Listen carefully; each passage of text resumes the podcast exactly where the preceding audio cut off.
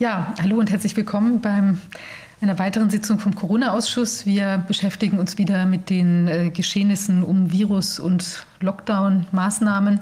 Heute sind wir schon in der inzwischen 34. Sitzung. Wir haben das Thema Die im Dunkeln sieht man nicht. Ähm, und es geht heute insbesondere um Fragen im Zusammenhang äh, mit der Impfung, also auch mit den Heimen. Wir haben da ziemlich äh, viel belastende Dinge erfahren und auch über die, äh, die Konstellation, die sich sozusagen auch noch äh, ungesehen oder von vielen noch ungesehen im Untergrund des, unseres Wirtschaftssystems zusammenbraut. Ja, also quasi die Wirtschaftsdämmerung kann man fast schon sagen. Wir haben aber auch eine, eine mögliche, mögliche Exit-Strategie ähm, erarbeitet, ja, in, in intensivem Brainstorming und, äh, und unter Berücksichtigung aller juristischen Tricks. Äh, das, dazu haben wir auch schon eine neue Webseite aufgesetzt, Team Freiheit. Ja.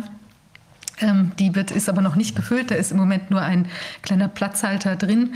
Äh, das Thema, äh, wir werden da näher, äh, aufge äh, näher drauf eingehen. Äh, später, wir zeigen dazu nochmal auch eine Art kleinen Erklärfilm. Und es, ich kann aber nur schon mal so viel andeuten, dass es hier, dass wir uns quasi hier, ähm, äh, wie will man sagen, also die die Grundstruktur unserer äh, Parteiendemokratie, unserer eigentlich unserer also Demokratie. Unserer Demokratie. für alles, um das es da geht. Genau, also die wollen wir sozusagen für unser Anliegen nutzen, für unsere die politische Aktivierung des ganzen Landes, so kann man es eigentlich sagen. Ja, wir haben tolle Gäste heute. Wir also sehr wissensreiche Gäste, die uns viel äh, sagen können werden. Und zwar als ersten Gast begrüßen wir Rechtsanwalt Holger Fischer. Er ist Betreuer und hat sich intensiv mit der Problematik äh, dieser, der, also der Impfung jetzt in den, halt, in den Altenheimen ähm, auseinandergesetzt. Also kann uns da allerlei berichten. Von der Impfaufklärung hatten wir schon beim letzten Mal auch partiell angesprochen, ähm, die, die eben unzufriedenstellend ist. Und wir kriegen auch sehr viele äh, schlimme Informationen aus den Heimen. Ich sage ganz kurz noch vorab was. Aus einem Berliner Heim wissen wir jetzt, dass da ähm, sind Leute auch geimpft worden, eben äh, unter, also quasi, wie will man sagen, Gewaltanwendung. Jedenfalls sind die demente Personen sind festgehalten worden und äh, da geimpft, also haben zum Ausdruck gebracht, sie möchten nicht geimpft werden und sind trotzdem geimpft worden. Und da ist jetzt bemerkenswerterweise äh, quasi direkt danach eine äh, bei, bei, wie viel waren das, acht von 34 oder 35 Geimpften ist eine Corona-Infektion jetzt festgestellt worden. Also das müssen wir noch näher aufklären, weil das ein seltsames Phänomen ist, was wir jetzt oft hören, dass entweder zufällig, wir vermuten aber eher irgendwie in Zusammenhang stehend mit der Impfung selbst, die Leute positiv testen und vier davon sind schwerst erkrankt und die ähm, Betreuerin, von der, mit der wir, also die, die Pflegerin, mit der wir gestern auch persönlich gesprochen haben, ähm, hat uns mitgeteilt, oder die pflegende Person, ähm, dass äh, die, also die vier Menschen auch um ihr Leben kämpfen. Jetzt im Moment, ja. Ja, das sind ähm, das sind Meldungen, die passen aber zu denen, die wir international bekommen haben. Vielleicht ähm, können wir da gleich noch was zu hören aus der medizinischen Sicht. Ähm, denn aus Israel haben wir genau das Gleiche gehört. Nach Impfungen sind plötzlich, und zwar sofort danach, sind plötzlich ähm, sehr viele positive Tests ähm, gekommen aber nicht nur positiv getestet. Wir wissen ja, dass es sowieso nichts bedeutet, sondern mit Symptomen. Und dann kann es eben doch was bedeuten. Ähm, was ich noch sagen wollte, wir sind heute wie immer, aber nicht ganz wie immer, Antonia Fischer. Antonia ist äh, äh, Rechtsanwältin, Haftungsrechtlerin und natürlich im besonderen Bereich bewandert in dem, was wir heute besprechen, nämlich äh, Alten- und Pflegerecht ähm, sozusagen. Ähm, Viviane ist Rechtsanwältin und Volkswirtin und Allround-Genie und ich bin Rechtsanwalt und Haftungsrechtler. Auch bei uns ist äh, wieder, und das ist jetzt ganz wichtig für die medizinischen Fragen, ist äh, Dr. Wolfgang Wodak. Der Plan für heute, nachdem wir die Klammer gerade aufgemacht haben mit dem positiven Ausblick, den wir am Ende auch noch ein bisschen deutlicher bringen werden, äh, Team Freiheit. Der Plan für heute ist äh, zu hören erst ähm, den Kollegen Holger Fischer, dann äh, Frau Bauer, die ist auch rechtliche Betreuerin und dann Ernst Wolf und Norbert Hering zu, den, zu der wirtschaftlichen Situation, die, äh, so wie ich das zumindest wahrnehme, ich war ja mal Banker und weiß deshalb auch so ein klein wenig über wirtschaftliche Zusammenhänge geradewegs in die Katastrophe führt. Und äh, zum Schluss haben wir dann noch Dr. Jana Milov. Ähm, das werden wir, äh, wenn es soweit ist, noch näher erläutern. Jetzt fangen wir an mit äh, dem äh, Kollegen Holger Fischer, der uns ähm, vermutlich, ich hatte gehofft, dass man vielleicht was anderes hört, aber der uns vermutlich die Katastrophe bestätigt, die wir bisher auch aus verschiedenen Heimen in der Bundesrepublik und äh, auch aus dem Ausland. Gestern Abend haben wir mit den äh, Kollegen in den USA äh, gesprochen, die wir bisher aus verschiedenen Heimen aus dem Ausland und wohl weltweit zu hören bekommen haben. Ähm, Herr Kollege Fischer, wie sieht die Lage aus Ihrer Sicht aus? Sie haben ja auch ein bisschen was mitgebracht, was wir uns dann angucken können, was das Ganze, was Sie uns erzählen, unterfüttert. Ja, also, erstmal guten Morgen und danke, dass ich hier sein darf. Ich hatte am 23.12. Ähm, meine ersten beiden Ankündigungen bekommen. Ich soll sehr schnell Einwilligungserklärungen für die Impfung erteilen. Am 27.12. würde die Impfung losgehen. Der 27.12. war ein Sonntag. Das wurde mir da erst so richtig bewusst.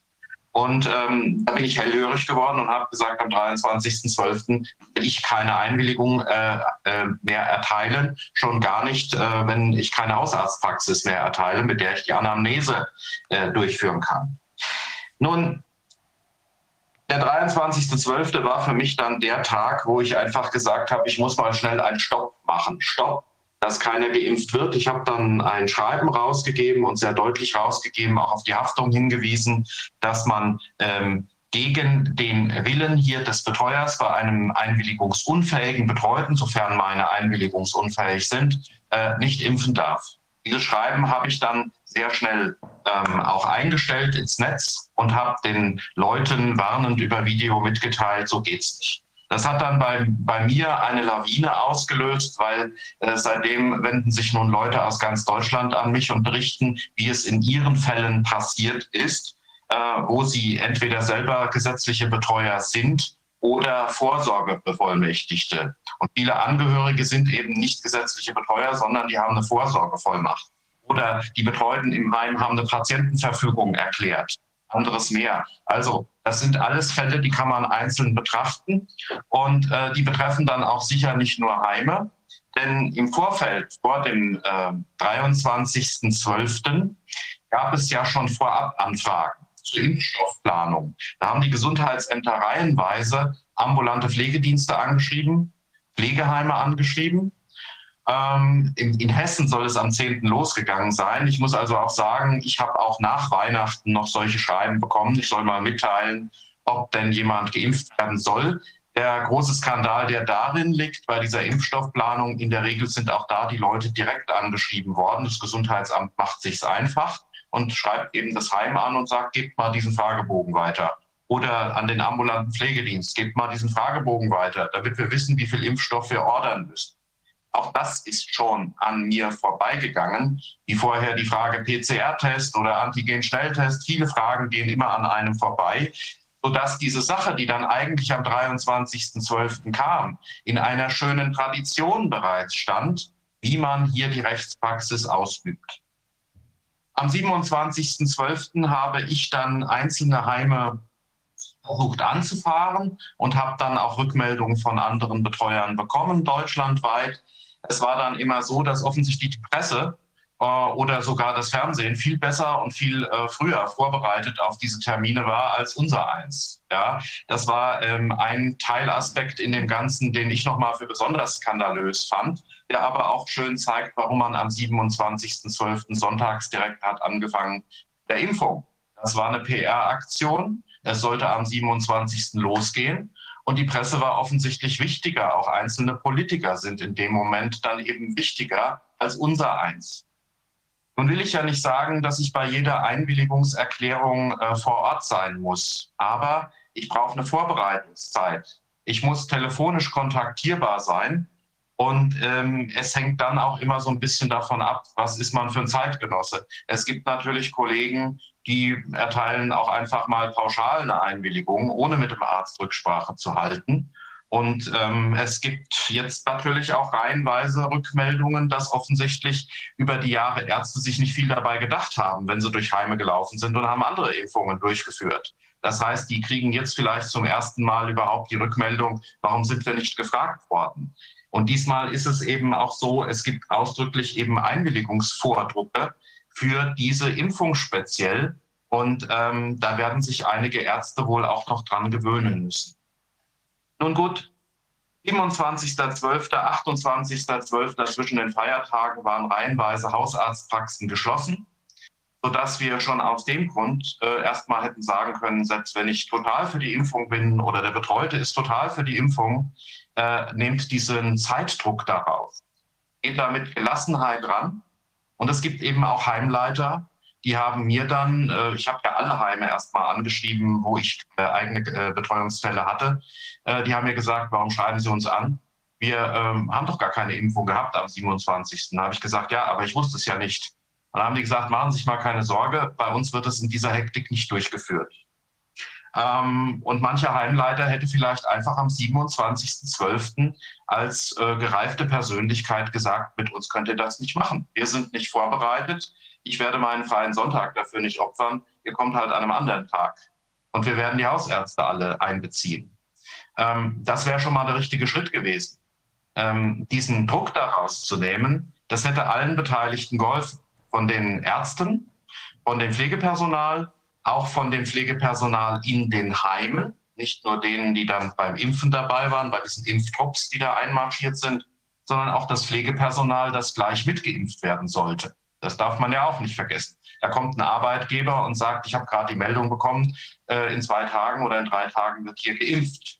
Und dann könnt ihr euch auch gleich impfen lassen. Und mancher Heimleiter sagt das ja auch weniger ähm, diplomatisch. Also viele Heimleiter, die dahinter stehen, ähm, haben nicht nur, so kommt auch die Rückmeldung aus Deutschland, nicht nur gesagt, der Heimbewohner ist verpflichtet, sich impfen zu lassen, und ich habe viele Rückmeldungen bekommen. Ansonsten wird gesagt, dann kündigen wir den Heimvertrag, dann fliegst du hier raus oder dann darfst du keinen Besuch mehr empfangen. War noch eine Krone, die dem Ganzen aufgesetzt wurde, habe ich auch von einer Angehörigen gehört. Also meine Mutter hat gesagt bekommen, dann darf sie keinen Besuch mehr empfangen. Sondern natürlich wird auf arbeitsrechtlicher Ebene dann auf das Personal von diesen selben Leuten der Druck auch ausgeübt. Also diejenigen, die ihre Bewohner in dieser Situation unter Druck setzten, die haben zwar ihrem Personal natürlich auch gemacht, da fehlen mir aber eher die Rückmeldungen. Natürlich ist Personal eher in der Lage, dann mal Nein zu sagen als ähm, ein Bewohner. Die sind natürlich noch viel abhängiger als ein Arbeitnehmer. Gut, es gibt verschiedene Konstellationen. Vielleicht kann man da ja auch erstmal eine Zwischenfrage stellen ähm, welche, an welcher Stelle es an den Tagen gehapert hat. Da kann ich dann im Einzelnen drauf eingehen. Gibt es einen Grund, warum das ähm, jetzt offenbar überwiegend an Sonntagen durchgezogen wird? Gibt es dafür eine Erklärung?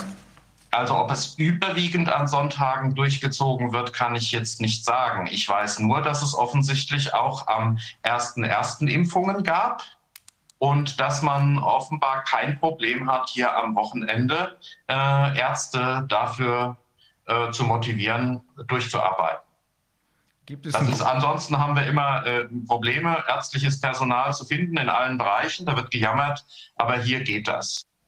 Wir haben jetzt äh, einige von uns persönlich äh, andere von uns durch Mitteilung gesehen und erfahren, dass in vielen Einrichtungen die Bundeswehr zum Einsatz kommt. Sie fahren aber natürlich nicht mit Bundeswehr als ersichtlichen äh, Bundeswehr-Pkw hin, sondern die fahren da in Privat-Pkw hin.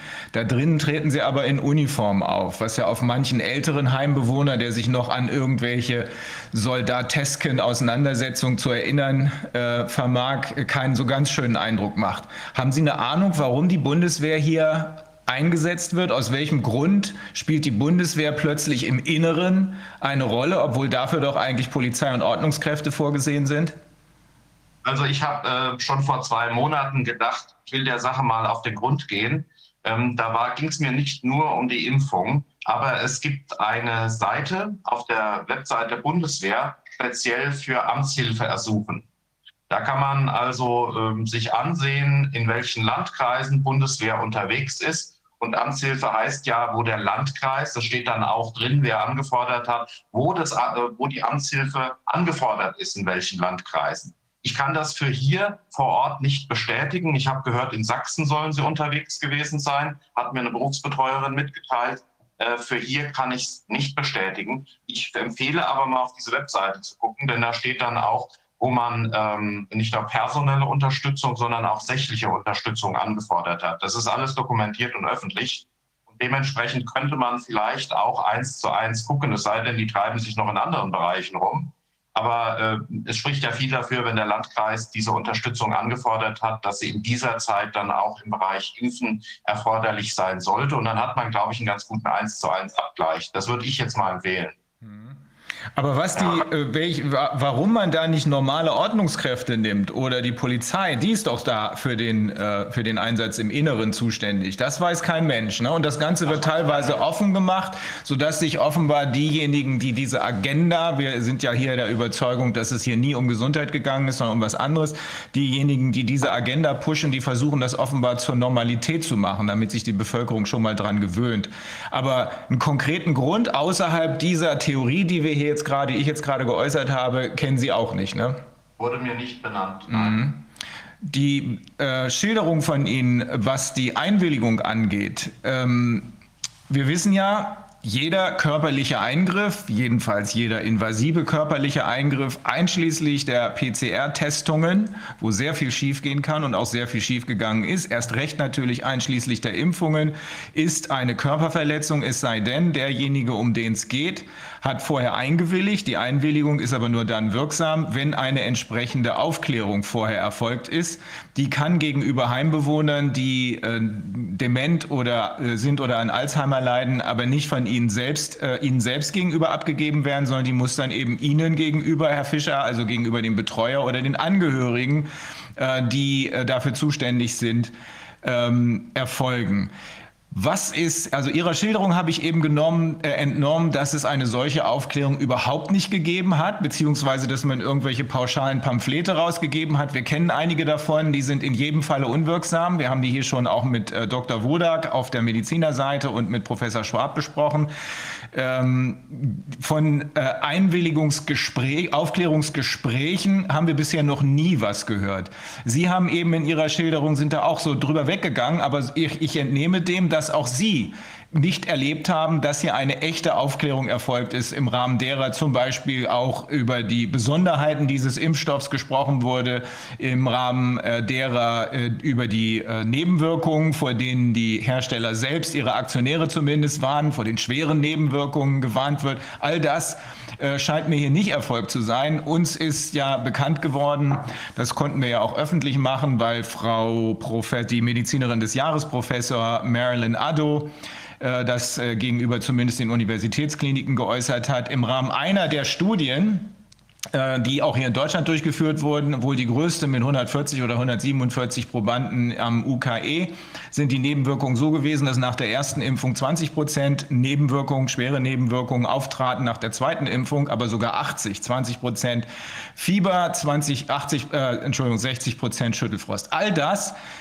müsste ja eigentlich im Rahmen einer solchen Aufklärung, wie sie hier erforderlich wäre, erfolgen, weil es ist ein ganz kurz durchgeprügelter, noch nie getesteter, neuartiger Eingriff, ist ja keine wirkliche Impfung. Haben Sie gehört, dass sowas von irgendjemandem irgendwo mal im Rahmen eines Aufklärungsgesprächs Ihnen gegenüber zum Beispiel geschehen ist? Oder ist das ähm, überhaupt nicht angesprochen worden? Also ich habe mich natürlich selber da äh, jetzt äh, ausgebotet, selber, weil ich natürlich überall die Impfung untersagt habe. Ja. Das führt jetzt natürlich auch dazu, dass ich keine Rückmeldung habe und bestenfalls sagen könnte, wie geht es denn eurem Personal? Seid ihr noch alle da? Ja? Oder äh, sind die Einbewohner noch da? Natürlich, solche Fragen werde ich dann die nächsten Wochen auch immer mal wieder stellen. Ich habe das jetzt probeweise mal losgelassen, weil es nicht so erfolgreich damit. Aber eine andere Sache ist natürlich, es gibt ja mehrere Erklärungen im Grunde, die ich abgeben muss. Das eine, wenn ich jetzt hier diesen Aufklärungsbogen habe, der ist zu unterschreiben. Die Einwilligung ist zu erteilen die Anamnese ist zu machen. Ja, ähm, und dann habe ich noch am Ende, und in Hessen gibt es immerhin, das wird aber den Leuten nicht übersandt, ist auch mal interessant, aber es gibt noch an die Pflegeeinrichtungen ähm, vom Hessischen Ministerium des Innern ein Schreiben über die datenschutzrechtliche Belehrung, denn es sollen Daten über die Impfung gespeichert werden und es sollen dann auch die Nebenwirkungen dokumentiert werden. Ähm, all diese Sachen wären einzelne Erklärungen und bedürften jeweils natürlich eines auch Empfangsberechtigten, der im Zweifel geschäftsfähig sein sollte. Was den Betreuten selber angeht, es soll ja der natürliche Wille ausreichen. Der natürliche Wille meines Betreuten, das wäre jetzt der Paragraph 1901. Ich will das jetzt nicht näher ausführen und das nochmal in Abgrenzung zur Geschäftsfähigkeit nach 104 BGB. So, jetzt bei der Gesundheitssorge bin ich dann bei der Ermittlung ähm, nicht nur des natürlichen Willens, wenn ein Betreuter den noch hat. Ich nehme immer als Beispiel, wenn einer vor sich vor 20 Jahren hat impfen lassen, dann wird er sich jetzt heute vielleicht auch impfen lassen, aber ähm, natürlicher Wille, was sagt mir mein natürlicher Wille ähm, über eine mRNA-Impfung, die es vor 20 Jahren nicht gab? Ja, da, da, bin ich schon wieder am Schleudern und würde sagen, nein, da bedürfte es vielleicht doch einer Geschäftsfähigkeit, um zumindest vollständig aufgeklärt zu werden. Dann haben wir dann aber den Punkt, wenn ich ähm, eine Einwilligung äh, nicht bekomme oder einen natürlichen Willen nicht bekomme, dann bin ich beim mutmaßlichen Willen, dann muss ich die Angehörigen auf den äh, befragen, was hat er denn früher gesagt, ihr Vater oder so oder ihr Ehemann. Ja, das wäre so die zweite Ebene. Und ich habe hier auch vor längerer Zeit mal eine Anfrage gemacht über die Betreuungsbehörde und dann kam von einer Richterin zurück, äh, der natürliche Wille reicht aus. Das ist so. Wir haben ja auch vom Betreuungsgerichtstag da äh, so eine wunderbare Stellungnahme, also ein Verein ähm, über Impfkriterien. Da wollte ich auch noch mal sagen, da gab es auch einen Negativfragenkatalog, was von uns, also das allgemeine Impfrisiko und äh, helfenden Impfungen und was hilft, hilft dieser Impfstoff, das wurde uns ja verboten. Das gehörte nicht zu unseren Aufgaben. Aber der Betreuungsgerichtstag ist davor zurückgerudert und hat am 21.12. das rausgelassen und hat sich auf, Ein auf den Einsatz zurückgezogen, naja, wenn es eine zugelassene Impfung ist, dann äh, wird die wohl auch helfen. Ähm, ich habe also im Grunde genommen vollständig auch zu prüfen. Im Rahmen dieser vollständigen Prüfung, wie gesagt, hätte ich mehrere Unterschriften zu leisten. Diese mehreren Unterschriften, und das ist wieder das Interessante, die hätte ich dann zu leisten gehabt unter einem Aufklärungsmerkblatt, äh, RKI, Grünes, Rotes, äh, Grünes Kreuz, Entschuldigung, stand 9.12. Das ist hier vielleicht bei Ihnen auch schon bemerkt worden. Am 9.12. gab es noch nicht die Zulassung von diesem Comirnaty-BioNTech-Impfstoff, sondern der bezog sich allgemein auf mRNA-Impfstoffe. Äh, und ähm, da waren dementsprechend auch die Nebenwirkungen und die Folgewirkungen die mittlerweile bekannt sind, noch gar nicht beschrieben. Ähm, dann gab es am 22.12. den nächsten Aufklärungsvordruck. Ich kann aber hier mit Sicherheit sagen, weil ich diese Frage auch den Leuten, mit denen ich Kontakt hatte, und es sind wie gesagt viel zu viele, ich, mir wächst das über den Kopf, aber ich habe immer mal gefragt, was haben Sie denn für einen Aufklärungsvordruck bekommen? Und ähm, es hatte keiner in diesen Tagen den Aufklärungsvordruck 22.12. vom RKI. Die hatten alle dieses veraltete Exemplar, das sich nicht auf diesen Impfstoff bezog. Ja, also ähm, da ist ein, ein, weiterer Mangel. Und ich kann äh, jetzt wirklich sagen, es ist keiner angerufen worden. Ich gehe aber auch davon aus, dass außer den ehrenamtlichen Betreuern oder den Vorsorgebevollmächtigten, also den Angehörigen, die Berufsbetreuer reihenweise dem öffentlichen Glauben gefolgt sind, die Impfung ist gut, das schicken wir einfach unterschrieben zurück.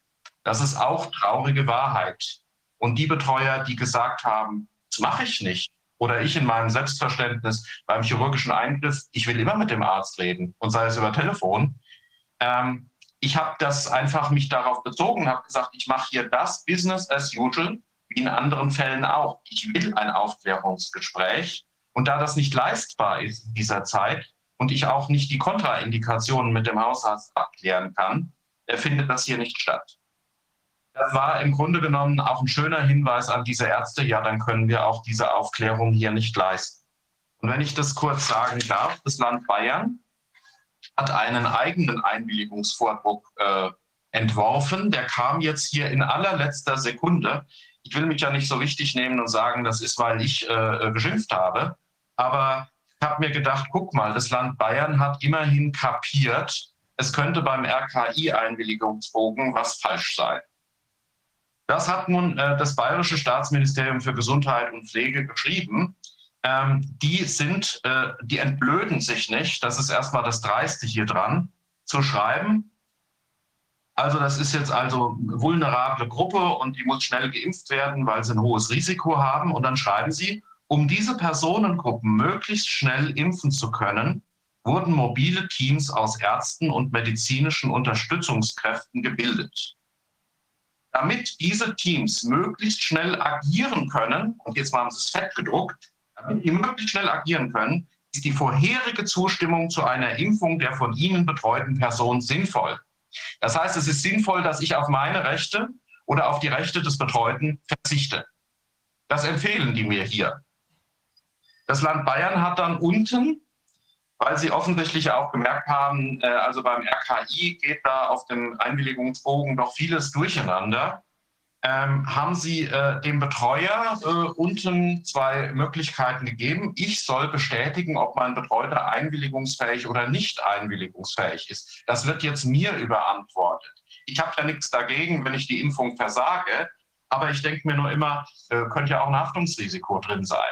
Und dann soll ich mit keinem Arzt darüber sprechen. Also im Grunde genommen ist das sowas wie Anstiftung hier, dass ich äh, im Grunde genommen äh, ja, wäre es dann, bin ich dann auch wegen einer voll, vollendeten Körperverletzung dran? Keine Ahnung. Also man, man fordert mich auf, auf die Rechte zu verzichten und ich soll dann unten auch noch sagen, mein Betreuter kann es oder kann es nicht. Und ich sage nur mal, wenn ich dann hinschreibe, der kann, der ist aufklärungsfähig, der ist einwilligungsfähig, was ergibt sich denn daraus?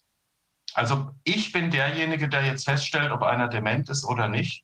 Gibt es übrigens auch BGH-Rechtsprechung dazu, hat mich eine Sachverständige darauf hingewiesen, ähm, wie eine vollständige Entscheidung zu treffen ist. Schon mal nicht unter Druck, sagt der BGH. Also äh, auch bei Zwangsmaßnahmen. Äh, unter Druck ist keine, äh, gibt es keine vollständige und wirksame Erklärung. Eine Erklärung muss immer ohne Druck erfolgen, auch bei Zwangshandlungen.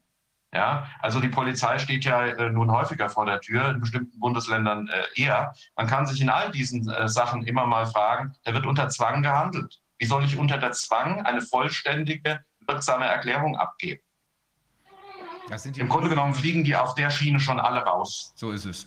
Wir, äh, wir gehen davon aus, dass es hier keine einzige ähm, jedenfalls ist uns nichts dergleichen bekannt, keine einzige wirksame Aufklärung gegeben hat. Das Arztgespräch gehört dazu. Sie haben eben kurz angesprochen, die Anamnese, die scheint ja auch nicht durchgeführt worden zu sein, denn es gibt ja Fälle, da warnen sogar die äh, Impfstoffhersteller selbst und die Behörden selbst davor, äh, dass nicht geimpft werden soll, zum Beispiel im Falle von Allergien. Da wird einfach drüber hinweggegangen, nach dem, was wir bisher gesehen haben wenn man mal Glück hat, wird im Einzelfall vielleicht doch darauf geachtet. Aber grundsätzlich wird bei diesem pauschalen Vorgehen, wo man den Leuten einfach Zettel hinwirft und sagt, äh, unterschreibt mal und kein Arztgespräch stattfindet, die Einwilligung immer, immer unwirksam sein. Das heißt, wir haben es am Ende immer mit einer Körperverletzung und das, was jetzt gerade sich anbahnt, äh, wird dann eine Körperverletzung mit Todesfolge oder Schlimmeres sein, äh, zu tun. Und dann wird im entscheidenden Arzthaftungsprozess derjenige, der die Impfung durchgeführt hat, der derjenige, der die Zustimmung erteilt hat und so weiter für den äh, Geimpften und so weiter und so weiter. Die ganze Kette wird erklären müssen, denn die Beweislast liegt auf der anderen Seite, wird erklären und beweisen müssen, dass eine wirksame Aufklärung erfolgt ist. Ist das nicht der Fall, haben wir eine Körperverletzung, eine Körperverletzung mit Todesfolge, Totschlag und was da sonst noch alles in Betracht kommt. Und der Medizinrechtler würde im Zweifel sagen, äh, die Dokumentationspflicht liegt jedenfalls nicht beim Patienten, sondern die Dokumentationspflicht hat der Arzt. Und dementsprechend äh, wünsche ich denen viel Spaß dabei zu dokumentieren. Ja. Und, äh, und dann, äh, wir haben das ja bei den Masken gehabt. Ich habe mich ja beim Thema Masken an Schulen mit den ganzen Schülern da äh, auch lange beschäftigt. Ähm, die äh, Schulleiter vergessen genauso wie auch, dass sie Vorsatz oder grobe Fahrlässigkeit immer persönlich einstandspflichtig sind bei Vorsatz und grobe Fahrlässigkeit und ihnen da jetzt auch nicht hilft, dass sie sagen, wir kriegen noch irgendeine Haftpflichtversicherung oder irgendein Bundesland tritt dann für die Haftung ein. Ich habe auch von Ärzten zugespielt bekommen, dass die Kassenärztliche Vereinigung sagt, nee, nee, ähm, also hier sollten, äh, sollte nicht vorrangig eure Haftpflichtversicherung haften. Ja, das ist zwar ein schöner Hinweis, der ist auch angebracht, dass ihr das mit euren Haftpflichtversicherungen abklärt. Aber am Ende für diese Impfschäden zuständig sollten die Länder sein. Bitte achtet darauf. Ja, habe ich auch schwarz auf weiß, Kassenärztliche Vereinigung. Das sind ja interessante Hinweise. Also ich denke mir auch, wenn die Rückversicherer oder andere, wenn die Haftpflichtversicherer mit diesen Themen mal auseinandersetzen, dann müssten die den, ähm, den Impfärzten gehörig auf die Finger klopfen und auch den Bundesländern und den Gesundheitsämtern, dass im Grunde genommen hier Haftungsrisiken schon im eigenen Interesse zu minimieren sind, statt zu maximieren. Ja. Nicht zu sein scheint, ist, dass da dann vor Ort noch mal geguckt wird, wie es dem Patienten eigentlich geht. Also wir haben da noch also Informationen von eben verschiedenen äh, Heimen jetzt bekommen, dass dann auch am Patienten selbst nicht noch mal darüber gesprochen wird, ob der jetzt heute irgendwie Durchfall hat. Also ist zum Beispiel einer mit Durchfall in einem Heim geimpft worden, was wir wussten. Das ist ja möglicherweise ein akuter äh, entzündlicher Prozess oder was immer der da abläuft. Soll man da jetzt gerade reinimpfen oder auch vielleicht unklare ähm, Allergiekonstruktionen oder sowas, die jemand hat? Und da scheint es, also wir hatten auch äh, sozusagen da eine sehr anschauliche Schilderung bekommen. Also es ist wirklich nur von einem Patienten zum anderen gegangen, zack, zack, zack, Spritze rein, kein weiteres Gespräch. Das kann es ja auch nicht sein. Also unabhängig von der ganzen Aufklärungskonstellation muss man sich ja am Tag selbst noch mal davon überzeugen, dass der Impfling auch wirklich äh, impffähig ist. Das macht man bei Hunden und kleinen Kindern ja auch so, dass noch mal alle Lymphknoten abgetastet werden oder eben noch mal geguckt, hat er irgendwie Durchfall, sonst irgendwas aufgetreten, Fieber. Also alles, das ist auch nicht erfolgt in einem Heim, von dem wir wissen. Die simpelste Reaktion oder Kontraindikation wäre ja, dass man, äh, und das fragt ja auch das RKI ab, dass äh, gesagt wird, äh, Gerinnungshemmer. Ist, gibt es Gerinnungsstörungen? Ähm, es darf nur intramuskulär geimpft werden. Das hatte ich äh, am 23. auch noch nicht das Wissen. Es gibt keine subkutane Impfung. Es muss in den Muskel erfolgen.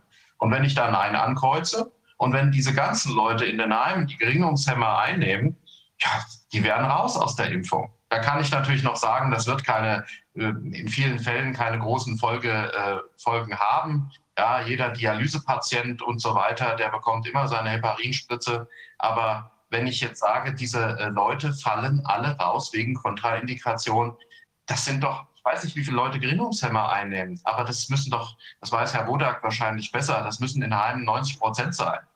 Ja, sage ich jetzt einfach mal frei Schnauze weg. Und ähm, es gibt ja hier diese, diese Bögen auch vom äh, Erfassungsbogen für Impfberechtigte in Pflegeeinrichtungen. Der geht an die Heime rum. Ähm, wir haben bei den, äh, gibt es noch einen Erfassungsbogen, dann wollen sie die Nebenwirkungen wissen. Also nicht nur, dass ich als Bürger, als geimpfter Bürger äh, mir eine App runterladen kann, um dann dem Hersteller meine, meine äh, Folgewirkungen da irgendwie immer schön zu berichten oder meine Nebenwirkungen. Ja, die Heime werden auch verpflichtet. Da gibt es noch ein interessantes Thema jetzt rein haftungsrechtlich oder wir haben natürlich in der Regel in den Heimverträgen drinstehen, dass ich den Heimen das Recht gebe oder die Ärzte von der Schweigepflicht äh, entbinde, dass sie mit den Heimen überhaupt kommunizieren können. Das gebietet die Praxis. Pflegedienst muss mit dem Arzt reden können und umgekehrt. Das heißt, in der Regel gibt es da so eine Klausel, die unterschreibe ich, muss das erklären, ergänzen zu meinem Vertrag und ich mache das dann auch. Ja. Ähm, aber ich bin mir noch nicht sicher. Man müsste jetzt wirklich jeden einzelnen Heimvertrag, den ich hier im Büro liegen habe, mal durchforsten. Wieso denkt der Impfarzt eigentlich, ähm, er darf direkt mit der Hausärztin kommunizieren. Denn es sind ja auch Hausärzte direkt angeschrieben worden, sie sollen die Anamnese machen. Das geht dann auch über meinen Kopf hinweg. Da, da werden einfach äh, äh, Abfragen gemacht und ich kann mir nur denken, dass es über die Pflegeheime geht. Pflegeheim sagt dem Hausarzt, gib uns mal die Anamnese und reichen das durch. Das, äh, das Land Bayern muss es offensichtlich immer so machen denn das Land Bayern hat in, dieser, ähm, in diesem Aufklärungsbogen gar keine Anamnese mehr drin. Also die, die, die eigentliche Anamnese findet hier nicht mehr statt. Das heißt, die gehen wohl davon aus, dass sie das für ihre Millionen Leute in Bayern äh, ohne äh, den Patienten machen. Halte ich auch für bedenklich. Ich gebe das hier mal weiter. Das ist ein weiterer haftungsrechtlicher Gesichtspunkt. Aber das heißt, am Ende ist der Impfarzt sozusagen vom Hausarzt eventuell jedenfalls über möglich vorliegende Vorerkrankungen, Kontraindikationen und so weiter informiert? Ja, hoffen wir mal, dass sie es wenigstens so machen. Die Ärzte sagen, wir werden direkt angeschrieben, wir sollen die Anamnese machen. Da frage ich schon mal, Kraft welchen Rechts? Würde mir als Heilung nur einfallen, dass vielleicht das Pflegeheim intern irgendwas weitergibt. Keine Ahnung, weil ich von denen, äh, für die eben äh, diese Schweigepflichtsentbindungserklärung in der Regel erteile bei Unterschrift des Heimvertrages. Die zweite Variante wäre natürlich, vielleicht findet in Bayern gar keine Anamnese statt. Äh, weiß ich nicht, ja. Also ich habe jedenfalls keinen Anamnesebogen bekommen, ja. Und das ist ja dann auch immer die Frage, inwieweit soll man darüber weinen? Ja, inwieweit soll man aber auch einfach, weil es so besonders bescheuert ist, einfach mal kräftig lachen? Ja, dass man sagt, man kommt mit so einem Blödsinn durch. Das ist gar nicht möglich. Also man muss sich nur in die Normalsituation zurückversetzen, wenn wir selber ähm, geimpft werden sollten, wir, die wir einwilligungsfähig sind dann würde doch die Anamnese nur, wenn das unbedingt aus der äh, Praxis des Hausarztes kommen sollen, dann würde doch diese Anamnese von dem Impfarzt nur über unsere eigene Einwilligung und Schweigepflichtentbindung des Hausarztes laufen. Das kann doch hier nicht anders sein. Das muss hier sogar erst recht so sein, dass derjenige, der betroffen ist, und das ist in diesem Fall der Betreuer, dass derjenige, der betroffen ist, vorher gefragt wird, ob er den äh, Hausarzt in diesem Fall von der äh, Schweigepflicht entbindet. Also absolut rechtsfreier Raum. Die, äh, diese Entwicklung scheint fortzuschreiten und das ist, glaube ich, gerade in diesem Zusammenhang ganz, ganz besonders wichtig zu betonen, weil hier geht es um Leute, die sich gar nicht selbst wehren können. Die werden sogar noch des Schutzes ihrer Betreuer beraubt, in, die auch, in dem die auch noch umgangen werden. Ähm, was ich mir absolut gut vorstellen kann in Bayern, dass es da gar keine Anamnese gibt, weil Herr Söder sagt, die müssen eben alle geimpft werden. Fertig aus. Ist ja immerhin ein abgebrochener Jurist zwar nur, aber dennoch. Wie ist denn das? Ähm, ich würde ganz gerne noch mal zu dieser Richterin zurück, die gesagt hat, ach na ja, der natürliche Wille, der gibt das in diesen Fällen her. Also wie kommt dieser Wille zustande, beziehungsweise äh, wie meint die Richterin dass der natürliche Wille sich gebildet haben konnte. Ich finde das ganz schwer zu formulieren, damit es irgendwie äh, Sinn ergibt, ähm, sage ich mal. Ja, also die Anhaltspunkte daraus ergeben sich aus dem 1901 BGB. Ich muss halt Wünsche ähm, des Betroffenen ja beachten. Ja, und ich soll denen auch nachkommen, wenn die realistisch sind. Ähm, ich habe ja schon gesagt, wo ich die Grenze persönlich ziehe. Ich ziehe die Grenze erstmal da, dass ich sage, über den mRNA-Impfstoff kann ich mich im Zweifel äh, beim Hersteller informieren. Ich kann mich über die FDA ähm, oder über die EMA äh, informieren, über die Studien informieren. Aber ich kann mich über dieses Merkblatt, schon gar nicht über das vom 9.12., kann mich nicht richtig informieren. Da steht nichts drin. Ähm, über die äh, Inform einen Quartalsbericht ähm, von BioNTech kann man auch durchlesen. Also es gibt, es gibt schon Möglichkeiten, sich zu informieren. Der Jahresbericht 2019 hat ja so wunderbar äh, entwaffnende äh, Passagen. Ich habe die auch hier nochmal liegen, die kann man mal vorlesen. Wenn ich tatsächlich, und da sage ich ja, ich komme ja bei den Heimbewohnern, wo ich mich jetzt sehr weit aus dem Fenster gelehnt habe und gesagt habe, einwilligungsunfähig, Punkt. Da habe ich jetzt erstmal schnell einen Riegel vorgeschoben. Ich kann natürlich bei all diesen Leuten sagen, das kann man alles nochmal mit dem Hausarzt besprechen. Hausärzte können irgendwann auch impfen. Ja, dann habe ich, sagen wir mal, auch eine größere äh, Möglichkeit, dass dieser natürliche Wille einigermaßen fundiert ist nach allen Seiten. Ja, und dass ich dann eben auch eine andere Risikoabwägung mache. Das Wort Risikoabwägung fehlt mir noch. Ich muss schon immer sagen, Covid-19, wie hoch ist die Letalität? besonders in einer bestimmten Altersgruppe. Das wäre die eine Sache. Dann muss ich sagen, wie sind die Nebenwirkungen, wie sind die Folgeschäden einzuordnen? Das müsste ich eigentlich ins Verhältnis setzen. Und dann könnte ich sagen, auch ein Dementer, wenn er nicht nach einer Minute vergessen hat, was ich ihm vor einer Minute möglicherweise gesagt habe, der kann sich dazu überhaupt einen natürlichen Willen bilden. Aber viel schlimmer wird es ja in der nächsten Gruppe. Und das geht ja jetzt schon los. Das hatte ich auch äh, bei den anderen Veröffentlichungen gesagt.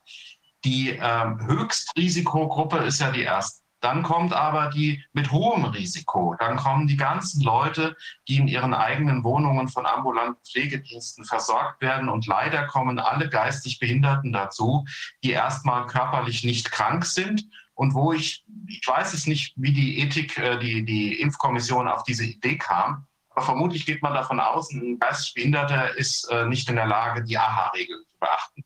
Ansonsten äh, entzieht sich für mich die Kenntnis, warum der ein höheres Risiko hat als die Normalbevölkerung, wenn er an keiner körperlichen Erkrankung leidet. So. Aber das sind die Leute, die werden erfasst. Die werden erfasst über die Reha-Werkstätten. Die sind teilweise in den Wohnheimen für Behinderte. Und ich habe Rückmeldungen, dass auch die teilweise schon geimpft worden sind. Also im Bereich Eingliederungshil äh, Eingliederungshilfe, besondere Wohnformen, nicht in den Pflegeeinrichtungen. Da sind wir auch in den stationären Einrichtungen oder wir sind in den teilstationären Einrichtungen. Da ist ja immer die Frage, in welchem Gesetz bewege ich mich. Jetzt bin ich gerade im SGB äh, 9, nicht mehr im SGB 11 oder im SGB 5.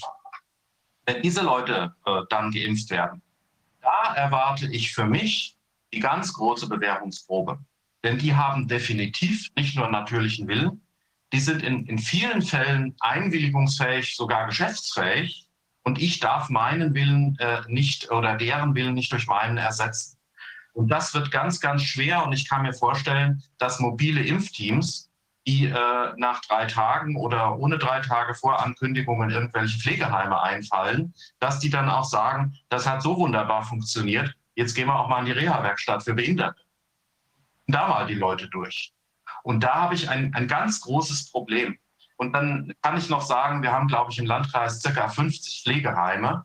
Wir haben aber nur ein oder zwei Träger für Reha-Werkstätten in unserem Main-Kinzig-Kreis. Und wenn da ein Monopolist, nenne ich das jetzt mal, sagt, äh, unser Chef ist aber der Meinung, Impfung ist gut und die Sozialpädagogen äh, sind auch der Meinung, die Fachkräfte, dann habe ich ein viel größeres Problem. Und diese Leute dann äh, zu retten, wegen des natürlichen Willens, das wird schwer. Und geistig Behinderter ist gerne mal auch äh, gut manipulierbar. Wenn der bei mir rausgeht, sagt der Fischer ist klasse. Aber wenn der fünf Minuten jemand andere, später jemand anderem in die Hand äh, fällt, möglicherweise einem Impfarzt gegenübersteht, dann ähm, ist die Meinung von Fischer halt auch wieder weg. Und der ist nicht der Mensch. Und ich kann im Moment nur sagen, viele dieser Leute sind unheimlich schlau. Ich habe ähm, das, ähm, ich sage immer schlauer als manche bürgerliche äh, Durchschnittsbevölkerung. Denn ich habe am Anfang der Corona-Pandemie immer gedacht, die Leute würden reihenweise Dummheiten machen. Ich habe erlebt, dass diese Leute reihenweise besonders vorsichtig sind, weil sie besonders einschüchter, ein, einschüchterungsfähig sind. Und ich habe bei den Leuten jetzt auch erlebt, dass sie vorsichtig sind, weil sie sagen, ich habe Angst vor der Impfung. Warte erst mal ab. Also Dinge, die ich dann auch, ähm, wenn Sie jetzt mal den natürlichen Willen nehmen, den ich überbrückend nutzen kann, dass ich sagen kann, dann überleg dir das, nimm die Hektik raus. Genau das, was ich jetzt in den Heimen sage, lass dir Zeit, besprich das lieber mit drei Leuten, mit vier Leuten, als dich da überfallkommandoartig äh, durchimpfen zu lassen, weil es dir vielleicht gerade äh, dein Arbeitsanleiter ähm, in der Werkstatt äh, so empfohlen hat, der neben dir steht. Das umso, mehr, das umso mehr, als wir ja alle wissen und sogar die Leute, die diese Impfung klasse finden, wissen, dass dieser Impfstoff was ganz anderes ist als das, was wir jemals als Impfstoff angesehen haben. Sehr viele gehen davon aus, dass es sich um ein genetisches Experiment handelt. Und wir wissen, dass in der Kürze der Zeit, schon wenn es ein echter normaler Impfstoff wäre, es gar nicht möglich ist, sowas risikofrei zu entwickeln, weil die üblichen sieben, acht oder noch mehr Jahre hier nicht mal im Ansatz eingehalten wurden. Wir haben, äh, Herr Fischer, noch jemanden in der Leitung, nämlich auch eine Betreuerin, die äh, aber vielleicht auch an Sie dann noch rechtliche Fragen hat. Ähm, Frau Bauer, sind Sie da? Oder ist sie gerade nicht da? Sonst machen wir einfach weiter. Frau Bauer ist nicht da. Dann machen wir. Ja, doch. Hallo, Frau. Ja. ja, ja. Ich muss so die Stummschaltung aufheben. Hallo. Hallo, Frau Bauer. Ähm, ich äh, habe eben mitgeteilt bekommen, äh, Sie sind auch ähm, Betreuerin aber auf eine andere Art als Herr Fischer, oder? Nee, ich bin äh, auch rechtliche Betreuerin, nur mit einem anderen Hintergrund. Ich habe keinen juristischen Hintergrund, sondern ich bin Sozialarbeiterin. Okay, dann erzählen Sie doch, wie erleben Sie die Lage gerade? Ja, ich kann dem Herrn Fischer da äh, zustimmen in allem, was er erzählt hat. Ich bedanke mich bei ihm. Ich habe viel gelernt jetzt ähm, in seinen Erzählungen. Ähm, ja, ich kam das erste Mal mit so einer Einwilligung in Berührung. Da war der Impfstoff noch nicht mal zugelassen. Das war Anfang Dezember, da sollte ich schon einwilligen. Das war das Erste, was mir so sehr komisch vorkam. Ähm, das habe ich nicht getan. Ich habe mich dann sehr viel damit beschäftigt. Und ähm, ja, jetzt ist die Impfung zugelassen. Ich habe insgesamt ähm, fünf Heime, in denen ich äh, Menschen betreue Und ähm, zwei von diesen Heimen, da, dort wohnen Menschen, die nicht einwilligungsfähig sind, was ja der Herr Fischer gerade auch schon gut erklärt hat. Ja, und ähm, da habe ich mich dann hintergeklemmt, mit den Hausärzten Kontakt aufzunehmen äh, für diese Aufklärungsgespräche. Das war sehr schwierig, gerade auch in diesen Feiertagssituationen. Ich habe jetzt mit zwei Hausärzten sprechen können und ähm, ja, war von einem Gespräch sehr erschrocken. Da habe ich auch nach den ähm, Nebenwirkungen gefragt. Da habe ich dann die Antwort bekommen, ja, sie, die also die Ärztin, äh, hätte sich impfen lassen, sie hätte keine Nebenwirkungen gehabt. Was ist denn ja, das für ein Aufklärungsgespräch? Ja schön, allerdings, bitte? Was ist denn das für ein Aufklärungsgespräch? Äh, wie, Ja, genau. wie sind die Nebenwirkungen, äh, wenn ich äh, spazieren gehe? Ja, mir ist gestern kein Meteorit auf den Kopf gefallen, also das dürfte allgemeingültig. Was ist denn das für ein Gequatsche von einem Mediziner? Also der muss man sofort den Rock ausziehen, das geht doch nicht sowas. Ich fasse es nicht. Ja, genau. Ich war auch sehr erschrocken, ähm, habe das dann so stehen lassen und habe dann gemeint, ja gut, und zu den Langzeitnebenwirkungen, ob sie mir dazu was sagen könnte. Und dann meinte sie, ja, das wüsste ja noch niemand. Aber es ginge schließlich um die Herdenimmunität, die halt hergestellt werden müsste in den Einrichtungen. Und daher würde sich ganz klar eine Impfempfehlung aussprechen. Pauschal, Ähm, egal ja. bei welchen Vorerkrankungen, ja? Ja, das ist ja toll, klasse, patientenbezogen, passt ja perfekt. Ich kann es nicht glauben. Genau. Wie war das mit den Grundsätzen bei der Aufklärung individuell auf den Patienten zugeschnitten? Also wirklich nicht zu fassen. Und, ähm, und das, wie viele, wie viele Menschen betreuen Sie, Frau Bauer? Ähm, ich betreue 22 Menschen, ähm, wobei, wie gesagt, ähm, das aktuelle Problem habe ich halt mit zwei Betreuten, die halt nicht einwilligungsfähig sind. Ja, vielleicht ist es aber auch deren Glück, ne? Weil so können die anderen oder so können die beiden jedenfalls nicht individuell unter Druck gesetzt werden. Sondern der Weg führt über sie. Genau. Ja, das stimmt. Ähm, ja, das war das eine Gespräch. Ähm, das andere Gespräch, das war ähm, wesentlich ähm, besser. Die Ärztin hat sich sehr viel Zeit genommen. Ähm, da geht es um einen äh, Betreuten von mir, der Corona-positiv schon war, der die Krankheit durchgemacht hat und im Gesamten einen sehr schlechten Allgemeinzustand ist. Das heißt, da waren wir uns einig, dass er nicht geimpft wird. Da war ich ähm, dann schon mal sehr erleichtert. Genau. Und dann habe ich natürlich noch ganz viele äh, Betreute, die ähm, einwilligungsfähig sind und auch in den Heimen sind und dort jetzt doch schon mehr oder weniger unter Druck gesetzt werden. Da kann ich vielleicht von zwei Beispielen berichten. Ähm, ein Betreuter von mir, mit dem habe ich gesprochen, die habe ich dann auch alle während der Feiertage oder zwischen den Feiertagen angerufen, weil mir das so keine Ruhe gelassen hat, dass ich einfach mal so den Stand von den Menschen wissen wollten. Wie stehen die zu den Impfungen? Wie sehr sind die aufgeklärt worden? Was für Informationen waren denen zugänglich? Ähm, da habe ich ein Gespräch mit einem meiner Betreuten gehabt, der sagte ganz klar, nein, er wolle sich nicht impfen lassen, ähm, er würde dem nicht vertrauen und er würde sich das erstmal anschauen. Mit dem sprach ich dann jetzt nochmal letzte Woche wegen was anderem und dann habe ich nochmal gefragt, wie es wäre und dann sagt er, nee, ähm, er würde sich impfen lassen, weil er wolle ja wieder in ein anderes Heim ziehen, er will wieder in seinen ursprünglichen Wohnort zurückziehen und man sagt ihm, er würde nicht in ein anderes Heim umziehen dürfen, wenn er nicht geimpft ist. Das ist wieder die klassische Situation der wirksamen Einwilligung unter Druck. Oh Mann, ey. Genau. Ja, und das zweite, eine äh, Betreute, die auch in einem Heim wohnt, die ähm, sagte mir direkt, als ich sie fragte, ob sie ähm, sich Gedanken gemacht hätte, ja, äh, ich, ähm, ich werde mich spritzen lassen und ähm, ich möchte wieder aus dem Heim raus. Und dann war ich sehr erstaunt und sagte, wie, Sie wollen wieder aus dem Heim raus? Ja, sie dürfte gar nicht das Heim verlassen und man hatte ihr gesagt, sobald sie die zweite Impfung hätte, dürfte sie wieder raus und ähm, ja, das wäre für sie eine ganz klare Sache.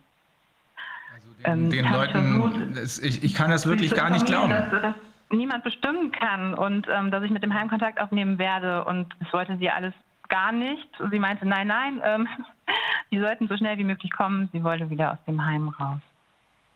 Wer solche Sachen macht, ähm, das äh, es, es, es ist einfach super empörend. Also sofort die Epauletten runter, den, die Kutte weg und aus damit. Das kann nicht wahr sein. Also das sind doch keine, da, da kann doch niemand eine wirksame Einwilligung. Das muss doch jedem einleuchten. Wie, wie sehen Sie das denn, Frau Bauer? Also ich nehme mal an, der Kollege Fischer sieht das sowieso klar. Wenn jemand Druck ausübt und dadurch dann die Impfung erzwungen wird, dann ist das natürlich eine unwirksame Einwilligung. Wie empfinden Sie das denn, Frau Bauer, als normaler Mensch? Ja, ich bin total fassungslos, muss ich sagen. Ich hätte das auch nicht erwartet. Mhm. Ähm, ich habe dann daraufhin in dem einen Heim auch angerufen und habe mit den Mitarbeitern gesprochen. Da wurde ich erstmal weitergeleitet, wollte niemand zuständig sein. Ähm, dann hatte ich die Stationsleitung der, ähm, des Wohnbereichs irgendwann am Telefon. Ja, die überhaupt nicht auf meine Frage eingehen. Die meinte, nee, wir müssen doch jetzt bald alle geimpft werden. Und dann meinte sie, na ja, das wäre ja immer noch eine freiwillige Geschichte. Meinte, nee, wir könnten doch bald nicht mehr in Urlaub fliegen. Und dann meinte ich so, ja, okay, ähm, das kann alles sein, aber dennoch können Sie doch der Treuten nicht sagen, sie kann das Heim nicht verlassen. Nee, das hätte keiner gesagt. Also das war so ein bisschen, wo, ich, wo man schon rausgehört hätte, mh, hm, ja, es kann schon sehr gut sein, dass das so geäußert worden ist, aber offiziell gibt man das natürlich jetzt nicht zu. Ne? Ja. Ja, das Gute ist, dass im Nachhinein, wie gesagt, die andere Seite, wenn hier Dinge schiefgehen, und da spricht sehr viel dafür, dass sehr viel schiefgehen wird, ähm, dann wird die äh, eine andere Seite, die all dies veranlasst hat, äh, beweisen müssen, dass hier eine wirksame Aufklärung erfolgt ist und es wird so gut wie gar nicht möglich sein. Die kommen nur dann davon, ähm, wenn am Ende der Rechtsstaat abgeschafft wird. Und ganz so weit sind wir ja noch nicht.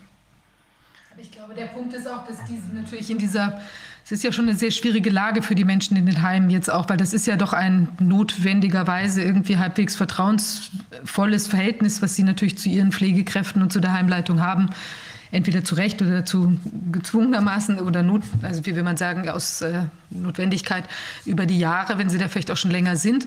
Und jetzt kommen die Leute und erzählen ihnen dann sowas. Und für die Heimleitung ist natürlich auch oder die Betreuer dann, je nachdem, was sie jetzt auch persönlich glauben, natürlich auch verführerisch, denen dann mit irgendwie so ähm, kleinen Anreizen, an die sie vielleicht dann teilweise selbst glauben oder wo sie denken, damit kann man sie da so hin manipulieren. Eben du kannst wieder in den Garten gehen, du kannst deine Enkel sehen oder was auch immer. Haben wir ja auch entsprechende Schreiben, auch schon äh, auch hier zitiert beim letzten Mal oder auch in, auf 2020 News da, ähm, wo die Leute das eben wirklich schreiben, dass sie davon ausgehen, dann könnt ihr wieder das machen oder das oder wir können hier wieder ein normales Leben führen. Also ich finde es insgesamt eine ganz, ganz toxische Situation, die da auch durch den Staat entstanden ist, muss man ja auch mal sagen. Es ist jetzt nicht einfach nur das Heim, was sich da irgendwie ausagiert, sondern es ist ja wirklich, also indem ich derartig dilettantische Aufklärungsunterlagen zur Verfügung stelle und das auch nicht klipp und klar regel, dass es eben so abgearbeitet werden muss. Ähm, also das finde ich ist also wirklich ganz und gar unverantwortlich und also jetzt nicht nur, dass wir nur auf die Heime gucken, sondern die sind ja auch in einer Druck, in einer Zwangslage, wissen selbst nicht, wie sie rauskommen sollen aus der Situation. Natürlich dürfen sie nicht zu den, den Sachen greifen, die wir jetzt besprochen haben, aber sind natürlich auch ein Stück weit da äh, im Regen stehen gelassen, weil die können ja jetzt auch nicht hergehen und alle diese ganzen Aufklärungsmängel, die das RKI da macht, indem er diese Sachen, indem es diese Sachen zur Verfügung stellt, plötzlich jetzt selbst äh, alle, also müssten sie rechtlich theoretisch, aber es ist ja sehr, sehr schwierig. Herr Fischer, Sie wollten was sagen. Ja, äh, wir müssten normalerweise nochmal thematisch aufgreifen die Frage Antigen-Schnelltests, wann wird getestet, weil ähm, auch da ist der Boden natürlich bereitet worden.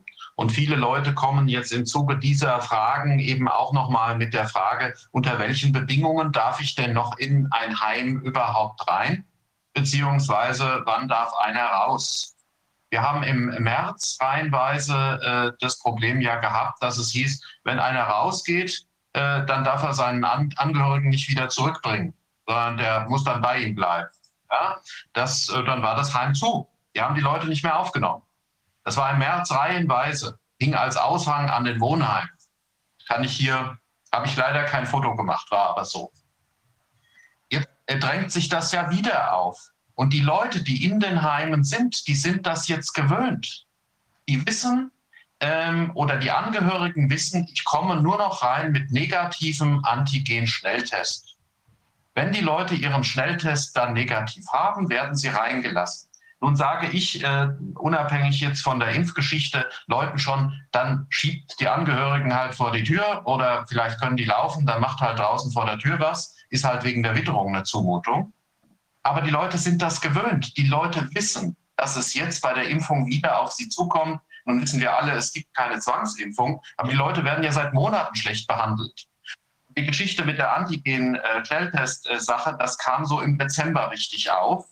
Und ich habe hier noch eine weitere Merkwürdigkeit äh, bekommen. Es gibt ja auch betreute Wohngruppen. Jetzt bekommt man Anrufe aus verschiedenen Bundesländern, dann muss man sich jeweils die Verordnung angucken und stellt dann fest, jede ist irgendwie ein bisschen anders. Aber es ist ja so, ähm, also ich weiß jetzt nicht mehr, welches Bundesland es war. Irgend, das war, glaube ich, Niedersachsen. Niedersachsen empfiehlt laut Verordnung, also es muss ein Test angeboten werden. Dann steht natürlich nicht, äh, der Besucher muss getestet werden, weil Sie können mich ja nicht zwingen als Besucher. Steht aber, ohne negativen Test darf ich nicht rein. Das ist ja nichts anderes als Zwang. Die Leute wissen, das kommt jetzt bei der Impfung auch auf sie zu.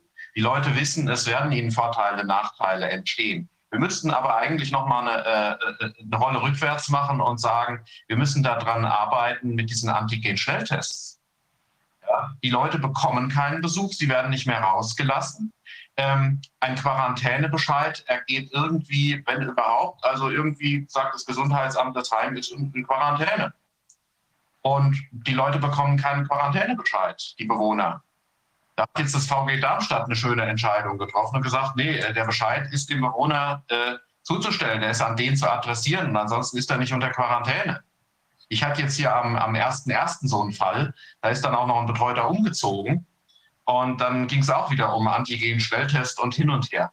Ähm, was ich aber mitbekommen habe, und das finde ich noch skandalöser, Sie haben jetzt auch schon die ambulant betreuten WGs durchgeimpft, weil Sie nicht mehr so ganz klar auf dem Schirm hatten, sind das jetzt Einrichtungen oder was. Auch an manche Pflegeheime angegliedert gibt es ja ambulante Senioren-WGs.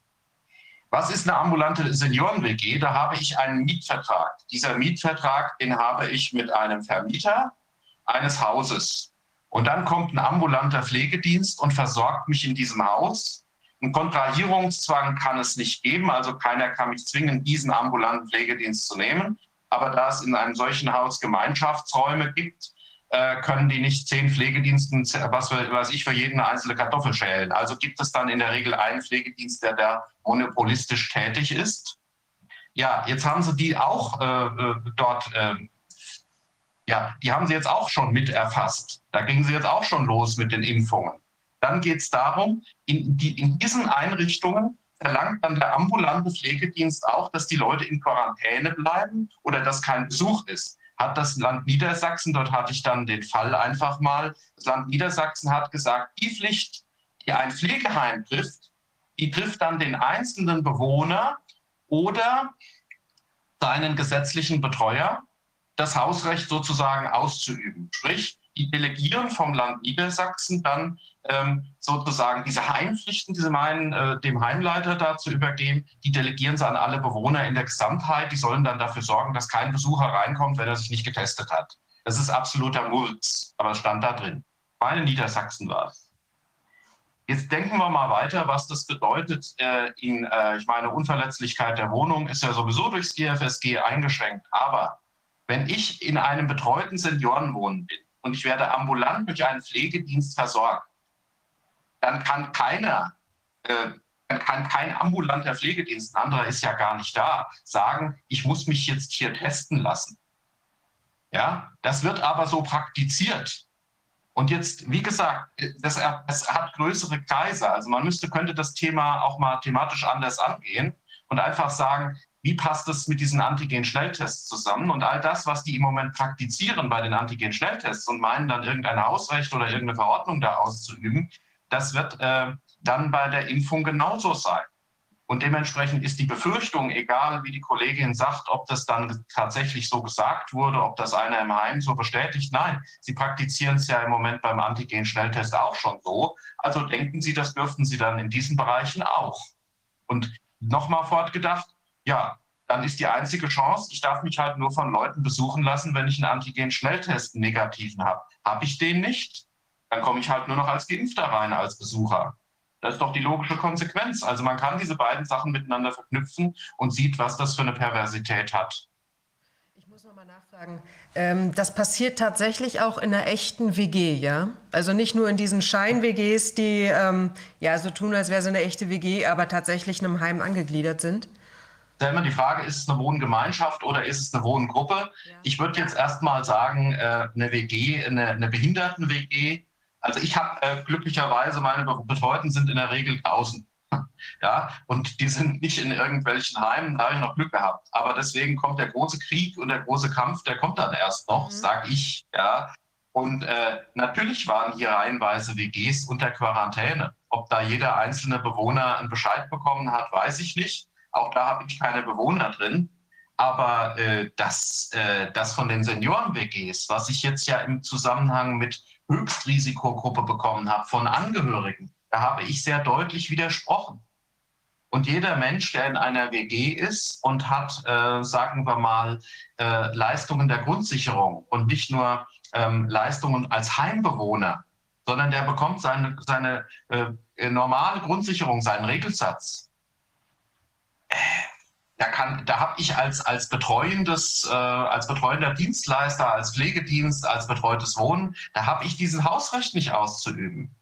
Und da kann, ich, da kann mich keiner rein diskutieren, auch kein Gesundheitsamt. Dem muss man deutlich widersprechen. Das betrifft viele, viele Leute, dann dieser zweiten Gruppe, die dann geimpft wird. Und offensichtlich jetzt schon von der ersten von den Senioren. Und haben wir eigentlich Erkenntnisse, wie groß diese erste Gruppe der Hochrisikobetroffenen ist und wie viele davon jetzt bereits schon durchgeimpft sind? Naja, also ich habe natürlich heute Morgen noch mal schnell geguckt. Es sind ja jetzt über 400.000 sind geimpft und ich glaube, äh, es sind 100, warte mal, nee, 400.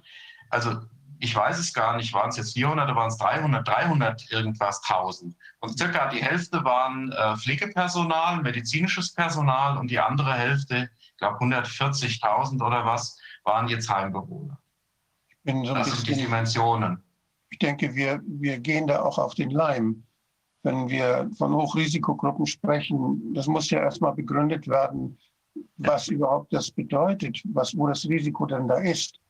Denn äh, wir haben darüber eigentlich gar keine Erfahrung. Jemand, der viel Kontakt hat mit anderen Menschen, der hat mit Sicherheit auch dann mal in den vergangenen Jahren eine Corona-Infektion gehabt, hat eine Kreuzimmunität, auch wenn er 80 ist. Jemand, der, der 40 ist und ganz allein wohnt für viele Jahre, der ist vielleicht viel mehr, der hat viel mehr Risiko. Das heißt, es ist eine ganz individuelle Geschichte, ob man ein Risiko hat oder nicht. Das kann man nicht allein am Alter festmachen. Es hat viel mit sozialen Kontakten zu tun, mit Immuntraining, mit Immungedächtnis. Und von daher ist dieses über einen Kamm scheren, ab 80 ist man Hochrisiko oder ist man vulnerable, vulnerable Gruppe. Ich würde mich da, würde mich wehren. Ich sage, ich habe meine Enkel immer auf dem Schoß gehabt. Ich bin toll im Training. Nicht? Die Rotznasen kommen jedes Jahr zu mir und ich bin prima immun. Und das würde ich mir nicht gefallen lassen, dass man mich als Hochrisikomenschen dann ein, eingruppiert. Von daher, das ist erstmal schon eine Falle, wenn man das einfach so mitmacht. Und ähm, dazu kommt natürlich dann die, die Aufklärung, die wirklich auch dann zu einer Entscheidung des Einzelnen führen muss. Der, man darf ja auch ein Risiko eingehen. Es gibt keine Impfpflicht. Und wenn ich sage, mir ist das Risiko, dass ich mich anstecke, das ist mir lieber als das Risiko der Impfung. Diese Möglichkeit muss ich einfach haben. Und es ist, sieht derzeit so aus, als wenn die Impfung ein viel höheres Risiko ist als eine normale Corona-Infektion die wir ja alle durchmachen. Das wissen wir jedes Jahr. Das gehört zur Grippe dazu, jedes Jahr. Und von daher diese Impfung, das ist, eine, das ist ja gleichzeitig auch eine Studie. Das ist noch ein weiteres Argument. Denn wenn ich da mich impfen lasse, dann nehme ich an einer Beobachtungsstudie teil. Das heißt, hier diese, diese Zulassung, die ist nur deshalb gegeben worden als Notzulassung, weil man sagt, wir müssen das Ganze noch weiter beobachten, was dann noch kommt an Nebenwirkungen. Nebenwirkungen. Das heißt, alle Leute, die jetzt geimpft werden, die müssen ja deshalb auch ausfüllen, ob sie bereit sind, dass ihre Daten dann äh, weitergegeben werden und ob das ausgewertet werden darf. Das ist eine Beobachtungsstudie, die da läuft, eine Post-Marketing-Studie. Und äh, da gibt es natürlich völlig andere Regeln auch noch wieder. Da muss ich einwilligen, dass meine Daten weitergegeben werden sollen. Das einerseits. Und ich muss auch die Möglichkeit haben, da extra dazu, darüber zu entscheiden, natürlich dann, ob ich überhaupt an so einer Studie teilnehmen will. Außerdem habe ich dann noch weitere Rechte und, und muss besondere Aufklärungen dann noch da kriegen. Und da ist die Frage, ob das überhaupt differenziert werden kann.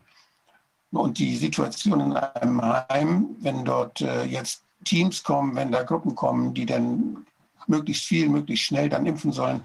Also das halte ich für, ja, ich halte das für unverantwortlich. Allein von der Anlage her kann das den rechtlichen Bedingungen nicht gerecht werden, die man hat für solche, einerseits für eine, für eine Impfung, andererseits aber auch nicht für eine Beobachtungsstudie. Das heißt, es sind zwei Dinge, die man hier einfach in Kauf nimmt, die meiner Meinung nach nicht hinnehmbar sind. Und ähm, dann eine zweite Sache, Äh, das ist die Testung, die jetzt überall läuft. Wir, haben, wir wissen ja, dass durch die Quarantäneregelungen die, das Personal sehr stark ausgedünnt wird. Wir haben ja nicht nur, dass, die, dass dort ein Druck gemacht wird auf die Angehörigen, die da nicht kommen dürfen, dass, sie nicht, äh, dass da keine Kontakte mehr stattfinden dürfen, sondern es ist ja auch so, dass durch, wenn Personal jetzt wird ja mitgetestet und wenn die positiv sind, dann werden die aus dem Dienst entfernt. Und wir haben hier ganz sehr viele Berichte aus ganz Deutschland, aus Österreich und überall, dass in den Heimen die Menschen verwahrlosen, weil nicht genug Personal da ist. Es ist ein riesiger Alarmzustand da. Und äh, dort hinein jetzt kommen diese Impfteams. Das ist also etwas, das auch nicht genug Personal da ist überhaupt, um diese, diese Gespräche zu führen, aufzuklären, dafür zu sorgen, dass die Angehörigen informiert werden, dass die Betreuer informiert werden. Das ist gar nicht genug Personal. Und die, die Heime, die haben natürlich ein Interesse daran, dass, diese Personal, dass dieser Personalmangel nicht auffällt. Das heißt, erstmal versuchen sie ihr Personal möglichst äh, ja, versuchen sie, ihr Personal dadurch zu entlasten. Das ist ja eine Art, das Personal zu entlasten, wenn man sagt, wenn ihr positiv seid, dürft ihr nicht mehr, oder wenn ihr nicht getestet seid, dürft ihr nicht mehr ins Heim zurück, oder wenn ihr positiv seid, dürft ihr nicht mehr ins Heim zurück, wenn ihr nicht geimpft seid, dürft ihr nicht mehr. Also diese ganzen Restriktionen, die das Heim jetzt ausspricht, die dienen für das Heim ja auch häufig dann dazu, dass es sich entlastet dass die Notsituation, die da ist wegen des geringen Personals ohnehin schon, die durch die Quarantänemaßnahmen noch verschlimmert sind, dass das Heim irgendwie versucht, sich davor zu drücken, dass es noch schlimmer wird. Und äh, wer da zuständig ist, ist eigentlich die Heimaufsicht in den Kreisen. Die Heimaufsicht, die müsste die Situation überblicken. Das heißt, der Landrat, der Oberbürgermeister sind persönlich dafür verantwortlich zu machen. Wenn das nicht passiert, und äh, ich denke, da muss man vielmehr diese, die Kreise ansprechen. Ich denke, die Kreise, die haben in Bezug auf die Daseinsvorsorge, die Kreise, die das mitmachen, haben eine sehr, sehr große Verantwortung. Und meine Aufforderung ist auch an die Kreistagsabgeordneten, an die Ratsversammlungen in den Städten. Kümmert euch darum. Lasst eure Alten, das sind eure alten Menschen aus eurer Gemeinde, aus eurem Kreis, aus eurer Stadt. Lasst die nicht da so verwahrlosen. Lasst das nicht da einfach zu. Geht dahin, kümmert euch darum. Ich glaube, dein Hinweis darauf, dass wir hier uns in eine Falle begeben, wenn wir diese Diskussion führen, der ist sehr entscheidend. Das sehe ich genauso. Wir reden jetzt zum Beispiel über die Frage, ist das schon Zwang oder ist es noch kein Zwang? Ist es indirekter Zwang und wird es dadurch zu Zwang? Aber der Hintergrund, den muss man sich immer wieder vor Augen führen. Der Hintergrund ist ganz wichtig. Dann kann man gucken, was passiert hier gerade. Und dann wird am Ende festzustellen sein, ob die Justiz, im Zusammenhang mit dem öffentlichen Druck, der sich international, kann ich nur sagen, aufbaut, noch funktioniert. Aber der Hintergrund ist doch der, den du eben angesprochen hast. Wenn es so ist, wie wir hier im Ausschuss festgestellt haben, durch Befragung von Dutzenden und Dutzenden von Experten und wie draußen, insbesondere betreffend das Corman-Drosten-Papier, die 22 hoch angesehenen Wissenschaftler mit ihrem Retraction Paper sagen. Wenn es also so ist, dass wir es hier mit einer Erkrankung zu tun haben, egal was das für ein Virus ist, da kommen wir noch drauf, die nicht gefährlicher ist als eine normale Grippe. Wenn es so ist, dass die PCR-Tests, dass die PCR-Tests eben keine Infektionen feststellen können, dann gibt es schon mal deshalb keinen Grund für eine Impfung. Wenn es außerdem so ist, wie Dr. Jeden und andere uns erklärt haben, dass wir sowieso schon längst, was immer das für ein Virus ist, Herdenimmunität erreicht haben, dann gibt es wieder keinen Grund für eine Impfung. So, jetzt gucken wir uns an, vor diesem Hintergrund, was passiert hier gerade? Hier wird Zwang ausgeübt. Das ist ganz offensichtlich. Das wird langsam aber sicher vorangepusht. Man muss nur das Gesamtbild sehen. Wie fing das an? Es fing an mit dem Lockdown. Das wurde unter Zwang durchgesetzt. Die Masken wurden unter Zwang durchgesetzt. Bußgelder, Abstandsregeln. Ich habe selbst einen dieser völlig bekloppten Fälle verhandelt. Bußgelder, das ist Zwang. Jetzt wird immer mal wieder geguckt, wie weit können wir gehen? Können wir ihnen jetzt sagen, hm, du kommst nicht ins Flugzeug? Das ist doch indirekter Zwang. Können wir ihnen jetzt sagen, du darfst deinen, deinen Angehörigen nicht besuchen, das ist doch indirekter Zwang. Es wird immer wieder gepusht. Ich glaube, heute Morgen habe ich, äh, als ich aus Versehen äh, im Hotel nochmal in die Mainstreams reingeguckt haben. Man muss das ja sofort ausmachen, weil man sonst äh, ohne eine Flasche Whisky nicht mehr klarkommt über den Tag. Aber heute Morgen habe ich wieder äh, Jens Spahn gesehen, der dann gesagt hat, nein, nein, wir werden keinen Impfzwang haben. Äh, einer der angesprochenen Ärzte hat gesagt, nee, wir werden keinen Impfzwang haben. Ich glaube, den wollten wir auch mal hören. Das ist ein Berater von Jens Spahn, äh, Dr. Vosshaar. Ähm, hat aber gesagt, aber es ist die beste Lösung, um hier wieder klarzukommen, um das Land wieder sauber zu kriegen. Also es wird immer wieder getestet. Ist die Bevölkerung schon so weit, dass sie das akzeptiert? Haben wir schon genug Wutbürger, die in der Lage sind, Druck auf die anderen auszuüben, damit eben eine Impfung stattfindet? Deswegen halte ich es für extrem wichtig, ähm, dass wir, jetzt sind wir beim dritten Punkt, dass wir diese Diskussion nicht immer nur auf diesen einen Punkt verengt führen. Das ist genau richtig, was du sagst. Da sind wir in der Falle. Wir müssen den Wald sehen und nicht nur die einzelnen Bäume.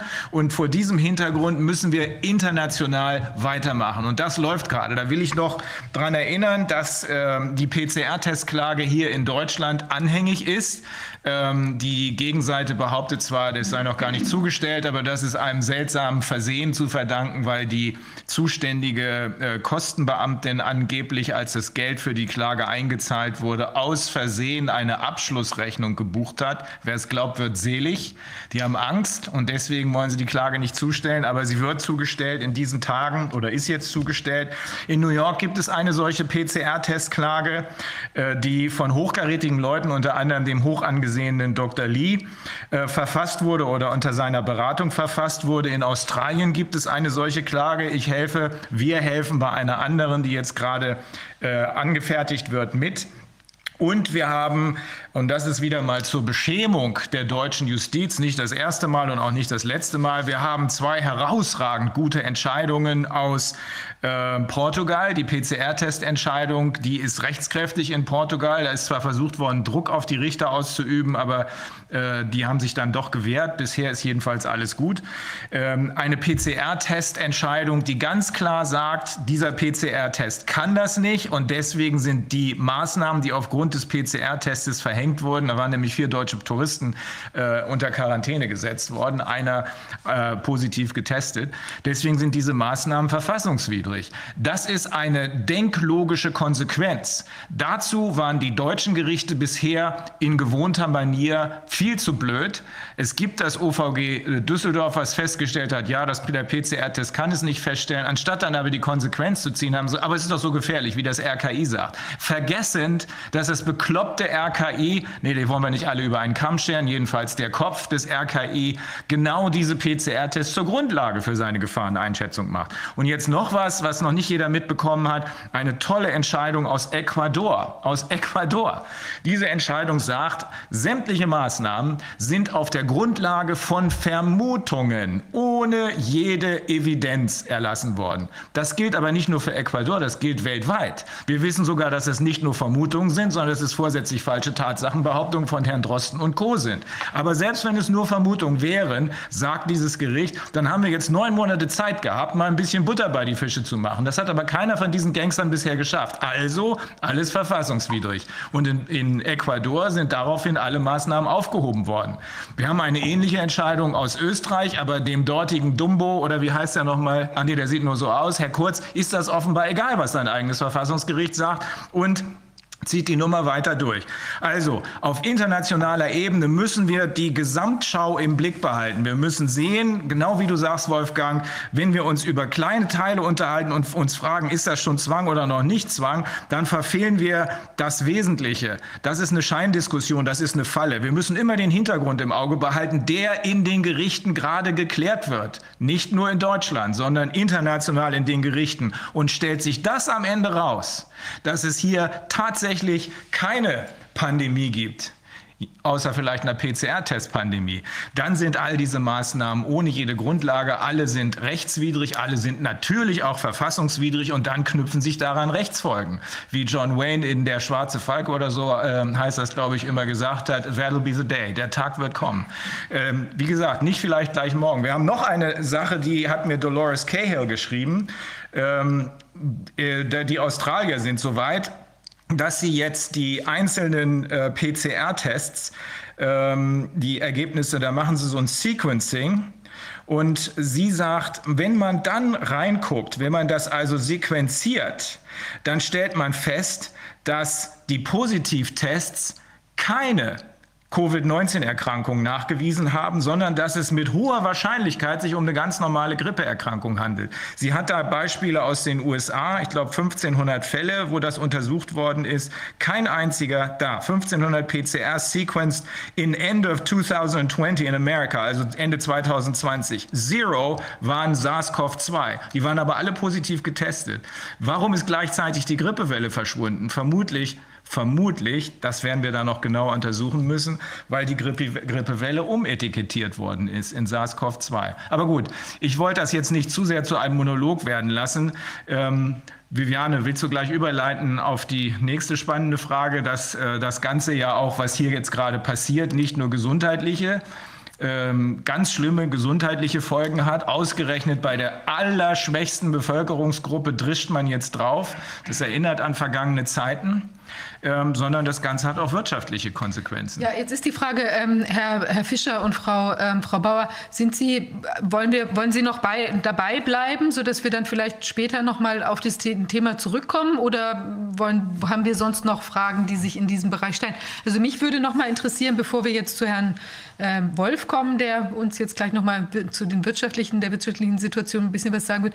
Mich, mich würde noch mal interessieren, ähm, Herr, Herr Fischer, was können wir jetzt den Betroffenen raten, was sie konkret tun könnten? Also wir werden da auch noch mal eine kleine Anleitung bei uns auch noch mal zur Verfügung stellen, was die Leute machen können. Also wenn in welchen, ich bin jetzt ein Angehöriger, mein mein Betreuer, der Betreuer beispielsweise möchte impfen, wie kann ich vorgehen, um das zu verhindern?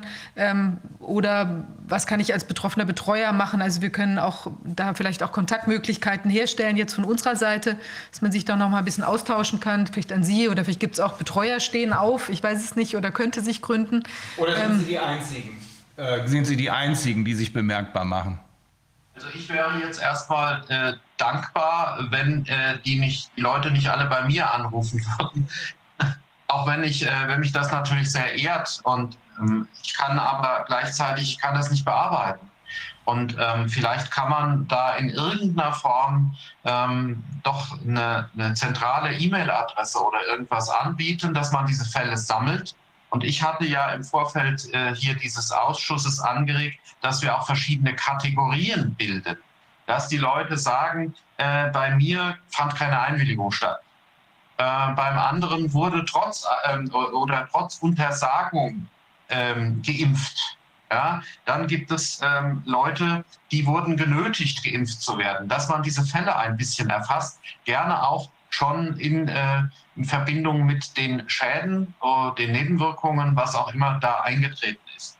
Hm, was ich noch als Hinweis geben wollte, und Herr Wodak hat es ja noch mal gesagt, hier wird an Geimpften eine Studie vollzogen. Ich hatte das vorhin auch schon mal gesagt. Ich habe auch gesagt, ich habe hier die Vordrucke vom Land Hessen, die an die, an die Heime weitergehen und hatte das ja mal in Frage gestellt, weil dazu personenbezogene Daten gespeichert werden. Man kann all diese Fälle, äh, da jetzt ähm, erfasst werden, die kann man natürlich auch mal an den jeweiligen Landesdatenschutzbeauftragten herantragen. Ähm, wir alle werden seit Jahren damit konfrontiert, dass wir ständig irgendwelche Datenschutzerklärungen einholen. Warum gibt es hier nur ein Info Informationsblatt? Und warum bekommen wir das nicht? Warum bekommen die, die Betreuer, die Vorsorgebevollmächtigten das nicht? Da kriegt der Heimleiter das, ja, und da steht dann drauf, lieber Patient. Also äh, der liebe Patient kriegt es aber nicht. Ja, normalerweise gehört es dann zusammen mit dem Aufklärungsmerkblatt rumgeschickt. Es gehört zusammen mit der Einwilligungserklärung, dem Anamnesebogen rumgeschickt und nicht lieber Patient. Äh, schicken wir mal einen Heimleiter mit im, im Rahmen der Impferfassung hier mit, mit den Folgewirkungen.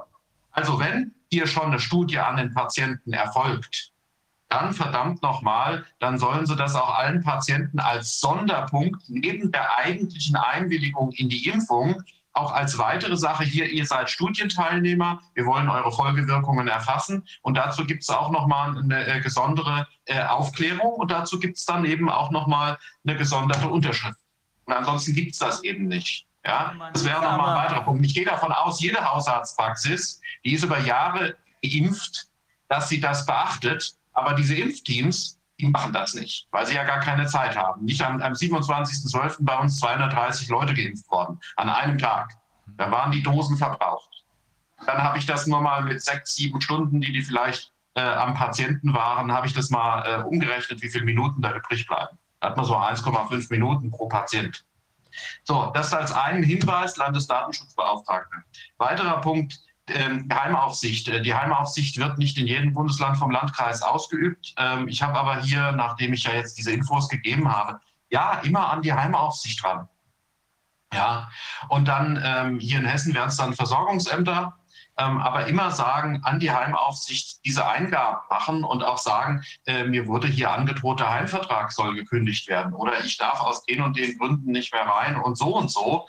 Und dann kommt man in der Regel schon deswegen weiter, weil die Heime des, allein die Ankündigung, ich gehe an die Heimaufsicht, die hilft in vielen Fällen. Da brauche ich gar nicht mehr hinzugehen. Ja, weil da warte ich ja wahrscheinlich auch drei Monate, bis ich eine Antwort kriege.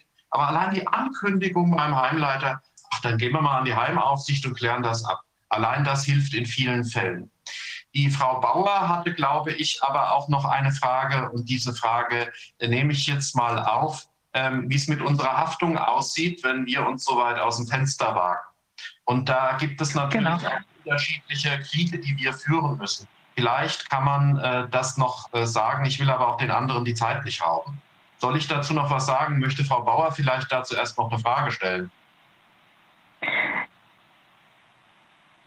Was da passiert, wenn die, also die Frage, wenn ich jetzt als Betreuer äh, die Impfung verweigere oder der Impfung zustimme, im Prinzip ist ja in beide Richtungen Haftungsproblem. Ja, also äh, zunächst einmal soll ich ja den Willen des Betroffenen oder die Interessen des Betroffenen, machen wir jetzt mal unabhängig vom, äh, vom Willen, die Interessen des Betroffenen, die ähm, halbwegs auch objektivierbar sein sollten, vertreten. Ähm, ich äh, muss mich da schon zurücknehmen und sagen, meine eigene Meinung zählt. Die soll nicht zählen. Aber ich habe ein ganz gutes Gewissen im Unterschied zu Mitarbeitern der Betreuungsbehörde oder Betreuungsrichtern. Ich habe nämlich in die FDA-Zulassungsunterlagen reingeguckt. Ich habe nämlich mal geguckt, wovor der Hersteller Pfizer, sehr, nicht Hersteller, der Vertreiber für Hersteller BioNTech warnt. Ich habe ich hab das durchgelesen. Ich kann darüber alleine, ähm, sag ich mal, hier einen eigenen Vortrag halten und würde dann sagen, ich hatte das auch ähm, in dem einen Fall, wo mich ein Angehöriger dann gefragt hat. Ich habe gehört, äh, Sie haben die Impfung verweigert. Dachte ich mir, was kommt denn da auf mich? Ich habe ihm das einfach erklärt und habe gesagt, ich schicke Ihnen mal ein paar Links. Er war hochglücklich, dass ich ihn ein bisschen informiere und habe gesagt, äh, das war eine PR-Aktion. Wenn wir das machen, dann machen wir das mit dem Hausarzt oder so aber äh, das konnte ich meinem Betreuten nicht zumuten. Und schon stehe ich, sag ich mal, ja, eigentlich erstmal achtet man zumindest, dass ich es mir nicht leicht mache. Oder nicht so leicht mache, wie wenn ich gesagt hätte, da kommt ein Impfteam, ich unterschreibe mal, nach mir die Sintflut. Ja, also allein dadurch komme ich ja aus der Haftung. Und die Betreuerhaftung ist jetzt auch, ähm, ich sag mal, durch ähm, entschieden natürlich hauptsächlich äh, mit der Frage Vermögen. Da geht es um Vermögensschäden, dass Leute äh, Vermögen beiseite bringen. Und diejenigen, die häufig und gerne klagen, sind dann die Erben der Betreuten. Natürlich müssen wir immer die Erben ein bisschen im Auge behalten und äh, natürlich ein Erbe, der vielleicht auch Rechtsschutz hat, naja, der verklagt vielleicht auch gerne mal einen Betreuer. Da bin ich aber nie davor gefeit und muss sagen, da würde ich jetzt sagen, ich habe mich im Vorfeld informiert. Ich habe mich informiert über dieses Thema. Ich kann das dann im Zweifel auch verteidigend vor Gericht vortragen, welche äh, Erkenntnisse ich habe. Und so leid mir das für alle Impfopfer äh, der nächsten Wochen und Monate ähm, jetzt tut, ich habe ja die Möglichkeit, äh, da äh, jetzt auch Ergebnisse vorzulegen. Wenn es Impfschäden gibt, dann wird es eben nicht nur Corona-Opfer geben, sondern es wird eben auch Impfschäden geben. Und die Zeit arbeitet für uns als Betreuer. Diese Zeit äh, sollten auch jetzt gerade die ehrenamtlichen Betreuer sich gönnen, sollten einfach sagen, wir warten einfach erstmal nur. Allein dieser Zeitgewinn, der wird uns, äh, sag ich mal, neue Erkenntnisse liefern. Ja, das wäre jetzt erstmal nicht zu viel Angst vor der Haftung haben. Und die Berufsbetreuer, die mich angerufen haben, die sind zum Beispiel teilweise vom Betreuungsgerichtstag, äh, von dieser äh, Stellungnahme des Betreuungsgerichtstages da von Anfang Dezember, äh, die ist denen um die Ohren gehauen worden. Und da habe ich gesagt, äh, dann schreibt doch einfach mal dem Betreuungsrichter oder äh, der Betreuungsbehörde zurück, wisst ihr nicht, dass die am 21.12. eine neue rausgebracht haben, weil sie selber zurückgerudert sind. Dann ist schon Ruhe im Kapuff. Also das muss man einfach sagen, ähm, die sind doch selber nicht auf dem neuesten Stand. Und wenn man dann noch sagt, ihr habt äh, den falschen Aufklärungsmerkblatt äh, mit euch rumgetragen oder die sind mit den falschen gekommen, da will ich mal einen Betreuungsrichter hören, der nicht mindestens sagt, okay, ist was dran, was der Herr Fischer oder die Kollegen da gesagt haben. Also das ist meine Haltung und damit komme ich im Moment ganz gut durch. Muss aber auch sagen, ich bin da voll im vollen Bewusstsein reingegangen. Es kann am Ende so sein, dass ich in Ungnade falle. Aber das war es mir wert. Und, da, und damit muss man aber auch leben. Und wenn man Berufsbetreuer ist, man steht immer alleine im Wind. Man hat in der Regel wenig Leute an der Seite. Und ich genieße im Grunde genommen, dass ich, ich hatte es mir viel schlimmer vorgestellt. Ich hatte den großen Shitstorm erwartet. Aber ich habe es dann doch, denke ich, so rechtlich und sachlich äh, richtig rübergebracht, dass die Kritik marginal war. Ich hatte mir mehr Kritik erhofft. Also scheint es so schlecht nicht gewesen zu sein. Und da muss auch die Kollegin Bauer, da müssen auch die anderen dann dahinter stehen, weil wir können es begründen, die andere Seite nicht. Das ist der entscheidende Punkt. Das ist der entscheidende Punkt. Am Ende der Geschichte. Noch eine, eine neue äh, Veröffentlichung jetzt, was die Sicherheit angeht.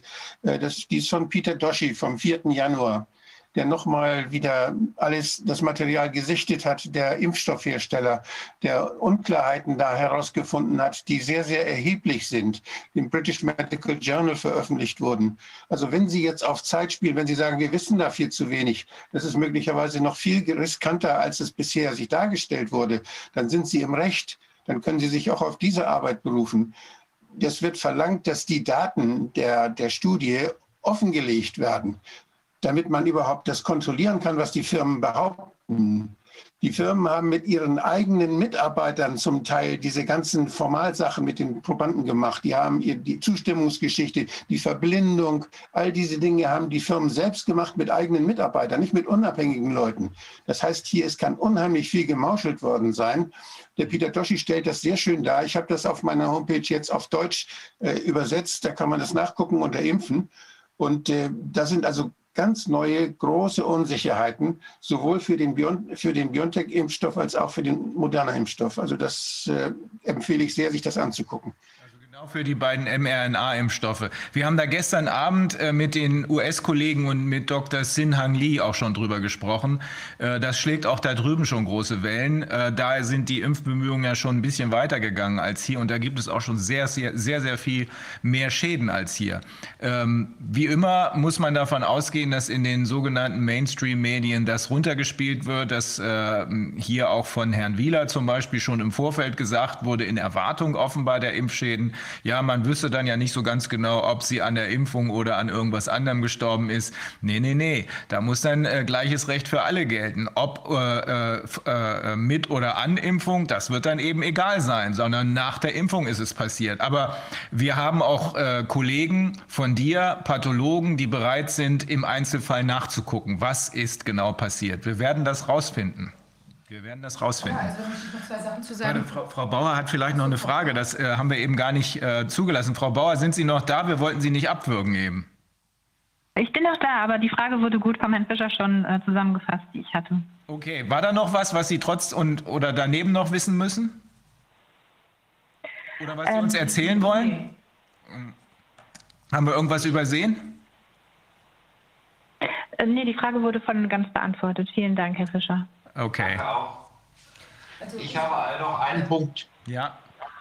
Ähm, gestern von wegen Mainstream. Äh, Sie haben die Fälle genannt mit Berlin, einem Berliner Pflegeheim. Ähm, ich habe hier aus Focus Online von gestern, da muss es wohl in Bayern in einem relativ kleinen Ort namens Küps in einem alten Pflegeheim, die waren auch bei den ersten bei der Impfung, da muss es zu einem massenhaften Ausbruch gekommen sein. Darüber berichtet Focus. Fokus fragt sich und die Leser von Fokus haben ganz viele Fragen, wie kann denn das sein? Die Leute fragen sich ja, wie kann das denn sein, wenn die alle geimpft worden sind? Jetzt rudert natürlich Fokus ein bisschen um, die wissen es anscheinend auch nicht. Ich will nur sagen, ist nachzulesen im Mainstream. Der Mainstream fragt sich selber, wie kann denn das sein? Ja, wenn es Tote Auch gibt, fragt mal sich den sogar Berliner Fall. Küps heißt es Haus Sonnenblick. Ja. Also das ist faszinierend. Ich, ich meine, also wir müssen da unbedingt noch mal ermitteln. Also ich wollte auch, wir haben ja den, äh, die E-Mail-Adresse heime äh, corona-ausschuss.de und da möchte ich noch mal auffordern, uns vielleicht noch mal Fälle zu schicken, also äh, wo sich genau dieses Phänomen jetzt zeigt. Also dass die Leute geimpft werden und kurz danach bricht irgendwie zufällig irgendwie die Corona-Erkrankung aus im Heim. Weil das ist jetzt an verschiedenen Stellen, das hatten wir ja auch aus Israel die Meldung, dass da in großem Umfang, ich weiß nicht, waren ja irgendwie 240 Leute jetzt wahrscheinlich, also es war ja ein Stand schon vor einiger Zeit, vielleicht ist inzwischen noch viel, viel mehr geworden, ähm, wo auch plötzlich ganz viele Corona krank werden und in dem Heim hier jetzt auch in Berlin äh, war es so, dass die Leute getestet worden waren, auch immer regelmäßig, ich glaube einmal pro Woche, war nie irgendwas, jetzt sind sie geimpft, zack, von den Impflingen acht Leute Corona-positiv. Also wie kommt sowas so spontan zustande und dann offenbar auch in so einem krass fortgeschrittenen Zustand dann aus dem Nichts heraus, wenn es jetzt wirklich nicht an der Impfung liegen sollte, sondern an, an Corona, dass sie dann gleich um ihr Leben kämpfen zwei Tage später. Und, und schon am Tag der Impfung ging es richtig los. Also das ist Mit jetzt Symptomen, ne? mit Symptomen, also richtig mit eben ähm, schlaff und äh, dann auch, was sehr auffällig war, eben sehr stark, ich glaube, die Sauerstoffsättigung sehr stark herabgemildert gemindert in den, in den Heimen. Also das wären auch noch Sachen, wenn Leute das jetzt beobachten, diese Phänomene, dass wir vielleicht eine kleine, ähm, also vielleicht machen wir auch, ich gucke noch mal, also wir würden das noch mal kommunizieren. Also Heime wäre jetzt die erste Anlaufstelle. Wir machen aber vielleicht noch irgendwelche Sub-Meldungsmöglichkeiten eben jetzt für konkrete Impfschäden. Vielleicht machen wir eine einfach noch mal, ich sage jetzt mal Impfschäden at corona-ausschuss.de. Wir werden das noch über die Telegram-Gruppe dann auch noch mal kommunizieren, dass wir das ein bisschen äh, sortieren, wie wir die Sachen erfassen und auch vielleicht machen wir eine Art kleine Umfrage, wo man aber eine E-Mail-Adresse für Kontaktmöglichkeiten irgendwie hinzufügt, sodass wir das dann auch vielleicht noch mal statistisch ein bisschen besser erfassen können. Also da sollten wir sehr wachsam sein. Weil das kann ja jetzt wirklich sein, dass entweder irgendwas in diesem Impfstoff drin ist, also sagen wir mal, äh, dieser Virus oder Viruspartikel dann eben von dem PCR-Test jetzt aufgespürt wird und wir haben eben dann zufällig diese Posi- Positivtestung und dann aber eine Impfschädigung, die sich dann zeigt, wäre eine Möglichkeit. Also das müsste man jetzt wissenschaftlich, konnten wir jetzt auch auf die Schnelle jetzt noch nicht irgendwie, haben, haben wir das jetzt noch nicht intensiver hinterfragt. Aber das, das müssen wir uns auf jeden Fall anschauen, was da los ist, auch im Sinne von dieser, äh, dass da jetzt angeblich so viele Menschen an, in den Heimen oder sonst wo an Corona im Moment versterben, müssen wir da eben sehr genau hingucken, was ist das jetzt eigentlich. Dazu noch mal eine Bemerkung. Wir haben ja äh, auch, das sind mehrere Heime, die das melden, dass nach der Impfung dann äh, ein paar Tage danach dann Menschen positiv getestet wurden. Einerseits, die vorher negativ waren. Und es, ist, und es ist beobachtet worden, auch in mehreren Heimen, dass nach dieser Impfung eben Menschen auch mit Symptomen dann krank geworden sind, wobei man nicht weiß, ob es Symptome waren, die infolge der Impfung entstanden sind, also Impfnebenwirkungen, oder ob es tatsächlich Infektionen waren. Das ist schwer auseinanderzuhalten. Jedenfalls immunologisch ist da was in Gang gekommen. Und äh, das, das, wenn man das jetzt vergleicht mit den Befunden, die äh, BioNTech zum Beispiel bei der Zulassung vorgelegt hat, dass Menschen, die geimpft werden, viel weniger äh, jetzt positive PCR-Tests hatten oder Symptome hatten, dann sind allein diese wenigen Beispiele, die wir jetzt sehen, die widersprechen total dieser Darstellung des Impfstoffherstellers.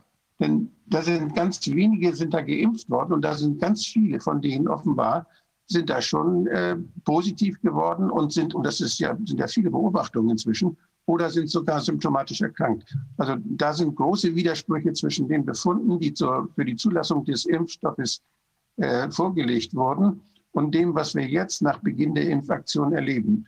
Das, muss, das Paul-Ehrlich-Institut ist zuständig für die Überwachung dieser Studie. Das Paul-Ehrlich-Institut macht das für die EMA. Und das Paul-Ehrlich-Institut ist hier in erster Linie verantwortlich, diesen Dingen nachzugehen. Ich möchte wissen, ob das Paul-Ehrlich-Institut das überhaupt macht und wie sie das machen, wie sie den Fällen nachgehen. Ich möchte einen Bericht darüber sehen.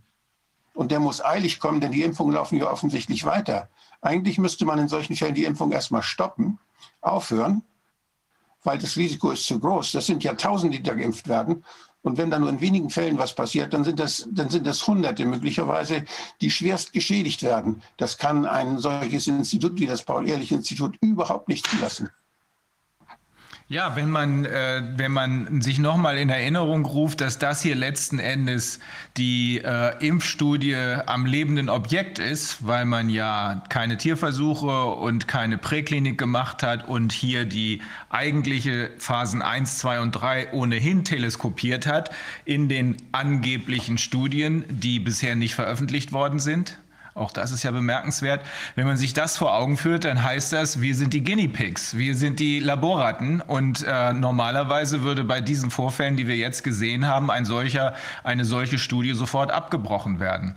Deswegen fragt man sich, was hier eigentlich los ist. Was macht eigentlich das Paul-Ehrlich-Institut für einen Job? Ich kann nur noch mal daran erinnern, wenn sich der Nebel gelichtet hat und er wird sich lichten, dann wird das rechtliche Konsequenzen haben für alle Beteiligten.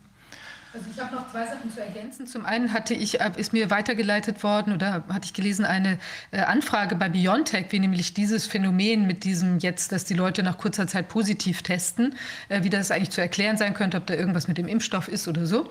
Und dann kam die Antwort von Biontech, ähm, dass, das, dass der Impfstoff ja erst nach sieben Tagen wirken würde und deshalb könne das sozusagen eine Koinzidenz sein. Also ich halte es für sehr unwahrscheinlich aufgrund der, dieses Geschehens, also auch gerade jetzt aus den konkreten konkreten Fällen, die wir wissen, wo vorher nie was war, zack, geimpft und bums, danach ganz schwer krank. Also das passt alles irgendwie nicht ganz so gut zusammen. Und äh, in Israel war es auch noch ein interessantes Phänomen. Da, ähm, da scheint es ja so zu sein, dass äh, da eine besondere Abrede oder eine besonders großzügige Belieferung von Israel mit dem Pfizer-Impfstoff eben wo erfolgt ist, äh, um die besonders schnell durchzuimpfen, weil man da anscheinend äh, Krankenakten wohl auch an zentraler Stelle hat, die 30 Jahre oder noch 40 oder noch länger zurückreichen, sodass man wirklich eine sehr gute äh, Krankengeschichte quasi von den betroffenen Personen hat und sich da also datenkrakenartig äh, quasi ähm, jetzt die gesamten Auswirkungen von der Impfung da noch ganz besonders äh, im Verlauf mit der, also im Vergleich mit der vorgängigen ähm, äh, Krankengeschichte der Leute angucken kann. Also das ist auch nochmal irgendwie besonders äh, irgendwie scheußlich eigentlich, dass Israel jetzt hier auch noch an, an ähm, also auch unter dem äh, Aspekt des Experiments hier an, an vorderster Front ist, das äh, berührt einen natürlich auch besonders unangenehm. Ja, das hat auch den Mann, mit dem wir gestern gesprochen haben, das war ein Israeli in unserem internationalen Zoom-Call mit den Amerikanern. Das hat den auch sehr betroffen gemacht. Der hat nämlich sein Gedächtnis noch gehabt und das reichte auch noch bis 1933 zurück. Ja, also wir werden uns das genauer anschauen. Wir stellen Möglichkeiten zur Verfügung, dass uns eben Sachen gemeldet werden können. Und wenn jemand jetzt zum Beispiel auch einen Angehörigen konkret verloren hat, jetzt ganz kurz nach der Impfung, dann wäre es wichtig, vielleicht auch noch mal an uns heranzutreten, dass wir gucken können, wie können wir da ähm, vielleicht auch äh, unterstützen und dass eben auch eine Obduktion erfolgt, dass man guckt, was ist denn da passiert, war das jetzt wirklich Corona, vielleicht auch noch mal ein Test, also auch Zugriff nehmen auf die eventuell die, die, äh, na, die Abnahmematerialien äh, oder sowas, sodass man das vielleicht auch noch mal überprüfen kann, war das jetzt wirklich Corona oder eben doch ganz was anderes. Ja, also ich glaube, dann haben wir dieses Impfthema jetzt erstmal so weit erschöpft. Äh. Aber da kommt noch mehr. Wir haben da noch was. Ähm, aber ähm, wir wollten doch noch mal auch auf die andere Seite, nämlich auf die wirtschaftliche Seite, auf die wirtschaftlichen Konsequenzen dieser seltsamen Maßnahmen zu sprechen kommen. Ähm, deswegen, ähm, Herr Fischer, danke. Das war erstens beeindruckend und zweitens sehr sachkundig. Ähm, Frau Bauer, Schön, dass da auch jemand aus der äh, nicht rechtlichen Welt äh, reingeguckt hat, weil letzten Endes sind Sie vermutlich in der Mehrheit, diese äh, Betreuer wie Sie. Äh, und ich bin froh, dass da immerhin nachgesucht wird nach Rechtsrat. Ähm, aber ich kann natürlich gleichzeitig verstehen, dass der Kollege Fischer nicht ersaufen darf in diesen ganzen Anfragen. Wir werden uns deshalb auch bemühen, hier eine Anwaltsgruppe zu bilden, eine Anwaltsgruppierung zu bilden, äh, sodass wir dann für, für alles, was jetzt gerade relevant ist, nicht nur die Impfungen, sondern auch das, was sonst noch passiert, äh, spezielle Leute anbieten können. Aber das können wir nicht auf die Schnelle machen, dazu brauchen wir ein paar Tage. Ja, also vielen Dank, Herr Fischer, vielen Dank, Frau Bauer. Und äh, jetzt wartet ähm, Herr äh, Ernst Wolf schon in der Leitung. Ähm, Herr Wolf, schön, dass Sie sich die Zeit nochmal genommen haben. Äh, uns interessiert jetzt natürlich noch mehr als vorher, weil jetzt sind wir ja schon ein paar Tage unterwegs mit diesen Maßnahmen. Erstens, wie ist die wirtschaftliche Lage und äh, was droht noch zu kommen?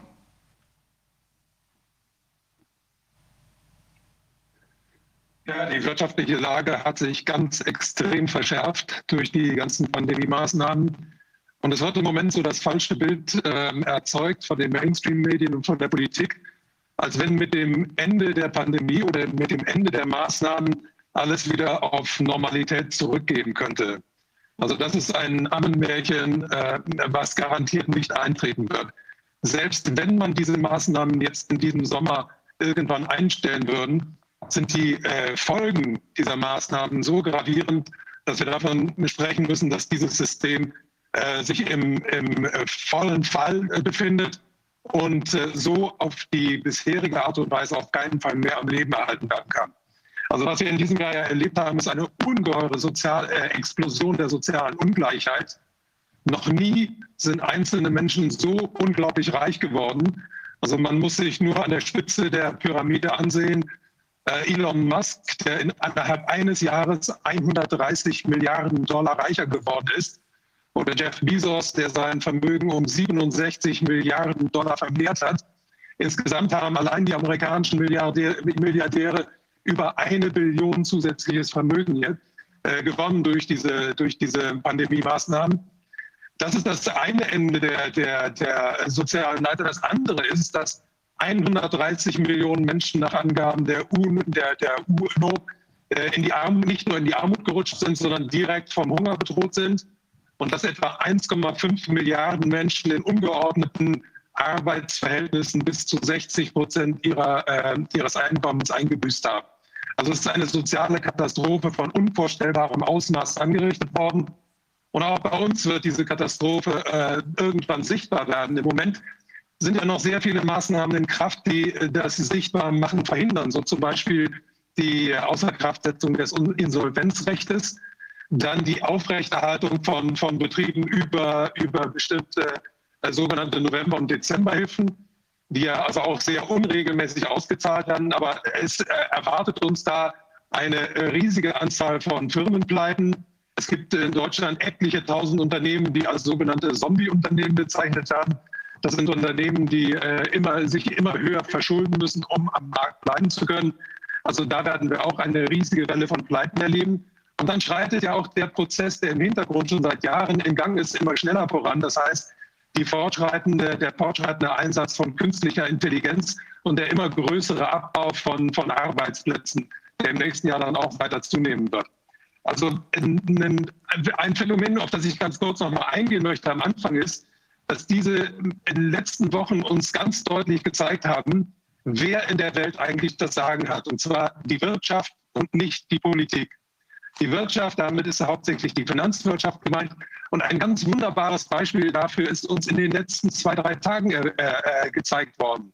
Da ist nämlich der amerikanische Präsident plötzlich auf Twitter und auf Facebook verschwunden egal was man jetzt von dem Präsidenten halten mag, aber es ist interessant, dass nicht die Politik mehr die Zensur ausübt, sondern die Finanzwirtschaft. Wenn man sich ansieht, wem gehört eigentlich Twitter? Also nach dem Motto Follow the Money. Wem gehört eigentlich Twitter? Twitter gehört Vanguard, BlackRock, also zwei Unternehmen, Vermögensverwaltungen. Und Twitter gehört auch noch ähm, Morgan Stanley Investment, also einem großen Hedgefonds. Und die bestimmen darüber, was der amerikanische Präsident mit welchen äh, Äußerungen der an die Öffentlichkeit treten darf. Oder im Falle von Facebook muss man sich einfach nur die Aktionärsstruktur von Facebook ansehen. Also Facebook, 25 Prozent der Aktien gehören äh, dem Gründer Mark Zuckerberg. Da bestimmt also ein Mann aus der IT-Branche darüber, was das Volk von seinem Präsidenten zu hören bekommt. Also da kann man sehr deutlich sehen, dass im letzten Jahr die Macht der, der, der Wirtschaft über die Politik noch ganz, ganz stark zugenommen hat.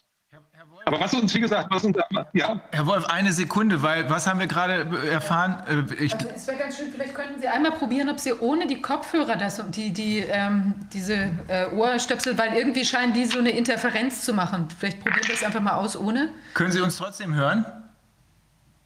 Über den Laptop-Ton? Über den Laptop, ja. Da waren eben so ein bisschen Störgeräusche und das, also wenn Sie uns so hören können. Ja, das eigentlich geht. Ja, ich glaube, es, es, es, könnte glaube, besser, besser, sein. Ja, Versuchen wir es einfach. Nacht die ganze Zeit. Allerdings. Oder, oder brauchen wir die, um Sie hören zu können? Verstehen Sie uns noch? Sonst machen wir es mit dem Geräusch. Ja, sonst, sonst ist egal. Sonst nehmen wir die Nebengeräusche in Kauf. Machen Sie mal wieder rein. Nee, machen Sie ruhig wieder rein. Wir nehmen die, die Störgeräusche in, in Kauf.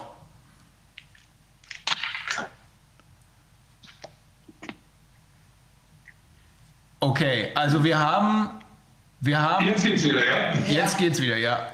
Okay. Also machen Sie ruhig weiter. Wir, haben, wir sind an dem Punkt, dass Sie erklärt haben, dass inzwischen die eigentliche politische Macht nicht mehr bei, von der Politik ausgeübt wird, sondern von der Finanzindustrie und der IT-Industrie. Ganz genau. Und diese, diese, dieser Komplex, also dieser digital-finanzielle Komplex, der hat im letzten Jahr ungeheuer an Macht gewonnen. Und äh, dadurch ist auch die Realwirtschaft weiter zurückgefallen. Also wir haben ja im letzten Jahr die größte Rezession der Neuzeit erlebt. Und gleichzeitig, wenn man auf die Aktien äh, und die, die, die Anleihenmärkte äh, sieht, äh, sieht man, dass es dort einen absoluten Run gegeben hat. Also ich habe gerade eben vor wenigen Minuten erfahren, dass Bitcoin jetzt über 40.000 Dollar gestiegen ist. Und das ist so ein bisschen so, das zeigt so ein bisschen wie ein Fieberthermometer, was da vor sich geht.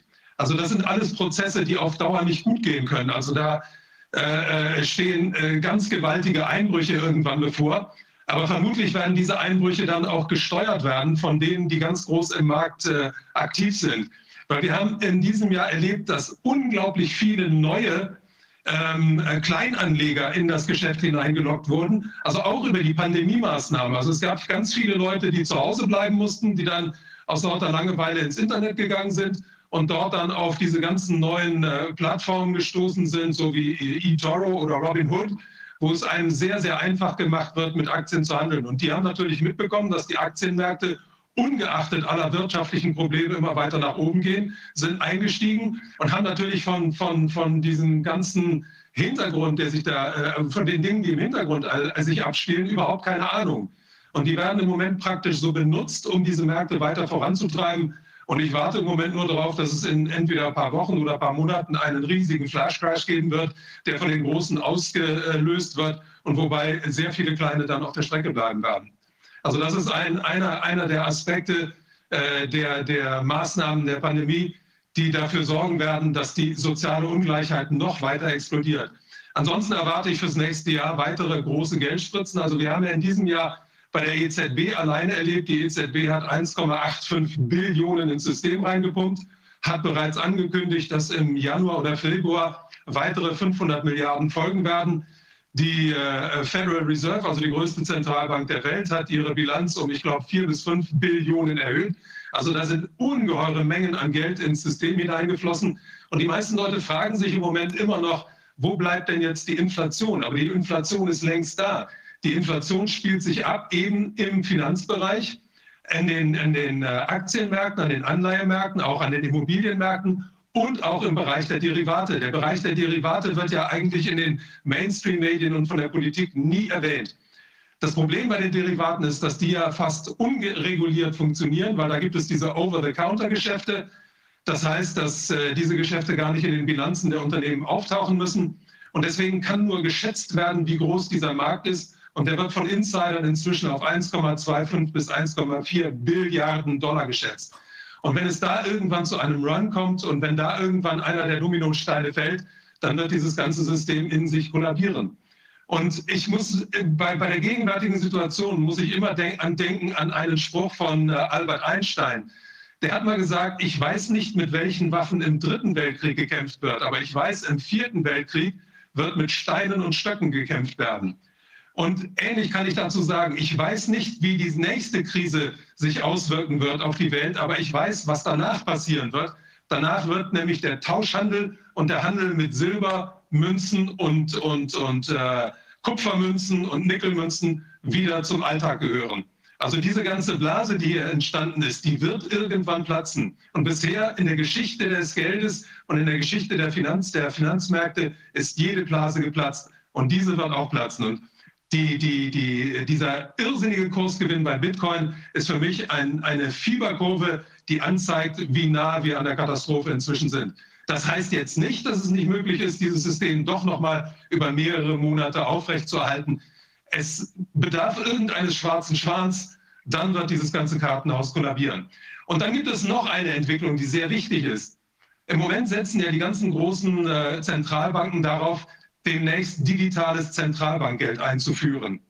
Und da gibt es einen, einen, einen äh, wirklichen interessanten Punkt, nämlich, dass China in der, bei der Einführung dieses digitalen Zentral, äh, Zentralbankgeldes ganz weit vorne liegt. Die haben in diesem Jahr schon mehrere Versuche gestartet und die arbeiten insgesamt seit fünf Jahren an einer Vorbereitung der Ausweitung ihres digitalen äh, Geldes auf andere Länder, und zwar über die neue Seidenstraße. Also die neue Seidenstraße ist den meisten ja bekannt als das größte Wirtschaftsprojekt aller Zeiten. Was den meisten nicht bekannt ist und was mir bisher auch nicht so, so, so äh, im Kopf herumgeschwirrt ist, ist, dass die, die Tatsache, dass seit 2015 ein Projekt Digitale Neue Seidenstraße läuft. Und dieses Projekt läuft darauf hinaus, in diesen ganzen Ländern der neuen Seidenstraße die, die Voraussetzungen zu schaffen, damit in diesen Ländern auch der E-Yuan irgendwann eingeführt werden kann.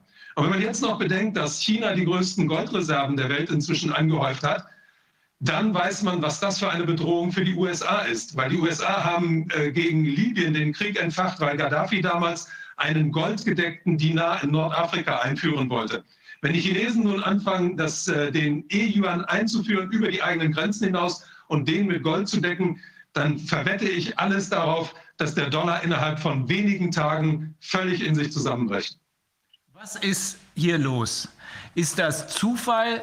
Ist die Lage außer Kontrolle geraten oder versucht hier im Hintergrund irgendein Player die Situation genau dahin zu treiben, dass wir einen solchen Crash erleben? Wie schätzen Sie das ein? Also einen einzelnen Player gibt es da ganz bestimmt nicht, aber es gibt eben das System, das es ermöglicht, dass einzelne Player besonders stark und besonders groß und besonders mächtig werden. Und wir erleben jetzt im Moment, dass einzelne Player so wie äh, Elon Musk, aber auch die großen Unternehmen wie Microsoft, interessant ist ja auch die Beziehung zum Beispiel zwischen Microsoft und, und Twitter.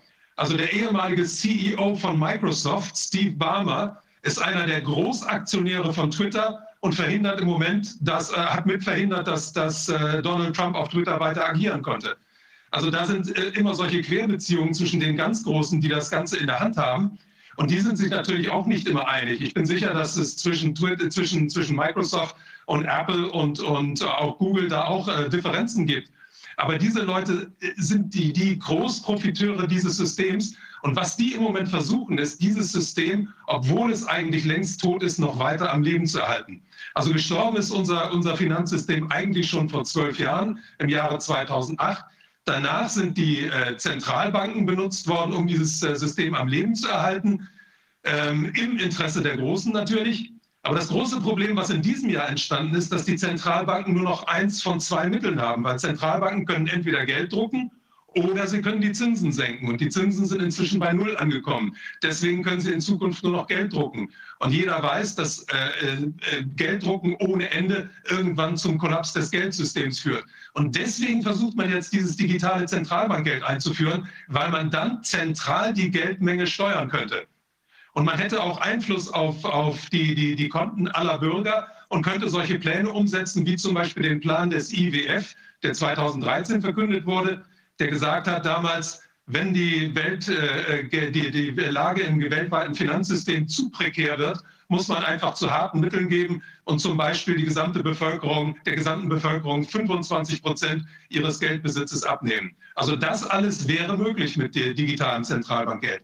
Es wäre auch möglich, mit digitalen Zentralbankgeld einzelnen Leuten bessere Steuersätze, anderen geringere, höhere Steuersätze aufzuerlegen. Und natürlich, wie wir aus China wissen, kann man über das digitale Zentralbankgeld auch Leute für ihr Wohlverhalten belohnen.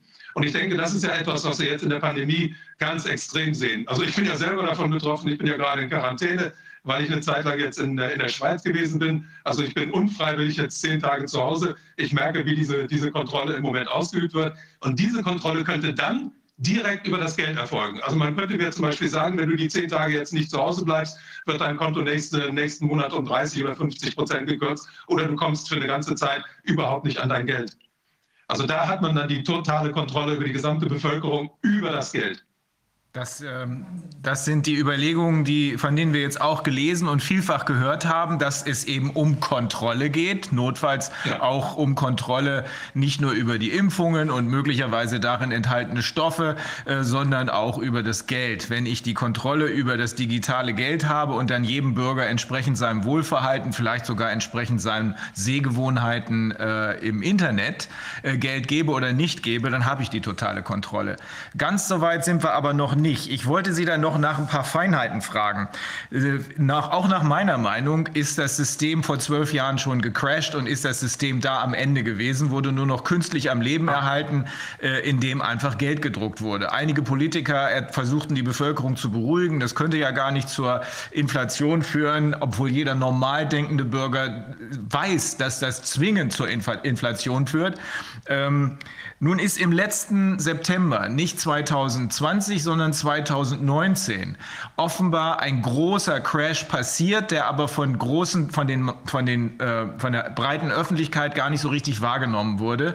Äh, ich weiß, dass eine Autorin, mit der ich gelegentlich auch äh, gesprochen habe, Heike Buchter, die äh, für die Zeit in den USA war oder ist, das weiß ich jetzt nicht genau, äh, da einen guten Bericht gemacht hat, aber offensichtlich nicht alles reingeschrieben hat, was sie wusste. Da brach das System schon schon wieder zusammen und da drohte ein noch größerer Crash, weil die Banken erneut nicht bereit waren, sich untereinander Geld zu leihen.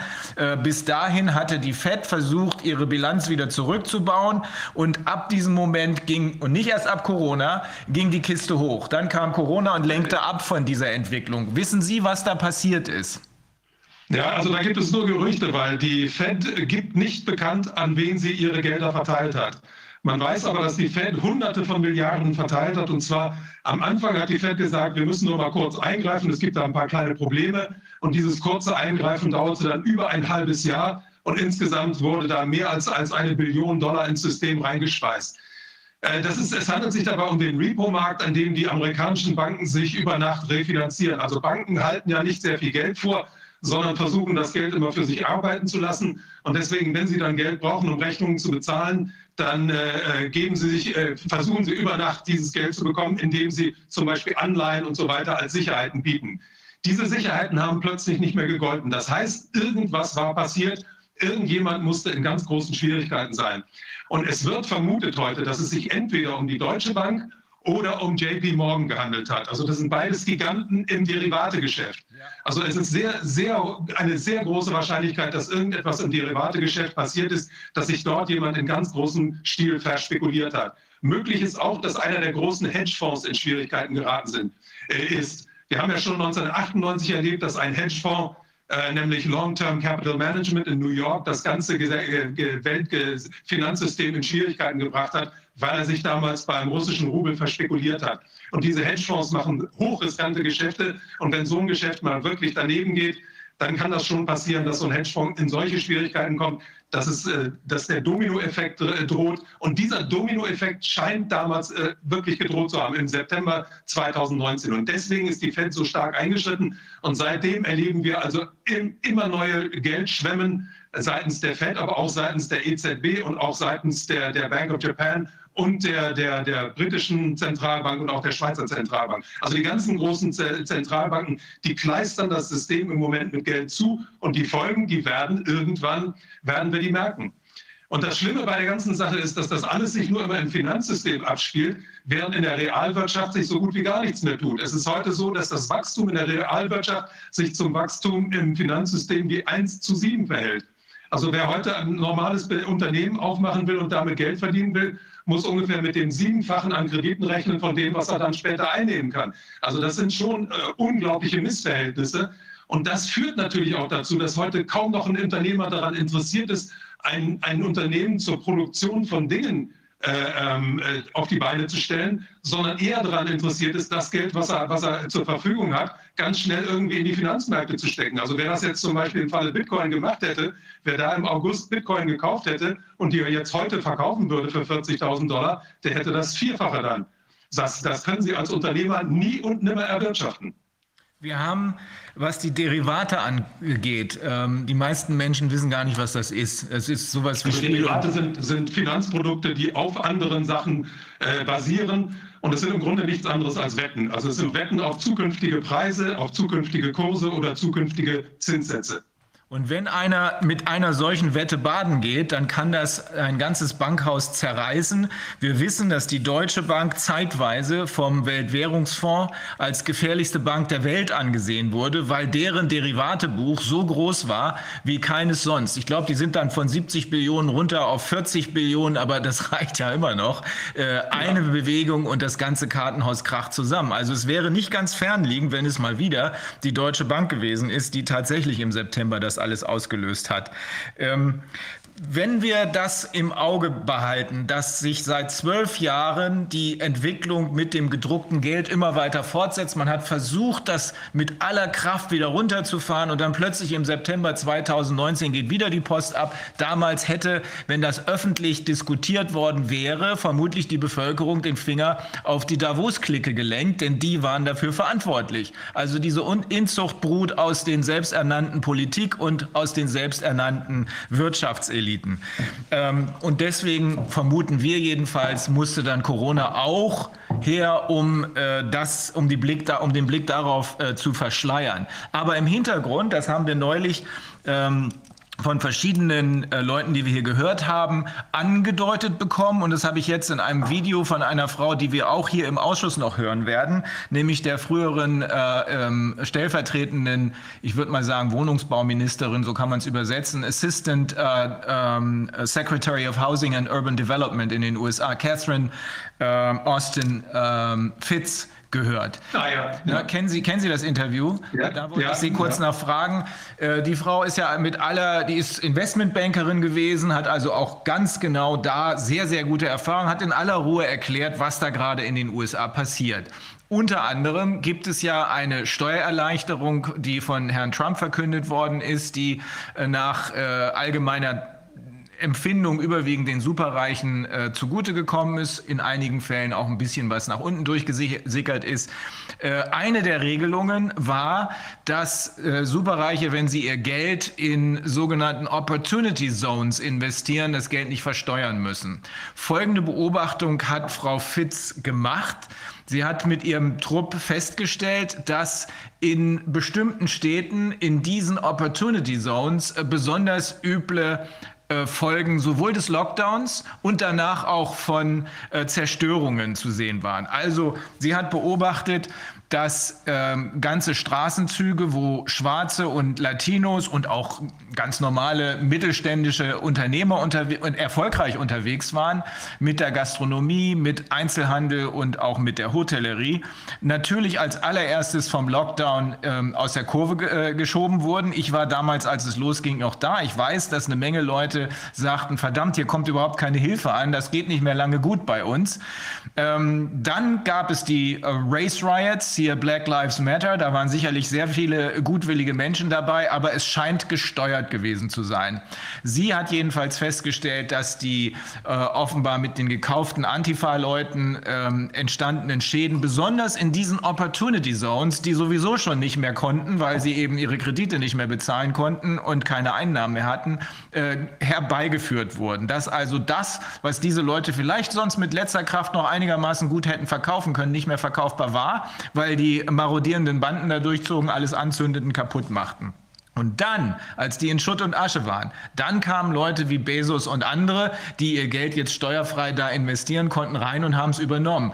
Mit der Konsequenz, dass diese Märkte weg sind, diese Märkte aufgesogen wurden von Amazon und vermutlich auch anderen und dass die zurückbleibenden Leute nicht mehr gebraucht werden und äh, offenbar aber auch in den USA jedenfalls nur äußerst unzureichende Hilfe erhalten haben. Ist das, äh, wie schätzen Sie das ein? Ähm, das ist, eine ist das eine Besonderheit in den USA oder ist damit auch hier zu rechnen? Müsste man auch hier den Unternehmern äh, sagen, Leute, ihr braucht nicht darauf zu hoffen, dass die Regierung, die euch genau in diese Situation reingebracht hat, euch wieder rausholt, weil diese Regierung längst nicht mehr dafür da ist, für euch zu sorgen, sondern offenbar ihre Kommandos von den selbsternannten ähm, Konzernklicken bekommt. Oder wie schätzen Sie die Lage da ein? Ja, ich schätze die ganz genauso ein wie die Dame. Und zwar, ähm, es geht dabei eigentlich um die Förderung der Plattformökonomie. Also das ist, das ist der wirtschaftliche Hintergrund dieser ganzen Sachen. Also die, diese ganzen kleinen äh, äh, Restaurants, die kleinen Hotels, die kleinen Geschäfte und so weiter, die werden so stark unter Druck gesetzt, dass die alleine gar nicht mehr überleben können. Und dann, wenn sie überleben können, dass sie sich dann diesen Plattformunternehmen anschließen müssen. Also bei den Plattformunternehmen, da gibt es ja äh, einige wirkliche super Erfolgsstories jetzt, so zum Beispiel Takeaway. Also zu Takeaway gehören Lieferheld, Lieferando, Foodora und so weiter. Das ist also eine kleine Firma irgendwo in Amsterdam, die inzwischen Milliarden schwer geworden ist und die natürlich ungeheuer von diesen Pandemie-Maßnahmen profitiert hat. Und die ganzen Pandemie-Maßnahmen haben ja dafür gesorgt, dass der Mittelstand ganz schwer unter Druck gesetzt wurde. Und dieser Druck ist dadurch verstärkt worden, dass die Hilfen zum großen Teil auch verspätet angekommen sind oder teilweise auch gar nicht angekommen sind. Es ist ja so, dass Großunternehmen, wenn denen mal, ich meine, erstmal sind diese Hilfen ja für die Großunternehmen also eigentlich ein riesiges Geschenk. Also allein nehmen wir mal die Novemberhilfen und die Dezemberhilfen hier in Deutschland. Da ist äh, Unternehmen wie McDonald's oder, oder äh, Burger King oder auch äh, dieser Kaffeekette da Starbucks, denen wird im, im, wurde im November und Dezember 75 Prozent ihres Umsatzes ersetzt. Also nicht ihres Gewinns, sondern ihres Umsatzes. Es wurde gleichzeitig aber auch erlaubt, dass die Takeaway-Geschäft machen. Die konnten also zusätzlich zu diesen 75 Prozent noch weiter verdienen, mit reduziertem Personal, mit reduziertem Aufwand noch weiter Gewinn machen. Also das ist unvorstellbar, während die Kleinen, die Kleinen natürlich riesige Schwierigkeiten haben, wenn sie nur ein kleines Lokal haben und die Leute ausbleiben und sie nicht sofort also in der Lage sind, äh, so ein Takeaway zu organisieren und dann auch noch gezwungen sind, das über Lieferando zu machen und denen 25 Prozent vom Gewinn abzugeben, dann sind sie ganz schnell am Ende. Und ich denke, das Ganze ist eine ganz gezielte Maßnahme. Und die Politik hat da einfach nur ihre Schäbigkeit gezeigt, weil sie das einfach alles zugelassen und unterstützt hat. Und ich muss sagen, also die Schäbigkeit der Politik, die äußert sich ja auch in diesen Zahlen 75 Prozent vom Umsatz.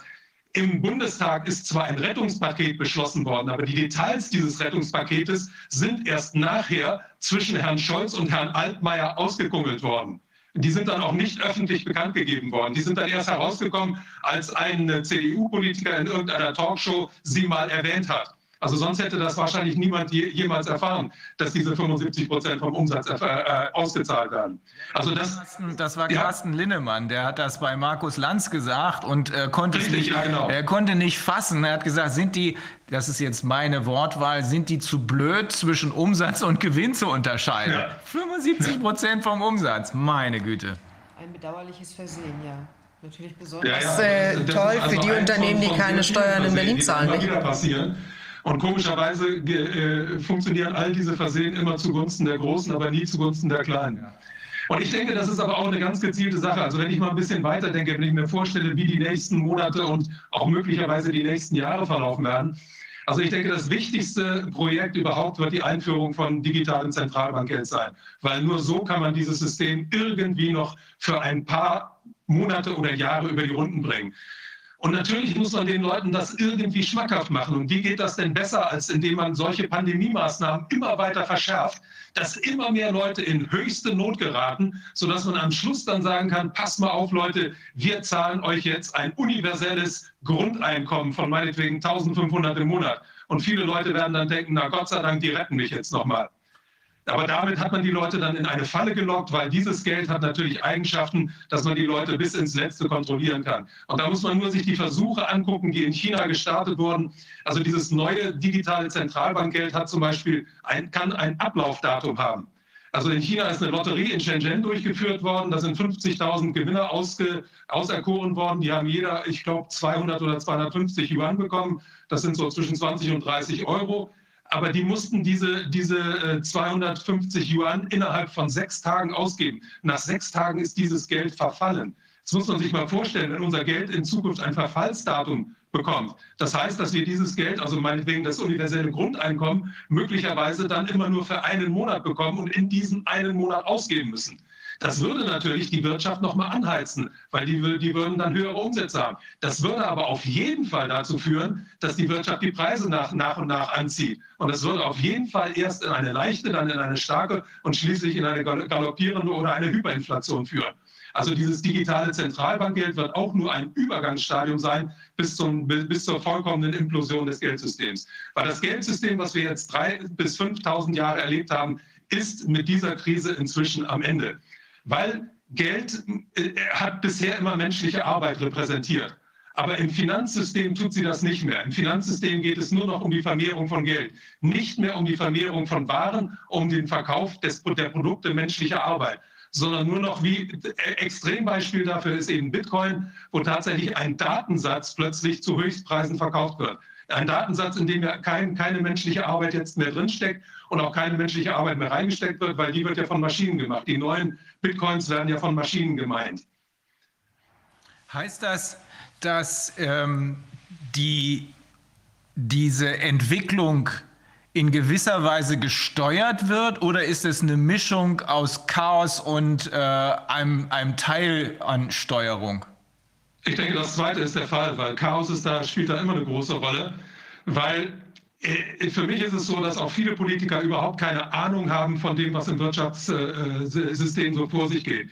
Ich glaube, dass, dass es eine, eine Menge Politiker gibt, die sich das Ganze gerne schönreden und die dann denken, vielleicht wird es ja dann doch irgendwie gut und die dann ganz einfach an ihren eigenen Vorteil denken und natürlich mal gucken, was sagen die Meinungsforschungsinstitute und wenn die mir erzählen, dass die Pandemie-Maßnahmen im Moment verschärft werden sollen, dann, dann, dann trete ich mal für die Verschärfung davon ein.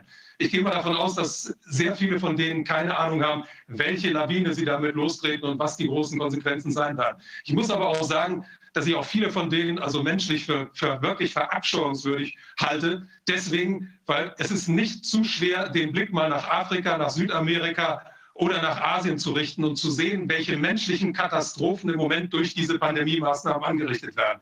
Also ich finde, 130 Millionen Menschen in den Hunger zu treiben, finde ich so schändlich, dass ich für diese Leute also kein entschuldigendes Wort mehr habe. Ja, auch nicht.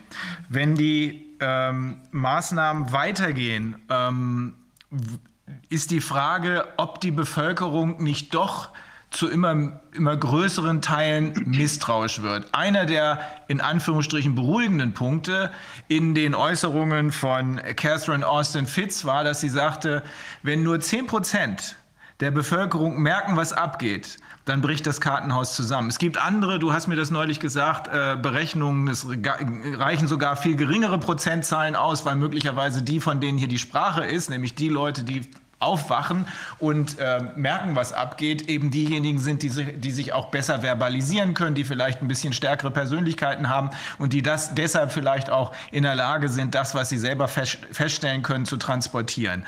Ähm, Sehen Sie das auch so, dass es äh, wichtig ist, dass die äh, Bevölkerung versteht, was hier abgeht, zumindest ansatzweise versteht oder jedenfalls wenigstens spürt, was hier abgeht? Dass also die kleinen und mittleren Unternehmer spüren, äh, dass es ihnen so oder so an den Kragen geht, wenn sie sich nicht wehren? Ja, auf jeden Fall. Also da bin ich ganz, ganz Ihrer Meinung. Eine Sekunde, Mali, bei mir ist gerade hier das Bild ausgefallen. Wir können Sie noch gut sehen. So, jetzt kann ich Sie auch wieder sehen. Wunderbar. Ja. ich bin auch der Meinung, dass wir, also wir stehen vor sozialen Explosionen. Ich meine, das, ist, das haben die alten griechischen Philosophen schon gesagt, dass die, die soziale Ungleichheit die, die, die, die Mutter aller, aller sozialen Explosionen ist. Und äh, die soziale Ungleichheit in der Welt ist im Moment so unvorstellbar, also das, äh, wenn man das jemandem vor zehn Jahren gesagt hätte, dass es möglich ist, innerhalb eines Jahres um 130 Milliarden reicher zu werden, der hätte einen wahrscheinlich für verrückt erklärt. Und ich muss auch sagen, dass ich, ich merke das ja auch an, den, an, der, an der Reaktion auf meine Videos, die ja wirklich teilweise sehr, sehr stark gegangen sind, dass die Leute sich plötzlich für diese ganzen wirtschaftlichen Zusammenhänge immer mehr interessieren. Und auch, auch Ihr Ausschuss, ja, der, der, der trägt ja auch dazu bei, die Leute da wirklich in einer hervorragenden Weise aufzuklären. Und ich glaube, dass im Moment sehr, sehr viele Leute innere Zweifel haben, die aber noch nicht wirklich äußern, weil sie auch Angst haben vor den Repressalien, die ihnen drohen. Aber ich sehe ein paar sehr, sehr positive Ansätze. Also alleine sehe ich schon, schon im medizinischen Bereich die Tatsache, dass so viel medizinisches Personal sich jetzt nicht impfen lässt. Das lässt so viele Leute aufhören. Also ich war jetzt gerade in der Schweiz und habe mich mit mehreren älteren Leuten getroffen, die am Anfang völlig bereit waren, sich impfen zu lassen und der, der Regierungspropaganda gefolgt sind. Und dann, als sie gehört haben, dass die eigenen äh, Betreuer oder die eigenen Ärzte zurückhaltend waren und ihnen das nicht empfohlen haben, dann plötzlich gesagt haben, na, dann will ich auch erstmal abwarten. Und ich denke, wir sind im Moment in so einer Art Übergangsphase. Also im Moment, viele Leute es, ich glaube, es gibt auch mehr, mehr Leute, als wir denken, die das Ganze äh, inzwischen auch durchschaut haben, die das nur mit ein bisschen äh, Resignation sehen, weil sie denken, ach, in den letzten Jahren hat sich auch nichts geändert, das wird sich diesmal auch nichts ändern. Aber ich denke, dass immer mehr Leute jetzt umschwenken werden und wenn diese ganzen äh, wirtschaftlichen Katastrophen eintreten, wenn der Mittelstand dann wirklich zusammenbricht Oder wenn solche Sachen passieren, wie zum Beispiel dieses Ich mach auf. Also es gibt ja mehrere Restaurants, die angekündigt haben, am nächsten Montag einfach aufzumachen. Ich bin mal gespannt, wie viele Leute diese, diese Restaurantbesitzer dann unterstützen. Also für mich ist es ein bisschen schade, weil ich aufgrund dieser, dieser Quarantänemaßnahmen nicht draußen sein kann. Aber ich würde gerne jetzt zu meinem kleinen Italiener an der Ecke gehen und mich dann ganz demonstrativ bei denen auf den Stuhl setzen, falls die dann dabei wären.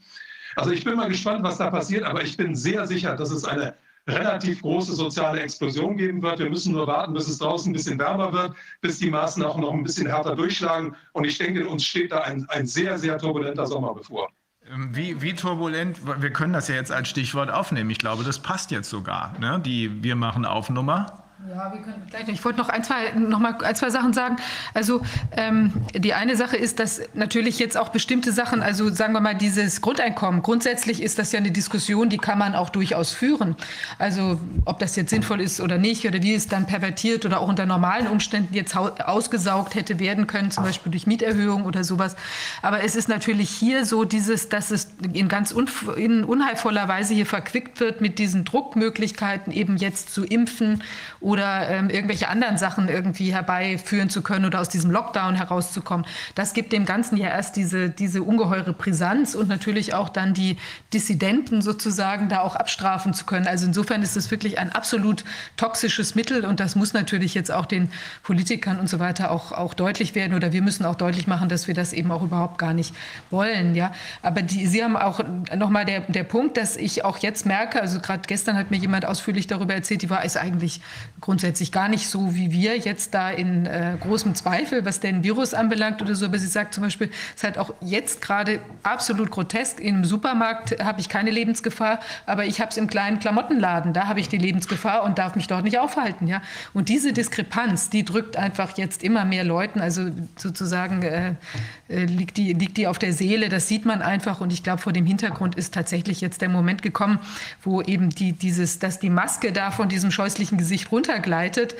Äh, die, die, das ist jetzt einfach der, ich denke, für System ist das einfach oder für die Umbaubestrebungen oder was auch immer ist das der ganz entscheidende Moment. Weil jetzt kann man es ja. nicht mehr verbergen, dass es einfach irgendwie was ganz Dubioses ist, zumindest, ja.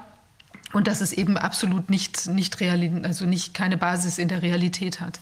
Wir wollen das, wir wollen das am Ende ähm, am Ende unserer Sitzung wollten wir nochmal auf äh, diese Wir machen Aufgeschichte und die Möglichkeiten, die wir da sehen, eingehen. Aber das, und ob das jetzt der richtige Moment ist, ich denke, es wird diesen Kippmoment so oder so geben. Vielleicht ist er jetzt da, vielleicht ist er in ein paar Tagen, vielleicht ist er in ein paar Wochen da, aber es wird diesen Kippmoment geben, äh, weil der äußere Eindruck, auf dem sich der Teil der Politik, der sich hier äh, kidnappen lassen hat oder beeinflussen oder kaufen lassen hat, verlässt, der ist falsch. Der ist definitiv falsch. Nur weil so viele Leute mit Maske rumrennen, muss man nicht glauben, dass die alle mit allem einverstanden sind. Die Zahlen, die ich heute Morgen in, bei meinem Aus Versehen Ausflug im Hotel in die ARD war das, glaube ich, gesehen habe, wo wirklich gleich danach eine Flasche Whisky fällig gewesen wäre, um den Tag zu überstehen. Äh, die Zahlen sind aus meiner Überzeugung völlig falsch. Äh, angeblich 75 Prozent der Bevölkerung pro Impfung. Wer es glaubt.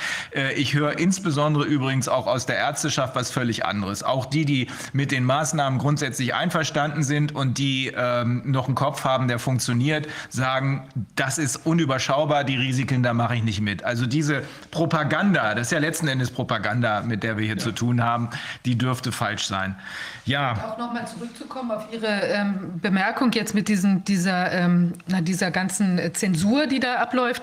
Dieses äh, Interview mit der, mit der Catherine Austin Fitz, was wir angesprochen hatten, das ist ja gelöscht worden. Da hat es circa 2,5 Millionen Views gehabt. Ja. Wir hatten das bei 2020 News verlinkt auch, haben es aber vorher gesichert, sodass wir eben, als wir erkannt haben, da ist dieses Problem, haben wir es jetzt auf unserem eigenen Server wieder zur Verfügung gestellt. Kann sich also jeder dort auch anschauen. Wir werden das auch nochmal verlinken äh, jetzt im Telegram-Kanal, dass man sich anschauen kann oder sonst einfach da äh, auf 2020 News gehen. Und man sieht, die, die Wünsche der Leute sind andere als das, was die Regierung glaubt oder die, wer immer da die Strippen zieht, ähm, halt einem präsentieren zu müssen oder zu wollen, ja, um einen eben in, in gewisse Sachen reinzulenken. Und das ist, ist einfach nicht, also denke ich auch nicht mehr der Realität entsprechend. Ja, da lügen die sich in die Tasche. Ja.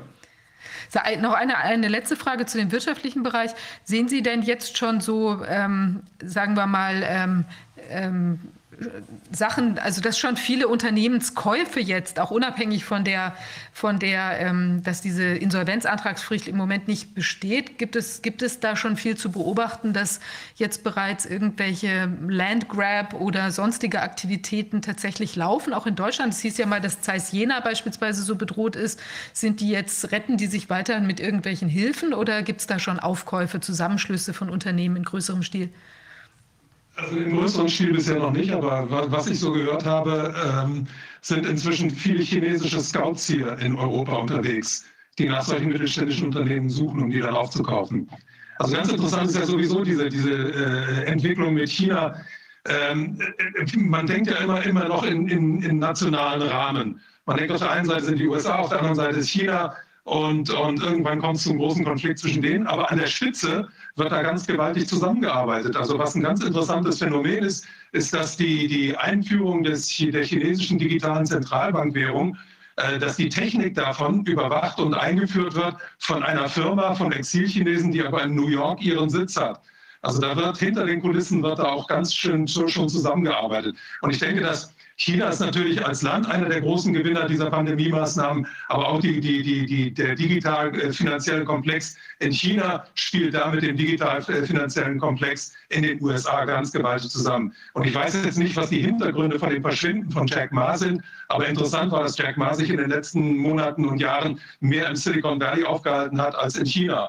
Und die, die, die, Entwicklung in beiden Ländern ist ja ganz ähnlich. Also in China haben wir Alibaba, in, in äh, Amerika haben wir Amazon, dann haben wir in China Tencent, Huawei, in Amerika haben wir Apple. Also da, das sind ganz ähnliche Entwicklungen. Und ich vermute, im Hintergrund werden die auch sich gegenseitig äh, irgendwann zuarbeiten und versuchen, gemeinsam die Herrschaft über die Welt zu, zu, zu erlangen und, und die Politik dabei völlig aus, dem, aus, der, aus der Welt zu drücken. Weil was nützt das noch, wenn die, wenn die Welt in einzelne Länder eingeteilt ist, wenn man die Welt über digitales Geld beherrschen kann? Dann, dann spielen Ländergrenzen gar keine Rolle mehr. Wenn alle Menschen eines Tages dann mit einem Impfpass rumlaufen müssen und auch über digitales Geld völlig gesteuert werden können, dann brauchen sie keine Grenzen mehr. Deswegen wird ja offenbar auch äh, diese, äh, werden diese globalisierten Privatvereine äh, so gepusht von dem genau. sich äh, Donald Trump, von dem man halten kann, was man will, aber in dem Punkt auch vollkommen zu Recht versucht hat abzugrenzen, denn ja. in diesen Privatvereinigungen ist völlig außerhalb jeder parlamentarischen Kontrolle letzten Endes die Politik gemacht worden, die wir jetzt gerade auszubaden haben. Äh, in, in, beim Weltwirtschaftsforum, im äh, Weltwährungsfonds haben sich genau die gleichen Typen immer wieder getroffen, bis wir hier so eine Bande von Inzuchtchaoten haben, die äh, vorgeblich unsere Regierung sind, weil wir haben ja mal ein paar von denen gewählt, aber offenbar in Wahrheit äh, den Kontakt zu uns verloren haben. Denn sonst, anders scheint es jedenfalls aus unserer Sicht nicht erklärbar zu sein, dass man so Grundbedürfnisse grundmenschliche Bedürfnisse. Also ich weiß, meine Frau wollte unbedingt zurück aus den USA, weil sie die europäische Kultur und die Straßencafés und die italienischen und so weiter gerne wiedersehen wollte. Das sind aber Dinge, die nicht nur meine Frau klasse findet, sondern die jeder klasse findet. Ja. Ähm, das ist die Angst übrigens, die bei vielen Europäern immer davor bestanden hat, in diesem EU-Komplex unterzugehen, die Kultur zu verlieren. Genau diese Dinge, auf die wir so viel Wert legen. Wir mögen ja als Deutschen die Italiener Italiener oder die Franzosen oder wen auch immer, genau deshalb, weil sie so anders sind. Und wir wollen gar nicht assimiliert werden und die wollen es genauso wenig. Ähm, ich glaube, das ist ein wichtiger Punkt, diese ganz menschlichen, kulturellen Bedürfnisse, das macht ja den Menschen überhaupt erst aus, äh, die werden, glaube ich, von der anderen Seite vollständig übersehen, wenn sie glauben, dass wir uns damit zufrieden geben werden, irgendwann auf diesen Plattformen unterwegs zu sein und diesen individuelle, diese individuellen Besonderheiten gar nicht mehr sehen zu können. Äh, Klaus Schwab vom, vom WEF hat das ja selber in einem seiner Bücher gesagt, dass der, der Mensch von gestern ist der Mensch, der schmeckt, riecht und hört. Und der Mensch von morgen ist der, der auf diese Sinne nicht mehr so viel Wert legt. Ja, ich äh, fürchte, er hat auch noch äh, mit anderen Sinnen äh, einige Probleme. Ähm, aber das wird sich alles, glaube ich, bald öffentlich zeigen. Ja. Ja, ich meine, sonst erzählen wir es jetzt, oder? Ja, dann das passt ganz gut. Willst du erzählen? Mach, doch, mach mal. Also wir haben ja, und zwar wir kommen jetzt nochmal zurück, Herr, Herr Wolfram, können Sie auch gleich mal sagen, was, wie Sie die, äh, diesen Ansatz finden. Also wir haben, ähm, äh, und zwar so, wir haben ja auch über dieses Thema der... Ähm, wir machen Aufgeschichte. Genau, wir machen Aufgeschichte äh, nachgedacht und ähm, gedacht, dass es eigentlich ja gar nicht unbedingt jetzt nur reicht, die Läden aufzumachen, sondern es geht ja letztlich auch um eine politische Öffnung. Und wir haben sozusagen eine Möglichkeit äh, entwickelt, wie man vielleicht das eine mit dem anderen sehr, sehr angenehm und nützlich verbinden kann. Und zwar es ist so, äh, wir haben also deshalb auch äh, jetzt eine, eine kleine politische Partei gegründet, die erstmal nur aus äh, uns, aus vier Personen besteht wir sozusagen. Die also, Kolleginnen und den Kollegen Dr. Hoffmann noch zu überzeugen. Wir werden das wahrscheinlich bei einem Glas Wein erörtern müssen im Rahmen einer politischen Diskussion. Und zwar sind äh, der Professor Dr. Schwab, der Jurist, der uns maßgeblich berät, und Professor Dr. Ulrike Kämmerer, die aus der Wissenschaft uns maßgeblich berät, äh, Viviane und ich. Und als Coach hinten dran Dr. Wodak. Wir haben uns entschlossen, wir gründen jetzt mal schnell eine Partei. Das haben wir gestern in äh, dem äh, Hutgeschäft von Viviane gemacht, äh, weil im Rahmen einer Parteigründung äh, einige Möglichkeiten bestehen, die äh, normalerweise nicht bestehen. Wir haben uns das deshalb überlegt, weil wir gesehen haben, dass in Bayern Menschen darüber nachgedacht haben, ihr Geschäft wieder zu eröffnen, einfach so, weil sie gesagt haben, hey, das war so angekündigt worden und ich mache es jetzt einfach. wir glauben aber, dass Bayern ein ganz besonders gefährliches Pflaster ist, äh, wegen Herrn Söder und seiner, ähm, ja, seiner äh, äußerst harten und äh, völlig menschenunwürdigen und menschenunfreundlichen Politik. Was aber auch in Bayern noch gilt, zumindest formal, ist das Grundgesetz. Im Grundgesetz steht das, Artikel 21 ist das, dass die Parteien einen besonderen Schutz genießen ähm, und dass äh, eine Partei, wenn sie sich erstmal gegründet hat, äh, als äh, verfassungskonform anzusehen ist. Da kann auch keine Verwaltung dazwischen grätschen. Da kann auch niemand als Polizei reinmarschieren oder als Ordnungsamt reinmarschieren und sagen, ich löse das hier auf. Denn wenn da eine parteipolitische Veranstaltung stattfindet, steht sie unter dem Schutz des Grundgesetzes, Artikel 21 Grundgesetz. Ähm, der einzige oder die einzige Institution, die dazwischen grätschen kann, ist das Verfassungsgericht. Da muss es erstmal hinkommen. Und wenn die sich tatsächlich unter dem Einfluss diesen höchst dubiosen, dieses höchst dubiosen Präsidenten dann am Ende äh, dazu hinreißen lässt, zu sagen, wir schaffen jetzt auch mal schön die Parteien ab oder jedenfalls die Partei, die sich hier gegründet hat und die, die sich da gegründet hat, dann wird das auch Bände sprechen. Also langer Rede, kurzer Sinn. Ja? Moment, also die, das geht natürlich nur verfassungswidrig oder verboten kann eine Partei ja nur werden, wenn sie wirklich verfassungsfeindliche Ziele ja. verfolgt. Und das ist hier ja, spielt ja gar keine Rolle. Also insofern ist es sogar so, also das quasi, äh, um das Argument äh, auf, den, auf den Alltag äh, zurückzubringen, nur wenn es sich wirklich um äh, verfassungsfeindliche Bestrebungen halten, handeln würde, kann man überhaupt reingrätschen. Ansonsten ist jede Partei zu tolerieren, die es gibt. Ja, so und jetzt ist der Gedanke, also weil das ja, glaube ich, für sehr viele Menschen gibt es ja eben doch sehr viele drängende politische ähm, Themen, die sie bewegen. Und da ist uns die Idee gekommen, ob man nicht beispielsweise, wenn ich jetzt ein Italiener bin, ein italienisches Restaurant betreibe, habe ich ja einen wunderbaren Raum, in dem sich auch politische Gruppierungen zusammen, eine Gruppier politische Gruppierung entstehen kann.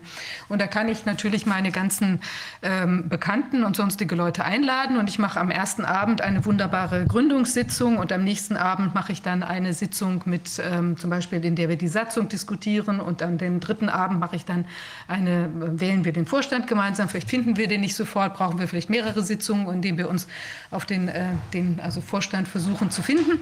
Und äh, natürlich kann ich auch dann ein solches, äh, sagen wir mal, politische Diskussion und Erörterung in Bezug auf die ähm, Parteigründung ähm, kann ich unterbrechen und zum Beispiel auch mal zur Stärkung was essen. Oder was trinken.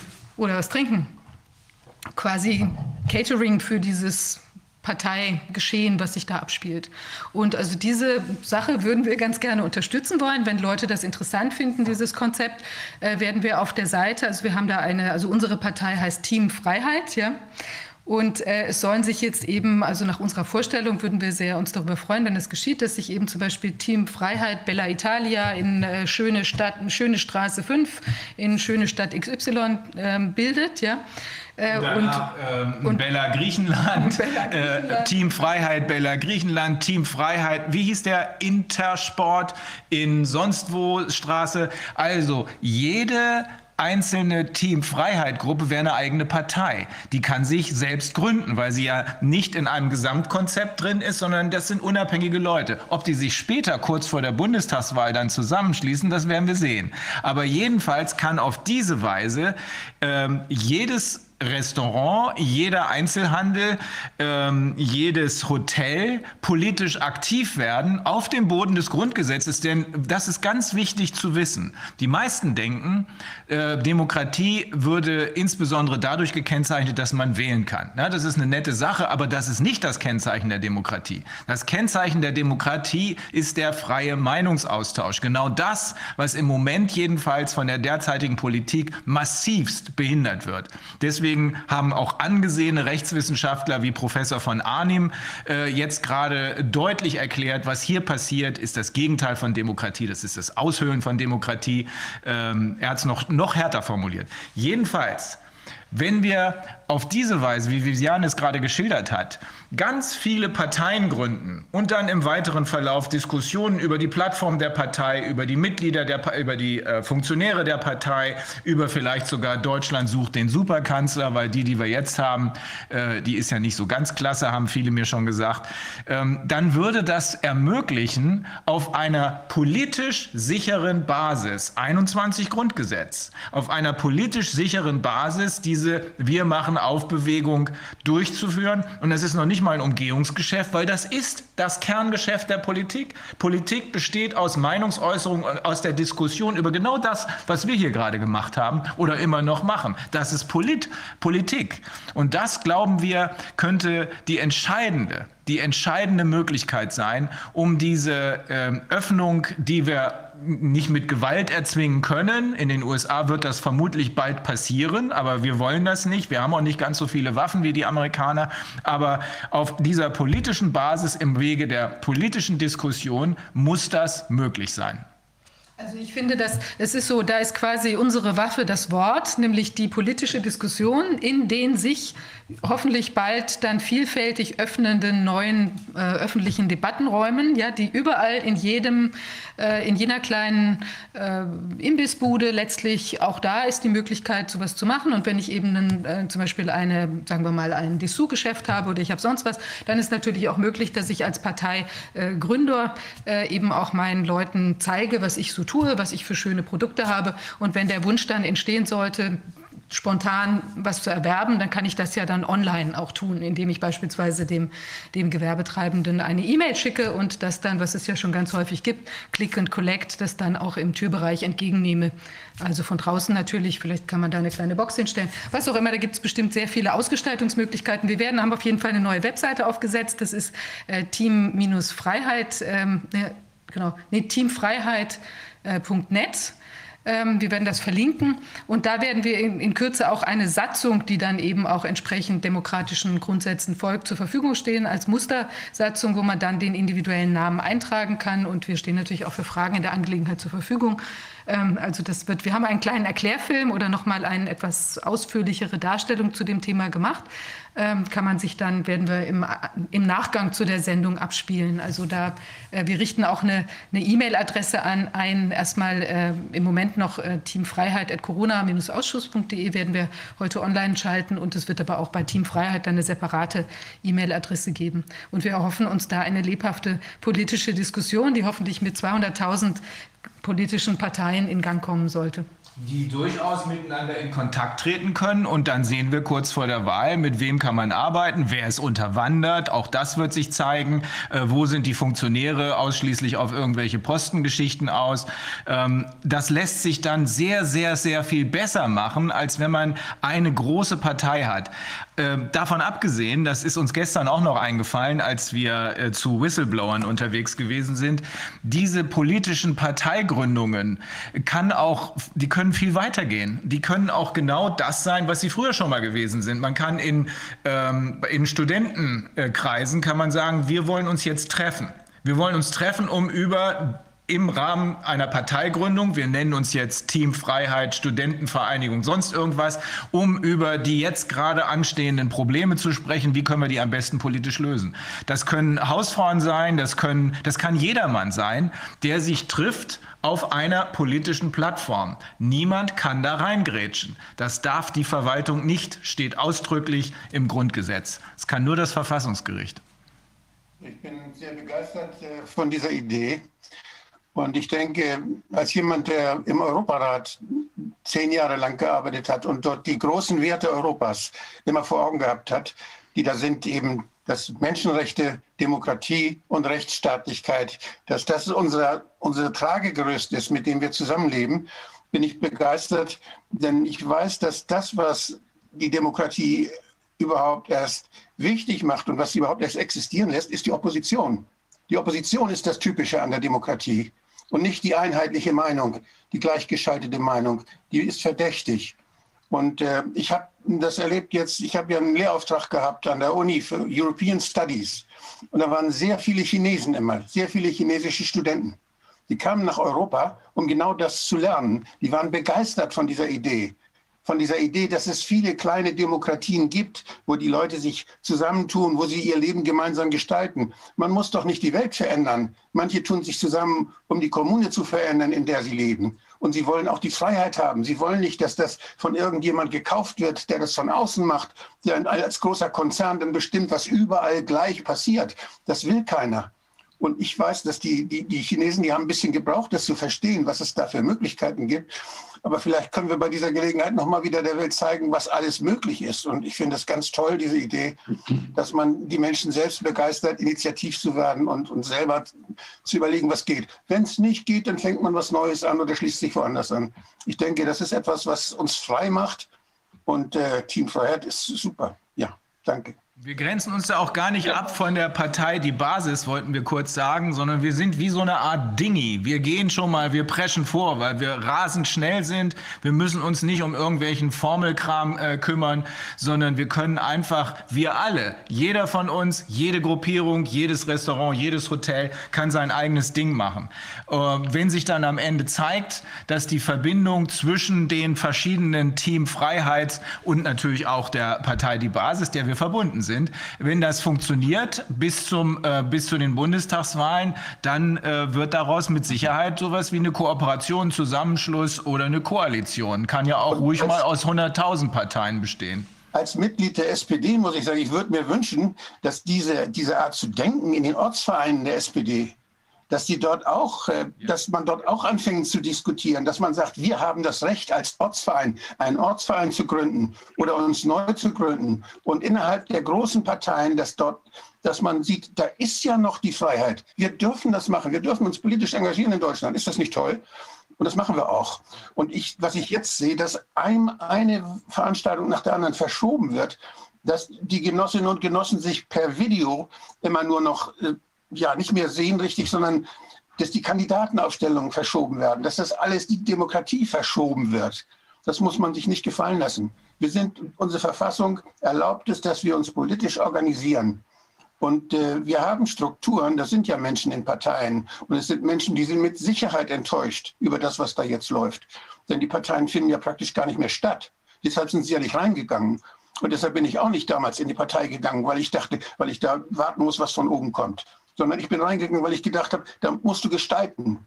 Und das kann man auch. Und deshalb, ich wünsche mir, dass es nicht nur in, in kleinen Gruppen überall passiert außerhalb der großen Parteien, sondern dass es auch innerhalb der Parteien jetzt Leute gibt, die sich Gedanken machen, wie wir das wieder beleben können, wie wir aktiv werden können, wie wir wieder selber uns engagieren können, dass die Demokratie anfängt zu leben. Denn wenn wir, wenn wir das machen, dann ist das andere, was da kommt von Google und Co., gar nicht mehr so wichtig weil das, was uns täglich umgibt, das sind wir. Das sind unsere Nachbarn. Das ist, das ist das, wo wir einkaufen gehen, wo wir zur Schule gehen. Das sind die Dinge, die wir gestalten wollen und wo wir uns wohlfühlen wollen. Und das können wir nur selber machen. Das ist All Politics are Local. Das ist zurück zu den Regionen, da, wo die Leute sich kennen und wo sie sich aufeinander verlassen müssen. Nicht dieses äh, ja, anonyme Konstrukt, Weltwährungsfonds, ohnehin eine reine Privatveranstaltung von superreichen und geschmierten Katastrophentypen mit schwersten Persönlichkeitsstörungen, aber auch nicht die EU, die aus unserer Sicht undurchschaubar geworden ist für die meisten Bürger und von vielen als reine Selbstbedienungsmaschine empfunden wird. Sogar wir als Juristen können nicht wirklich nachvollziehen, wer hat denn welche Befugnisse innerhalb der EU. Wir wissen nur, da sitzt eine Frau mit einem künstlichen Stahlhelm und die ist Chef der EU, nachdem sie überall sonst versagt hat. Das ist was, was man, denke ich, auseinanderhalten muss. Das, das lokale Selbstgestalten, aber andererseits, dass man die Welt vernetzt, das, das ist, ist gegeben. Die Welt ist vernetzt und ist globalisiert. Das lässt sich nicht ändern und das ist auch gut so. Deshalb ist es auch, kann man es auch schaffen, dass die Welt friedlich sich vernetzt und friedlich weiter beieinander ist. Aber dass diese, diese Subsidiarität, die ja überall in der Verfassung steht und die ja überall im föderalen System oder in der Europä europäischen System, überall ist es, dass man sagt, das, was die Menschen vor Ort selber machen können, das muss man, da muss man ihnen helfen, dass sie es auch selber machen. Und nur da, wo sie es nicht selber machen können, da muss dann eine größere Einheit helfen. Das ist das Prinzip dabei. Aber was wir erleben, ist eben, dass die Kleinen gar nichts mehr machen dürfen, dass irgendwo einer sitzt in weiß nicht wo und er sagt, wie alle das machen sollen und mit dem Geld dann das steuert. Das geht gar nicht. Es, so funktioniert Leben nicht, so funktioniert Gesellschaft nicht. Das ist eine Fehlkonstruktion, die jetzt schon zu erkennen ist, die niemals funktionieren wird, weil die vielen Dinge, die Menschen miteinander aushandeln müssen, damit sie alle glücklich sind, die kann nicht zentral gesteuert werden oder beurteilt werden. Das muss man den Menschen schon selber überlassen. Und ein System, was das den Menschen überlässt, das ist nachhaltig. Ein System, was meint, es alles abnehmen zu können und zentralisieren zu können, das platzt, das geht kaputt, das zerfällt. Und dann gibt es Chaos und dann gibt es Gewalt. Und das ist etwas, was wir nicht wollen. Mhm. Ja, und noch dazu, weil es ja nicht so ist, dass die, die im Moment jetzt das übernehmen, äh, wirklich äh, gutmütig wären, sozusagen. Also das ist ja noch mal was anderes, ob ich jetzt irgendwie den, den äh, gnädigen Kaiser oder irgendwie den gnädigen Regierenden habe, der es jetzt mit allem gut meint, dann fände ich trotzdem noch, dass das richtig ist, was du gesagt hast, Wolfgang, dass es eben äh, vom, vom ähm, äh, naja, also dass es dann trotzdem nicht so sein soll, dass die, die die Basis quasi, dass die eben ganz undenkend oder irgendwie nur entgegennehmend da unten ist. Ja, aber hier haben wir es hier sogar noch dazu, dass, dass diese Struktur, diese pyramidenhafte Struktur jetzt natürlich auch noch massiv missbraucht wird zu unserem Nachteil. Das kommt ja noch dazu. Und ich erhoffe mir davon eben wirklich auch, dass wir dadurch, was wir ja auch mit dem Ausschuss wollen, letztlich das Gespräch wieder in Gang kommt. Also dass dann eben sich Leute zusammenfinden, zum Beispiel, sagen wir mal, auch ein Hühnerzüchterverein könnte ja plötzlich sagen, wir strukturieren uns jetzt als eine Partei weil inzwischen ist so viel passiert, dass wir politisch so viel aufzuarbeiten haben, auch in unserem Kreis des Hühnerzüchtervereins, also mit den gleichen Personen, ja, dass wir sagen, das ist uns ein großes Anliegen, miteinander zu sprechen und über unser gemeinsames Hobby, nämlich mit den Hühnern, äh, zum Beispiel wieder ins Gespräch zu kommen über die unterschiedlichen Sichtweisen, die man jetzt hat in Bezug auf die Sinnhaftigkeit der Maßnahmen oder über Ängste, die man hat und so weiter. Also das kann sich auf allen Ebenen jetzt ganz befruchtend und vermischend äh, auswirken. Ja, also das wäre unsere Hoffnung, äh, da, darüber hinaus, dass wir uns natürlich auch alle freuen würden, wenn wir bald wieder bei unserem äh, Italiener, äh, Lieblingsitaliener oder Lieblingschinesen äh, oder auch, weiß ich nicht, Rindsrouladen wieder irgendwo in, in irgendeinem, weiß ich nicht, bayerischen Hofbräuhaus essen können oder so. Ja. Also ich finde find das auch eine ganz gute Idee und zwar also mein Bereich ist ja so die Aufklärung, aber in letzter Zeit, gerade angesichts der Zuspitzung der Verhältnisse, werde ich ja ganz oft gefragt, ja gut, wenn ich jetzt aufgeklärt bin, was tue ich dann? Und ich denke, das ist jetzt so der nächste Schritt, der dann folgt, dass man die Leute zusammenbringt. Ich glaube, das ist ein wirklich guter Ansatz, die Leute auf diese Art und Weise zusammenzubringen und ihnen auch nicht vorher irgendwie ein Programm aufzuoktroyieren, sondern zu sagen, jetzt schafft euch euer eigenes Programm. Und dann schließen wir uns zusammen und das diskutieren wir dann ganz breit und ganz offen. Also ich halte das für einen wirklich guten Ansatz. Und wenn ich mit meiner, äh, mit meiner Aufklärung dazu beitragen kann, bin ich gerne dazu bereit. Klasse. ja, äh, das ist, das ist entscheidend. Es ist ja für all das, was wir gerade machen, Sie haben es vorhin ja selber gesagt, ist entscheidend, dass das möglichst breit nach draußen getragen wird. Ja. Und jedes genau. Mal, wenn man jemanden trifft, der vielleicht sowieso schon Fragezeichen in den Augen hat und mit dem man dann ins Gespräch kommt, jedes Mal ist das ein großer Sieg in die richtige ja. Richtung. Ne? Genau. Das ist ja auch das, was wir ja sehen. Diese merkwürdige, ich, also auch, ich meine, dass ich auch in dem, in dem Interview mit der Catherine Austin Fitz sowas gehört hatte, auch nochmal der Aspekt, dass es eben ja gerade diese Vereinzelung, die ja im Moment jetzt passiert, dass im Prinzip ich aktuell, wenn ich mich jetzt an alle Regeln halten sozusagen oder halten möchte, sitze ich ja quasi allein mit irgendwie gegebenenfalls noch einer weiteren Person, die mich besuchen darf. Hocke ich in meiner äh, Kernfamilie oder als Single sitze ich vielleicht allein. So was mache ich den ganzen Tag. Wenn ich jetzt zum Beispiel in Berlin ist ja wohl so eine Art dauerhaftes Ausgangsverbot. Ich darf nur mit triftigem Grund mich draußen irgendwie durch die Gegend bewegen. Das heißt, wenn ich das jetzt auch ganz ernst nehme, sind es ja, äh, also weiß ich nicht, einen Arztbesuch einkaufen und noch mal irgendwas äh, mit dem Hund raus oder so. So, ansonsten sitze ich jetzt in der Maschine, gucke guck sozusagen mir im Internet an, was läuft. Oder äh, im schlimmeren Fall lasse ich mich jetzt eben von den Mainstreams berieseln und äh, schluck das nochmal runter mit einem Gin oder auch, oder auch nicht. Ja. Aber jedenfalls bin ich ja total isoliert. Und das Ding ist, wenn ich jetzt vielleicht mich mit zehn anderen Leuten treffen könnte, mit 30 anderen Leuten, dann hat mal der eine andere Meinung und wir fangen vielleicht an, uns zu streiten. Aber ich denke dann danach nochmal und gu guck nochmal nach oder trifft dann noch jemand, der das. Und das ist ja das, also jedenfalls, was Frau Fitz meinte, dass das eben auch das ist, was ganz, ganz gefährlich ist sozusagen im Moment für die Aufrechterhaltung dieses, dieses äh, Konstrukts, ja, was wir da im Moment haben, dass eben diese faschistischen Strukturen. Dieser, ja, diese ja, sehr problematischen Strukturen, also dass eben das Gespräch unterbrochen ist. Immunität bei dieser Gelegenheit wieder eingefallen. Ihr wisst ja, dass die, die WHO jetzt definiert hat, die Herdenimmunität entsteht nur durch Impfung. Alles andere zählt nicht. Ja, Quatsch. Und das ist natürlich geradezu lächerlich, denn die Immunität, die wir alle haben, die uns gesund hält und munter und nur gelegentlich mal ein bisschen husten und, und schnupfen lässt normalerweise, das ist ja das, was bei den meisten passiert. Und diese, diese Herdenimmunität die gibt es auch im sozialen Bereich. Wir, das, was wir lernen mit unserem Immunsystem, das ist analog zu dem, was wir lernen mit unseren geistigen Fähigkeiten. Auseinandersetzen mit Problemen, mit gefährlichen Situationen. Das können wir nur, wenn wir in gefährliche Situationen ab und zu mal kommen. Aber es gibt einen schönen, es gibt einen schönen Spruch, ich glaube, der ist von, von Wolf Biermann. Der hat gesagt, wer sich nicht in Gefahr begibt, der kommt drin um. Das hat was damit, das hat was damit zu tun. Wir, wir müssen alles trainieren, damit wir uns in dieser Welt, ja, damit wir stark sein können. Die Kinder müssen es lernen und wir müssen es jeden Tag immer wieder lernen, wie wir diskutieren, wie wir jemand, wie wir jemanden nicht missverstehen, damit nichts Böses passiert. All diese Dinge, die machen wir laufend und da müssen wir miteinander kommunizieren. Leben ist Kommunikation, Gesellschaft ist Kommunikation, nichts weiter. Wo nicht mehr kommuniziert wird, da ist keine Gesellschaft. Ja. Und wo die Menschen sich nicht mehr treffen, ist keine Gesellschaft mehr. Und, und das, das, ist etwas, was wir, was, wo wir uns drüber freuen können und was wir auf alle Fälle uns, das kann uns keiner nehmen, das geht gar nicht. Mhm. Solange da Menschen sind, dann brauchen sie das einfach. Wir haben jetzt äh, zusätzlich ähm, zu Herrn Wolf auch noch äh, Norbert Hering in der Leitung. Herr Hering, können Sie uns hören? Sie sind, glaube ich, auf Stumm. Das ist richtig. Wie Jetzt geht's. Bei Zoom bin ich auf Stumm. Herr Hering, wie geht's Ihnen? Mir geht's prima, danke.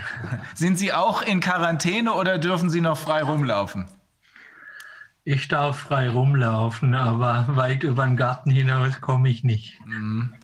Ähm, wir haben hier eben schon äh, mit Herrn Wolf die derzeitige wirtschaftliche Situation und was noch alles zu erwarten ist diskutiert. Äh, weil ja durchaus aus aktuellem Anlass, weil ja eine Reihe von Unternehmern geplant hatte, äh, nächste Woche mit dieser Bewegung Wir machen auf, ähm, die kleinen und mittleren Unternehmen, die Gastronomie, Hotellerie und so weiter wieder zu öffnen. Ähm, und da wollten wir wissen, was, äh, wie ist die Lage derzeit einzuschätzen und was ist noch zu erwarten. Wir hm, haben dann von Herrn Wolf schon mal erfahren, dass hier die wirtschaftliche Lage ganz anders, als es in der Öffentlichkeit in den sogenannten Mainstream-Medien dargestellt wird, keineswegs äh, so ist, dass man sagen kann, ja, wenn die Pandemie vorbei ist, dann wird alles wieder bestens äh, vorangehen und dann wird alles spurlos an uns vorübergehen. Das ist die, ähm, äh, also bevor ich Ihnen jetzt alles wiederhole, was Herr Wolf gesagt hat, er sitzt ja selber noch da, der kann das ja auch noch mal erläutern, falls ich hier was Falsches gesagt habe. Aber Herr Wolf hat uns darauf hingewiesen, das haben auch andere schon getan, äh, dass hier eine ungeheure Zerstörung in Gang gesetzt gesetzt worden ist, insbesondere was den Mittelstand angeht, äh, während die äh, Konzerne noch halbwegs gut dastehen, weil ihnen das Geld mehr oder weniger äh, im Koffer übergeben worden ist. Wie schätzen Sie die Situation ein? Ähm, ähnlich, außer dass ich nicht sagen würde, dass die Konzerne einigermaßen gut dastehen. Äh, die Konzerne stehen ganz hervorragend da, äh, wie man ja an den Aktienkursrekorden ablesen kann.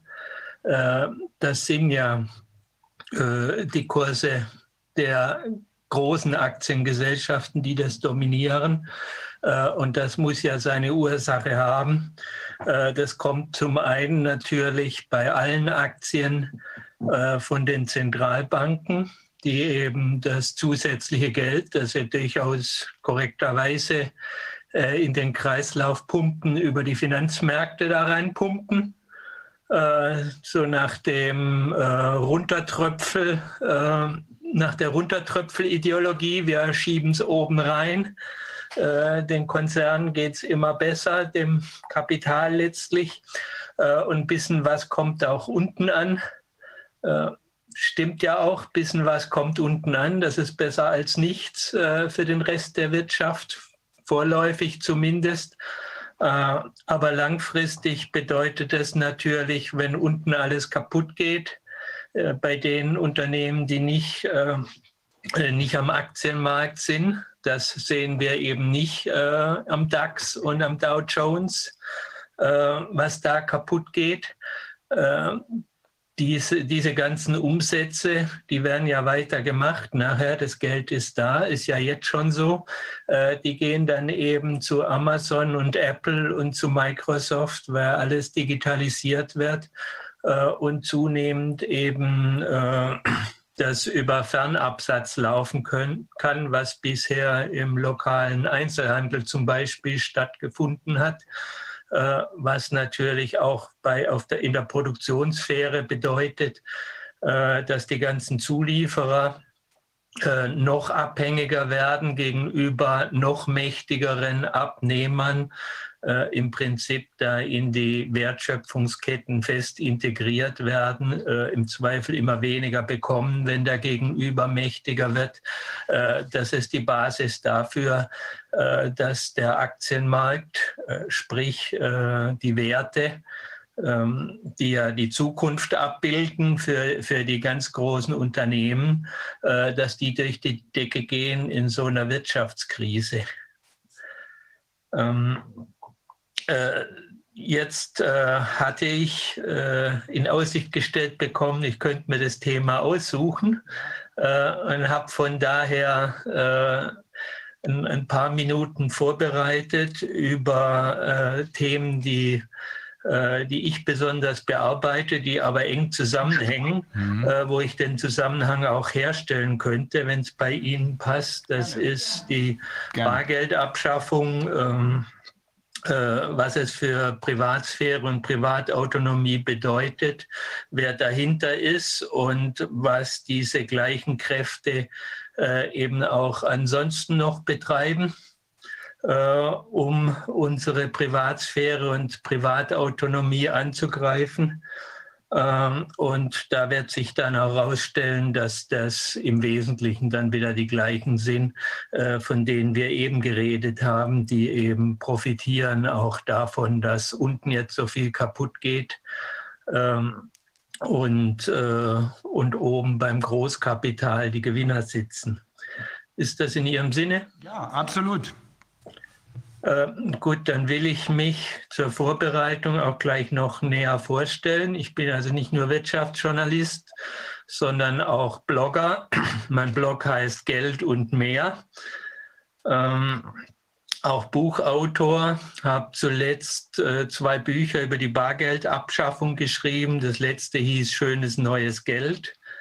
Äh, vermutlich wird es in diesem Jahr noch äh, ein weiteres Buch geben dass das ein bisschen weiterzieht, äh, von der Bargeldabschaffung ausgeht, aber eben auch äh, es einordnet in die größeren Entwicklungen. Es könnte schöne neue Welt heißen, wenn der Titel nicht schon vergeben wäre. Ähm, diesen Kampf äh, für Datenschutz und Privatsphäre und gegen die Bargeldabschaffung äh, führe ich nicht nur publizistisch, sondern auch juristisch Seit 2015 bestehe ich gegenüber dem Bargeld, äh, nicht dem Bargeld, dem Beitragsservice der Rundfunkanstalten darauf, meinen Beitrag bar zahlen zu dürfen, was man mir verweigert. Äh, dagegen bin ich vor Gericht gegangen, äh, beim Verwaltungsgericht Frankfurt und beim Hessischen Verwaltungsgerichtshof bin ich unterlegen. Äh, das Bundesverwaltungsgericht hat mir dann letztes Jahr Recht gegeben unter Verweis auf das deutsche Recht, Bundesbankgesetz, das sagt, dass Bargeld unbeschränktes gesetzliches Zahlungsmittel ist und deswegen von allen öffentlichen Stellen und im Prinzip auch von Privaten angenommen werden muss.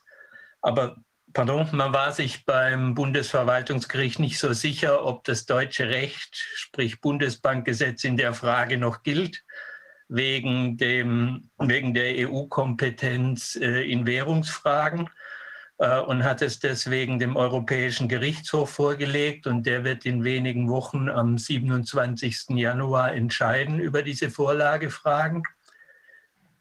Der EU-Generalanwalt hat schon plädiert und auf der Basis äh, vermute ich jetzt mal, dass ich nur einen halben Sieg davon tragen werde. Äh, man muss sehen, aber ich vermute mal, dass ich gegen den Beitragsservice gewinne, aber dass trotzdem die, äh, die Türen, die der Gerichtshof vielleicht für Bargeldbeschränkungen durch den Staat aufmacht, äh, doch deutlich größer werden, als ich mir das wünschen würde und ich, als ich eigentlich auch für richtig halten würde. Äh, die Motivation dahinter, also hinter meinen Büchern, mein Bloggen und, und diesen Gerichtsverfahren äh, ist jetzt natürlich noch dringlicher geworden durch die Corona-Krise, erlebt ja jeder täglich, äh, was für eine große Kampagne da jetzt äh, betrieben wird, äh, die ausnutzt, dass, äh, dass die Menschen Angst vor Ansteckungen haben die Banken und die Kreditkartenanbieter fahren eine große Kampagne, die für das Kartenzahlen und digitale Bezahlen wirbt statt Bargeld. Genau mit diesem Argument, obwohl äh, ja klar und bekannt ist, dass gerade Kartenzahlungen, so, solange da eine PIN-Eingabe mit einem gemeinsam genutzten PIN-Lesegerät nötig ist, auf keinen Fall hygienischer sind als, als Barzahlungen, aber trotzdem verfängt es eben beim Handel, weil der ein oder andere dann auch ganz froh ist, wenn er, äh, wenn er sich nicht mehr der Barzahlungsvorliebe der, der Kunden beugen muss. Äh, also da kommt nochmal ein verstärkter Angriff jetzt aufs Bargeld. Äh, wenn, wenn jemand meint, äh, das sei eine Verschwörungstheorie, dass es da äh, eine globale Kampagne dahinter gibt, die ich sehe, den würde ich einladen, einfach mal den Begriff Better Than Cash Alliance in eine Suchmaschine einzugeben. Dann muss er auch nicht mir, er oder sie auch nicht mir glauben. Äh, diese Besser als Bargeld Allianz äh, ist eine Gruppe, die im Kern besteht aus US-Regierung, den großen amerikanischen IT-Unternehmen wie Microsoft oder ihren Stiftungen äh, und den ebenfalls großen amerikanischen Kreditkartenanbietern und Banken, äh, die sich ausdrücklich äh, zur Aufgabe gemacht haben, die Bargeldnutzung zugunsten digitaler Bezahlverfahren zurückzudrängen, steht ja auch schon im Namen. Äh, inzwischen sind da auch äh, viele Regierungen noch dabei und andere Organisationen. Und wenn man dann weiß, wie ich äh, vor kurzem erst aufgedeckt habe, dass die Bundesregierung eine der zehn Hauptsponsoren der Better Than Cash Alliance ist, dann weiß man, was man von den Versicherungen zu halten hat, von allen Regierungsparteien und einigen anderen dass niemand dem Bargeld an den Kragen wolle. Äh, das sagt man zwar nicht so gern und man behauptet immer das Gegenteil. Sieht man auch daran, dass die Bundesregierung äh, noch letztes Jahr behauptet hat, ja, wir haben der Better Than Cash Alliance einmal Geld gegeben, aber wir haben das nicht weiter vor. Äh, und trotzdem lief das äh, ungebremst weiter, die Finanzierung. Ähm, also da hat man sich entweder sehr schnell umentschieden oder man hat einfach gelogen. Äh, das wird sich demnächst herausstellen, wenn die Bundesregierung auf eine neue Anfrage parlamentarische antwortet, die es da gibt. Ähm, dann gab es auch letzten Sommer im Bundestag von einem Ausschuss veranstaltet ein Fachgespräch mit dem bemerkenswerten Titel Welt ohne Bargeld. Äh, hat man sich von einer IT-Lobby organisieren und durchführen lassen im Bundestag. Äh, und dabei mussten sich Vertreter von Banken und Einzelhandel dem Moderator gegenüber rechtfertigen, dass sie immer noch äh, mit diesem unpraktischen und schmutzigen Bargeld hantieren. Das zeigt also, was es geschlagen hat, wenn, wenn solche Dinge äh, stattfinden und gleichzeitig behauptet wird, äh, alles Verschwörungstheorie, niemand äh, hat was gegen Bargeld. Äh, das liegt alles nur daran, dass das unpraktisch ist und das Bürger, die Bürger es vielleicht ein bisschen weniger verwenden im Laufe der Zeit. Das wird also ganz massiv äh, vorangetrieben auf globaler Ebene. Dort ist die Besser als Bargeld Allianz Umsetzungspartnerin einer sogenannten globalen Partnerschaft für finanzielle Inklusion. Wer es nachschauen will, Global Partnership for Financial Inclusion gehört auch zu dem, was äh, nicht irgendwie an die Öffentlichkeit getragen wird, aber es wird auch nicht geheim gehalten. Die Webseiten gibt es, guckt nur niemand drauf.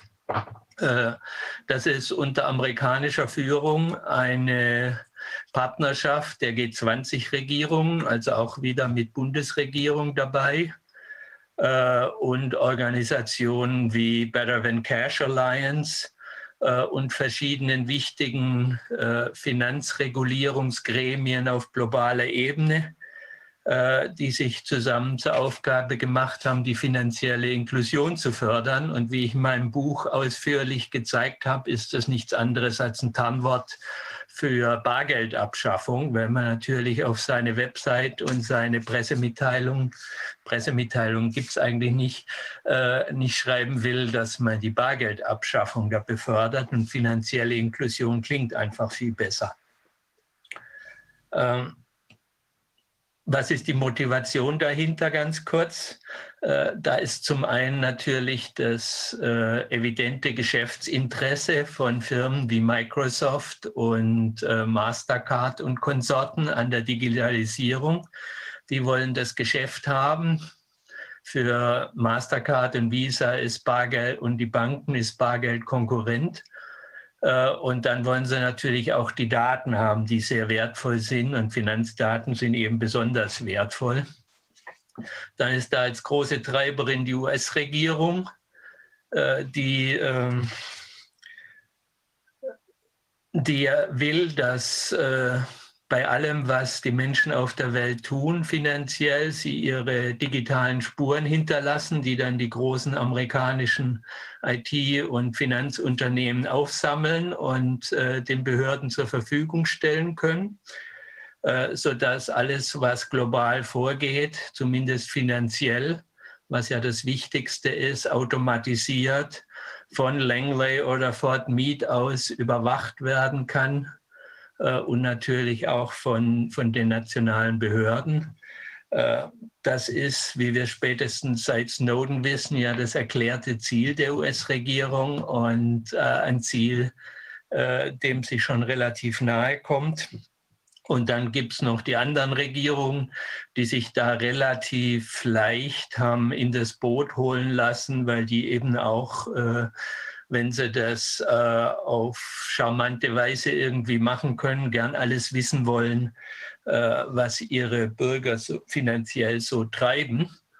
Äh, und dazu muss man wissen, dass es ja Bankgeheimnis nicht mehr gibt äh, und dass alles, was wir nicht bar bezahlen, äh, letztlich in unserem Bankkonto landet und dort ein sehr detailliertes Logbuch unseres ganzen Lebens liefert, was äh, jahrzehntelang gespeichert wird, ständig analysiert und nur darauf wartet, dass die Behörden zugreifen, was die auch äh, dauernd tun. Äh, wenn ich es richtig in Erinnerung habe, waren das äh, im vorletzten Jahr äh, knapp eine Million Zugriffe von Behörden auf die Bankkonten der Bürger. Da kann also inzwischen direkt oder indirekt fast jede Behörde zugreifen, die irgendwie wissen will, äh, wie viel Geld ein, so ein, Wohngeld oder Sozialhilfeempfänger vielleicht irgendwo auf dem Konto hat äh, oder was auch immer. Also äh, äh, das ist eine, eine sehr ergiebige Informationsquelle über die Bürger womit wir dann auch zur Verbindung mit anderen Initiativen gibt, äh, kommen, die äh, mehr oder weniger von den gleichen Institutionen vorangetrieben auch das Ziel haben, die äh, digitale Überwachung der Bürger zu vervollkommnen. Es würde jetzt ein bisschen weit führen, die alle zu beschreiben, aber ich gebe mal die Stichworte. Unter denen kann man zum Beispiel auf meinem Blog Geld und mehr, der auch eine gute Suchfunktion hat, wo man das eingeben kann, äh, kann man da auch mehr dazu finden oder wir vertiefen das ein oder andere noch. Äh, das sind Initiativen wie ID 2020, äh, Lockstep, übersetzt Gleichschritt oder Known Traveler Digital Identity. Alles Initiativen, die mit äh, Dingen wie dem Impfausweis, dem digitalen, der momentan auf verschiedener Ebene vorangetrieben wird, ganz hervorragend voranzutreiben sind. Ziel ist letztlich äh, für, alle, für alle Erdenbürger praktisch, ähm, äh, eine biometrisch, also mit Gesichtsfoto, äh, Fingerabdrücken und ähnlichem biometrisch unterlegte digitale Identität zu schaffen und auch zu erzwingen, dass alle die haben und bekommen, zum Beispiel per Impfausweis, wenn man den dringend braucht. Äh, und diese Identität mit einer Datenbank zu verknüpfen oder einem Netz von verbundenen Datenbanken, in das alle Informationen über den jeweiligen Erdenbürger eingehen, äh, die dann automatisierbar äh, letztlich überwachbar sind mit dem Ziel, dass man es einerseits überwachen, nachvollziehen, äh, speichern, kontrollieren kann und äh, gegebenenfalls auch beeinflussen und äh, blockieren, wenn das nötig sein sollte. Äh, wir haben das ja alle äh, in den Medien verfolgen können, mit welcher Aggressivität äh, die US-Regierung da inzwischen vorgeht gegen, gegen Europa, eigenes Recht weltweit durchsetzt äh, mit äh, Unternutzung seiner Finanzmacht, dass sie eben äh, aus dem aus dem Iran-Deal ausgetreten sind und dann alle europäischen Unternehmen bedroht haben, die weiter legale Geschäfte mit dem Iran machen, was sie eben machen können, weil sie so eine Finanzmacht und so eine Kontrollmacht haben. Deswegen ist gerade für das legale Iran-Geschäft Bargeld, dass es Bargeld noch gibt, extrem wichtig inzwischen, weil das ein Bezahlverfahren ist, wo die Amerikaner eben nicht drauf zugreifen können. Äh, Ähnliches wird für Nord Stream 2 wahrscheinlich gelten, aber das gibt es auch auf äh, deutlich niederschwelligerer Ebene schon.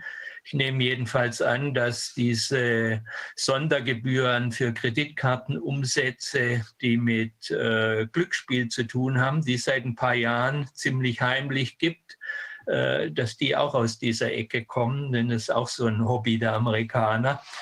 Äh, und das sind ja amerikanische Unternehmen, die Kreditkartenanbieter. Also das kann, kommt schon ziemlich nahe auch an, äh, ans tägliche Leben der Menschen, diese Sanktionsmacht.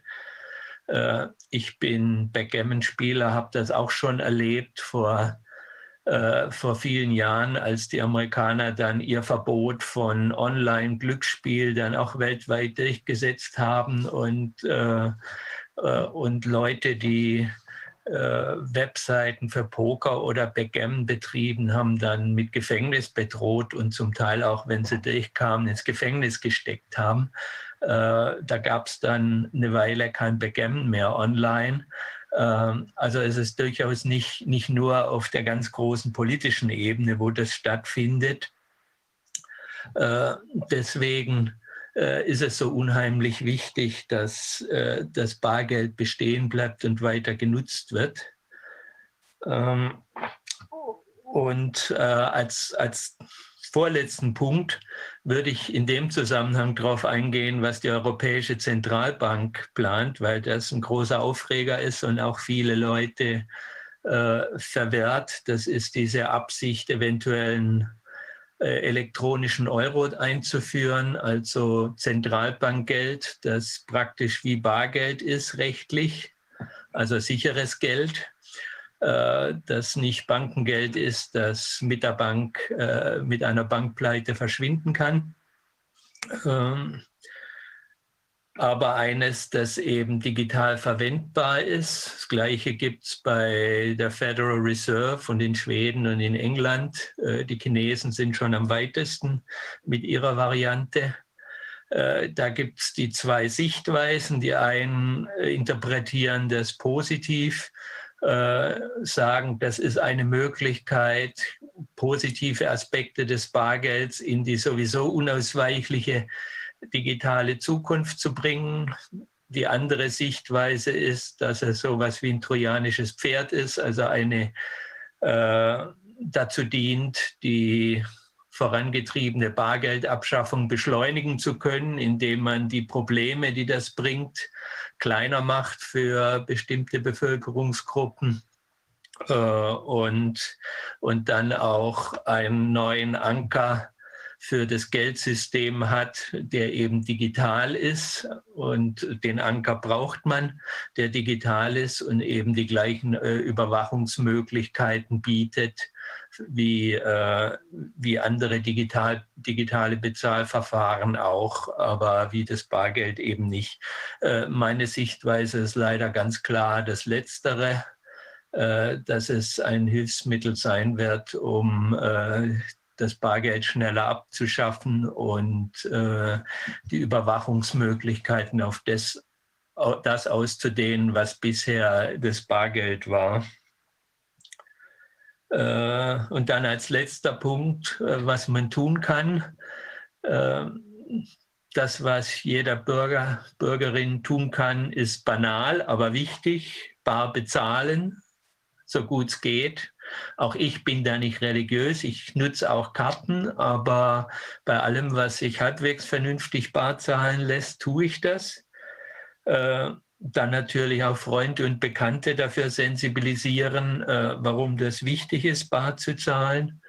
Man kann natürlich Parteien wählen, die äh, nicht nur davon reden, das Bargeld bewahren zu wollen, aber man muss sagen, zumindest bei den größeren Parteien ist die Auswahl da gering, äh, bei den relevant, bisher relevanten Parteien. Und dann gibt es noch als, als Akteure, die da wichtig sind, Banken und Sparkassen bei denen man eigentlich denken sollte, dass die in ihrem eigenen Interesse äh, nicht jeden Gimmick mitmachen, den ihnen die amerikanischen Plattformen so anbieten und hinwerfen. Äh, weil, und, und dann auch noch Werbung machen für Apple Pay und so, indem sie da Kooperationen eingehen und die groß bewerben. Äh, das halte ich also für extrem kurzsichtig, weil das auch die Plattformen sind, die Ihnen früher oder später das Wasser abgraben werden. Äh, Gerade Sparkassen und Genossenschaftsbanken wären eigentlich prädestiniert dafür, die Bargeldversorgung in der Fläche aufrechtzuerhalten auf eine gute Weise und sich dadurch bei den Kunden, die Bargeld weiter nutzen wollen, was ja die große Mehrheit ist, beliebt und unentbehrlich zu machen. Aber äh, leider sind es gerade die Sparkassen und Genossenschaftsbanken, die oft an vorderster Stelle dabei sind, äh, Bargeld unbequemer und teurer zu machen und äh, Kooperationen mit Apple Pay und Co einzugehen und das groß zu bewerben, halte ich also für extrem kurzsichtig und ist sicher auch was, wo äh, wo die Menschen als Kunden von Sparkassen und Genossenschaftsbanken, die da ja vielleicht ein bisschen empfindlicher und empfänglicher reagieren auf Rückmeldungen, durchaus auch äh, ihren Unmut kundgeben könnten, wenn sie den denn haben. Ähm, ja, das, äh, das war mein hoffentlich, hoffentlich schnell genug Durchgang äh, durch diese Themen und äh, was Sie möchten, können wir noch ein bisschen vertiefen. Ich meine, ich weiß nicht, ob ich es bei Ihnen gelesen hatte oder woanders. Die haben ja in Indien, hatten die ja auch so eine sehr groß angelegte Bargeldabschaffungsaktion eben mit dieser Pseudo-Inklusion von allen möglichen Leuten. Und ich habe mir da auch überlegt, wenn man sich jetzt vorstellt, so eine alte Dame, die da vielleicht ihre drei Hühner da in Äthiopien oder also jetzt in dem Fall in Indien äh, zum Markt trägt und plötzlich kann sie die nur noch äh, mit, mit Bargeld sozusagen abrechnen. Also was das auch für die Leute bedeutet, also an Aufwand und an auch Unpraktikabilität und natürlich auch Verfolgbarkeit von genau so kleinen Nebengeschäften. Du meinst nur noch mit digital? Mit nur noch digital. Achso, habe ich Bargeld gesagt, ja. ja. Okay. Habe ich, hab ich viel drüber geschrieben, äh, war wirklich eine Katastrophe 2016.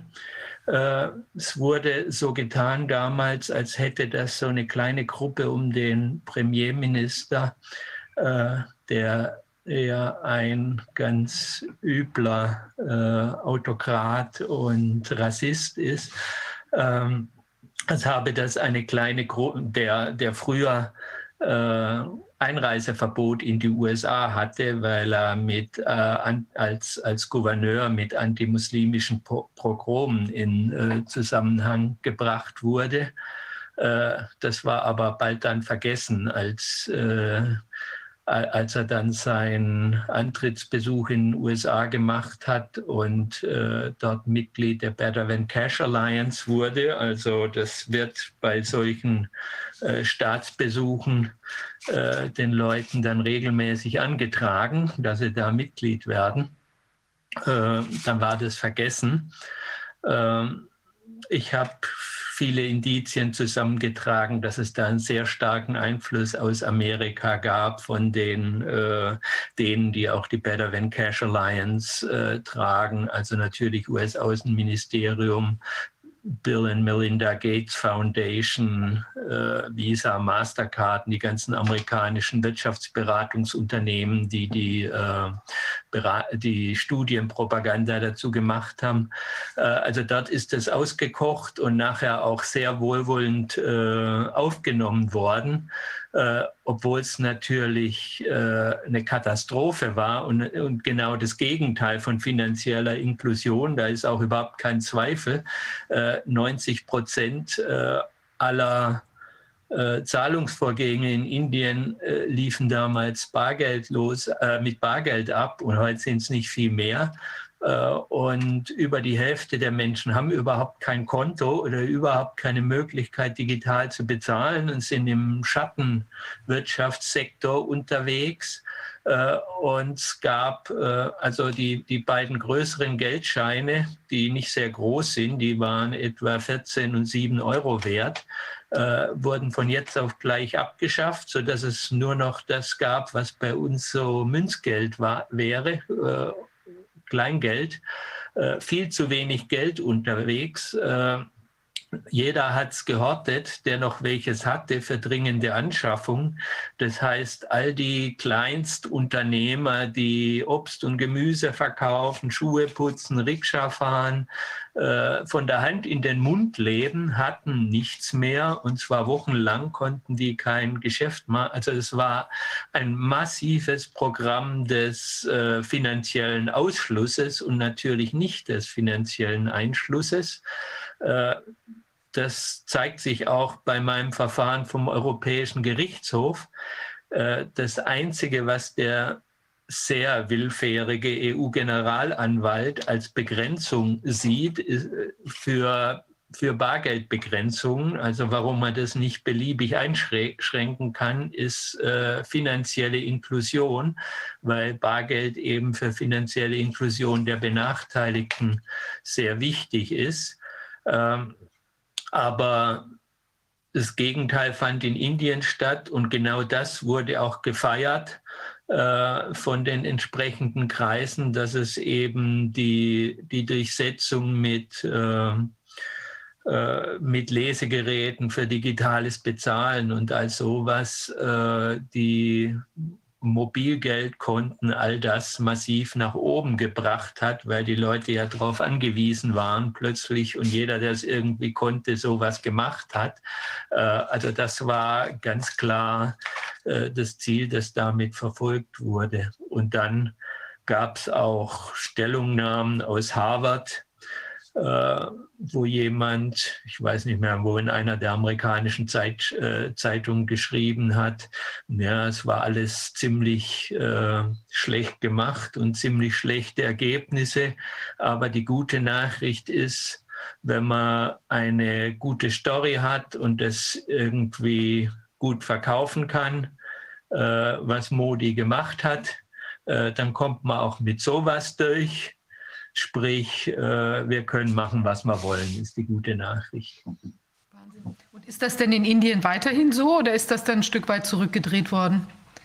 Äh, das war eine Übergangssache. Äh, also zunächst behauptet wurde, das geht darum, jetzt diese Geldscheine aus dem Verkehr zu ziehen, um all die zu, das war die gute Story, um all die zu treffen, die Bargeldhorte haben, illegale Bar, Bargeldhorte durch Korruption und sonst was, äh, und die sich nicht trauen, dieses Geld bei der Bank einzuzahlen.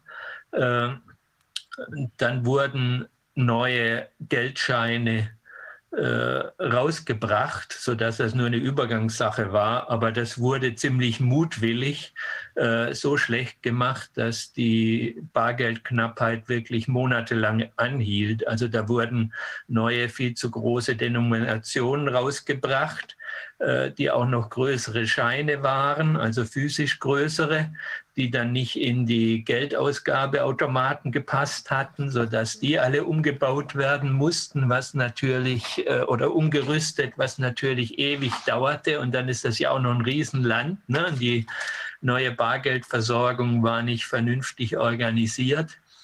Ähm, war eine Katastrophe, aber irgendwann war das Geld natürlich dann draußen. Ergebnis war, dass über 99 Prozent des Geldes eingezahlt wurde. Also im Bezug auf das anfangs erklärte Ziel hat es überhaupt nichts gebracht, äh, außer dass die Kriminellen wahrscheinlich ein bisschen was von ihrem kriminellen Geld an Kleinkriminelle oder organisierte Kriminelle abgeben mussten, die das äh, Geld für sie eingezahlt haben.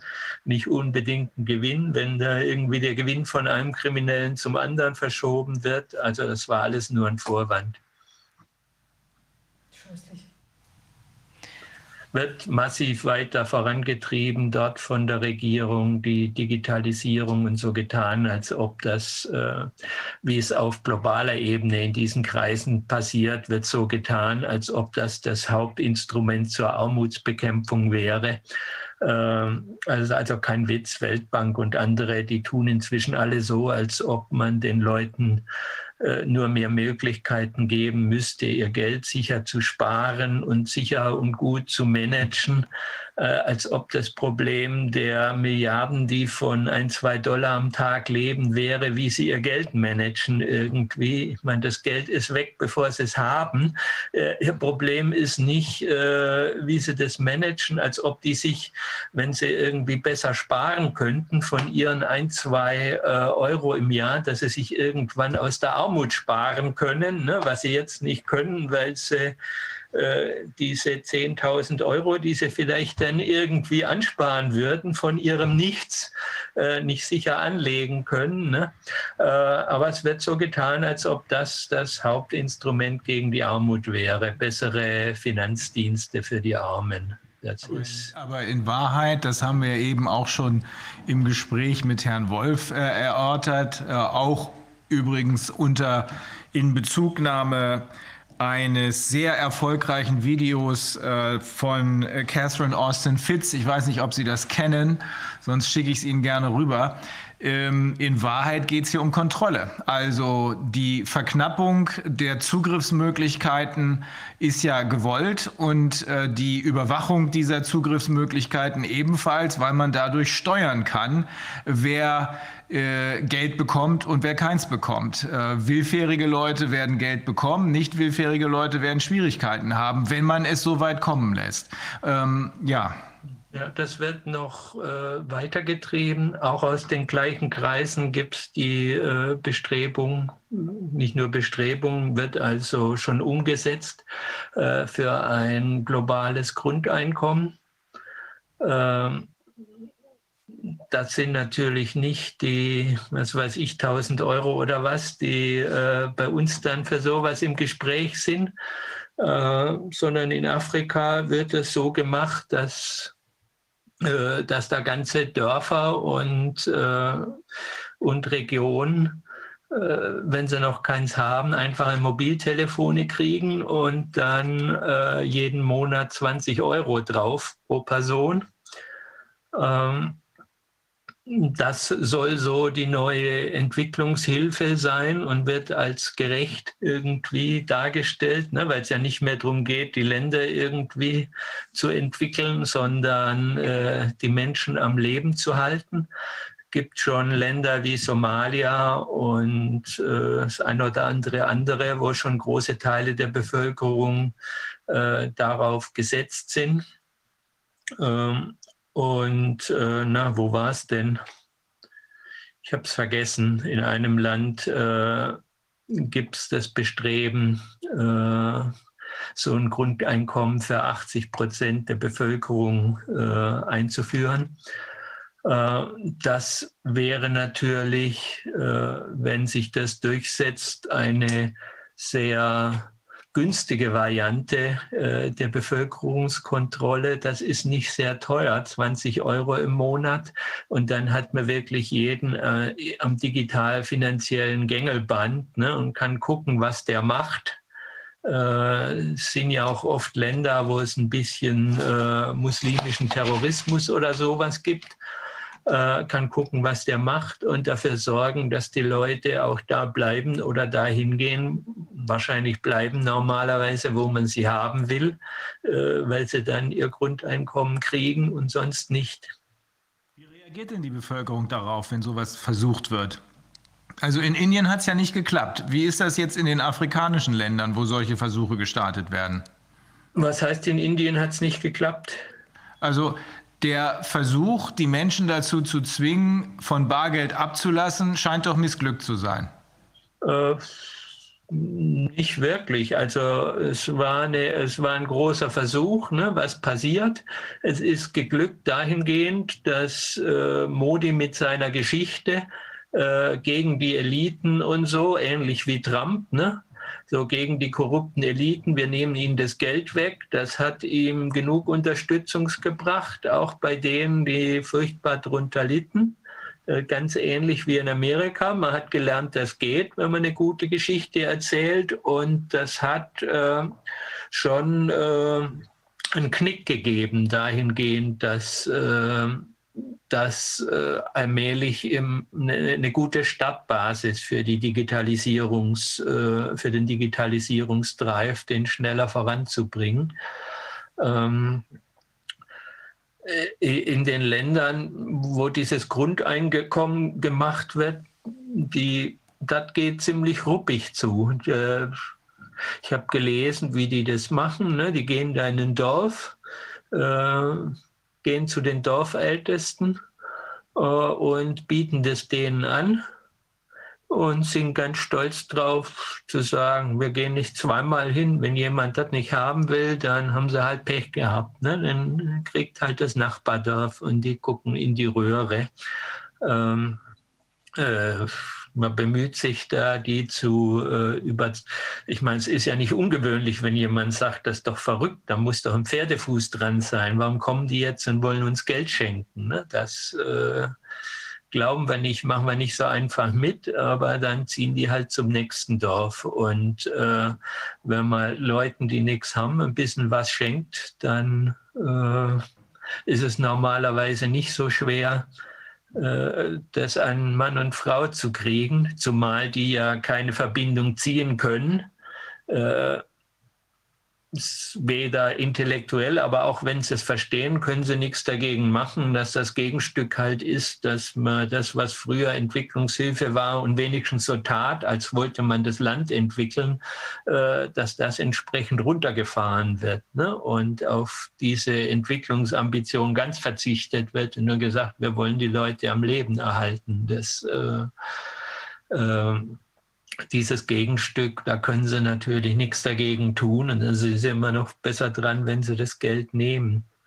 Ja, und die, und die andere ähm, Seite der Medaille, wenn das benutzt wird, um mit 20 Dollar im Monat die Menschen am Leben zu erhalten, dann kann man sie auch auf die gleiche Weise töten, indem man einfach sagt, diese 20 Dollar kriegst du nicht mehr. Das ist denen ja, aber man, nicht klar. klar ne? man, man kann sie unter Druck setzen und dafür sorgen, dass die machen, was sie sollen oder nicht machen, was sie nicht sollen. Ähm, klar, wenn, wenn da jemand überlegt, sich irgendeiner Widerstandsgruppe oder sonst einer Opposition anzuschließen, die nicht beliebt ist und seiner Familie erklären muss, warum, äh, warum er jetzt riskiert, dass sie ihr monatliches Geld nicht mehr kriegen, auf das sie inzwischen angewiesen sind, da kann man schon einen höheren Grad an Wohlverhalten erwarten, wenn man sowas hat. Das ist klar. Wir haben ja auch bei uns, wenn man jetzt über nachdenkt, über diese Zentralisierungsstrukturen, ja, also wir hatten ja, der, der Matthias Burchardt hat uns ja auch berichtet über diese, äh, war eine neue EU-Regelung, glaube ich, die dazu führt, dass im Prinzip jetzt auch in der Landwirtschaft nochmal sehr viel schwieriger wird für kleinere Betriebe, sodass da auch die, die Zusammenschlüsse da ähm, äh, doch noch mal sehr viel massiver werden, werden sozusagen, was man ja jetzt auch, wenn man sich mal Mecklenburg-Vorpommern anguckt zum Beispiel, da gibt es ja inzwischen also riesige Landstriche, die quasi jetzt einem Großbauern oder sowas oder teilweise auch irgendwelchen Investoren ähm, gehören, auch Leuten, die das teilweise gar nicht selber betreiben, also die zum Beispiel jetzt nur die, äh, die, die Förder, die, die Subvention abgreifen und damit besser leben, als wenn sie die Landstriche dann, äh, also die, die, die Äcker, auch sehr gute Äcker, überhaupt betreiben. Ja, also das heißt, wir haben natürlich auch durch jetzt, was bestimmt durch diese Corona-Angelegenheit noch mal deutlich verschärft werden wird, dass jetzt auch Betriebe ins Wanken geraten und da eben äh, Zentralisierungs- oder Konzentrationstendenzen äh, sich darstellen. Und das Gleiche gibt, was wir vorhin besprochen hatten. Also wenn wir jetzt eben strauchelnde Unternehmen oder kleine Gast Gastwirtschaften, was weiß ich, werden aufgekauft oder, oder jetzt nicht das Gastwirtschaft, das ganze Haus oder was auch immer. Also da im Prinzip sich das in, den Händen von immer mehr weniger Leuten zusammenzieht und das dann nochmal ähm, dieser digitalen Abhängigkeit gegenübergestellt, ja, dann ist es ja nicht nur der Staat, der einen da am Wickel hat, sondern selbst wenn man sich jetzt vorstellen würde, man hat da dieses digitale Geld, was eben auf einen Betrag XY festgelegt wird, 1500 oder so, aber ich habe immer mehr äh, Gruppen, die mir quasi monopolhaft aufdrücken können, was ich damit ko äh, konsumieren kann. Ja, also ich kann ja gar nicht mehr dann unter Umständen mein eigenes kleines Land noch nutzen oder habe das vielleicht gar nicht mehr, weil es mir eben äh, unter den Hintern weggerissen worden ist und muss dann eben das, was mir da vorgegeben wird, einkaufen und das zu möglicherweise immer stärker steigenden Kosten. Also dann wird das ja äh, ähm, wird das auch völlig ausgehöhlt, was dann bei uns da möglicherweise an höherem Betrag im Raum steht. Also die ganze Geschichte ist absolut toxisch toxisch. Und das muss auch um jeden Preis verhindert werden. Das ist offensichtlich. Ähm, Herr Hering und Herr Wolf, ähm, es ist ja, das ist hier jetzt ein paar Mal angesprochen worden, es ist ja ähm, Du hast eben gesagt, wenn der Staat auf diese Weise die Kontrolle hat. Es ist ja gar nicht der Staat. Es sind nicht die Leute. Der, der, Staat sind wir. Der Staat sind wir. Und die Leute, von denen wir dann in einem anderen Sinne vom Staat sprechen, das ist eigentlich unsere Regierung. Aber es ist ja gar nicht mehr unsere Regierung, die das Ganze kontrolliert, sondern es sind diese, äh, ja, diese Konzernoligarchen, von denen wir jetzt die ganze Zeit gesprochen haben, die in Wahrheit durchregieren und die Kontrolle über uns, über unser Wohlverhalten ähm, erzwingen.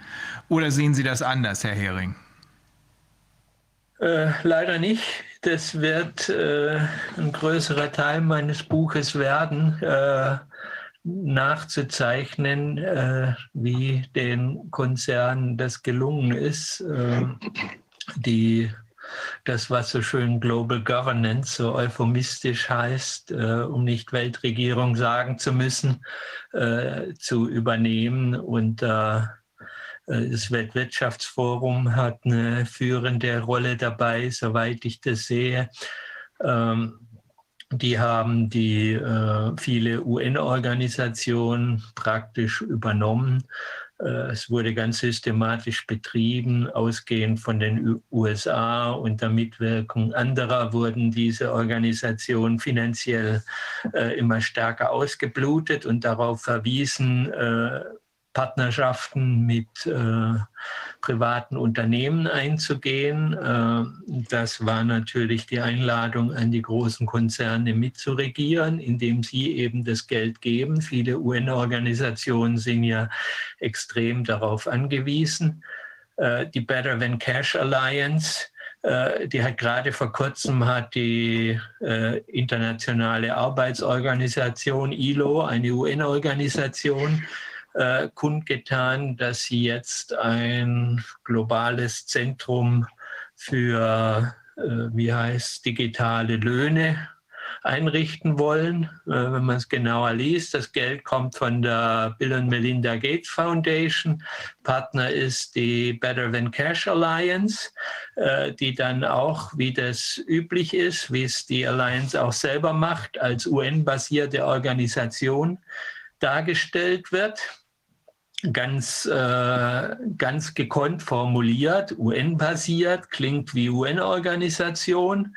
Äh, Hintergrund ist, deswegen erwähne ich es als schönes Beispiel, wie das funktioniert, äh, dass 2010, 11, als die Allianz gegründet wurde, haben vorher Mastercard und glaube Gates, ich weiß aber nicht mehr genau, größere Spenden an äh, eine kleine arme UN-Organisation namens äh, United Nations Capital Development Program, UNCDP, gegeben.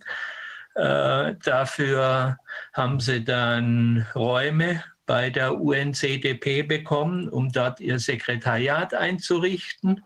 Äh, und äh, UNCDP wurde also Mitglied in der Better Than Cash Alliance und seither nennen sie sich eben eine UN-basierte Organisation, weil sie da ihr Büro haben. Also äh, mit ein bisschen Geld da war es nur ein bisschen relativ, ne? aber für diese kleine Organisation auch genug.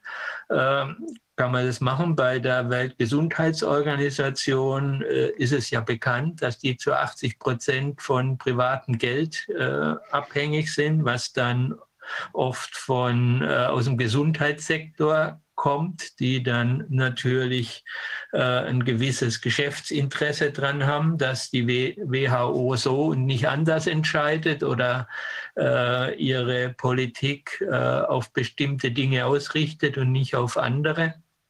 Äh, also auf solche Weisen wurde ganz systematisch äh, die äh, eigentlich alle Institutionen der Global Governance den, den Interessen der, der ganz großen globalen Konzerne und natürlich in vielem den damit harmonisierenden Interessen der US-Regierung untergeordnet.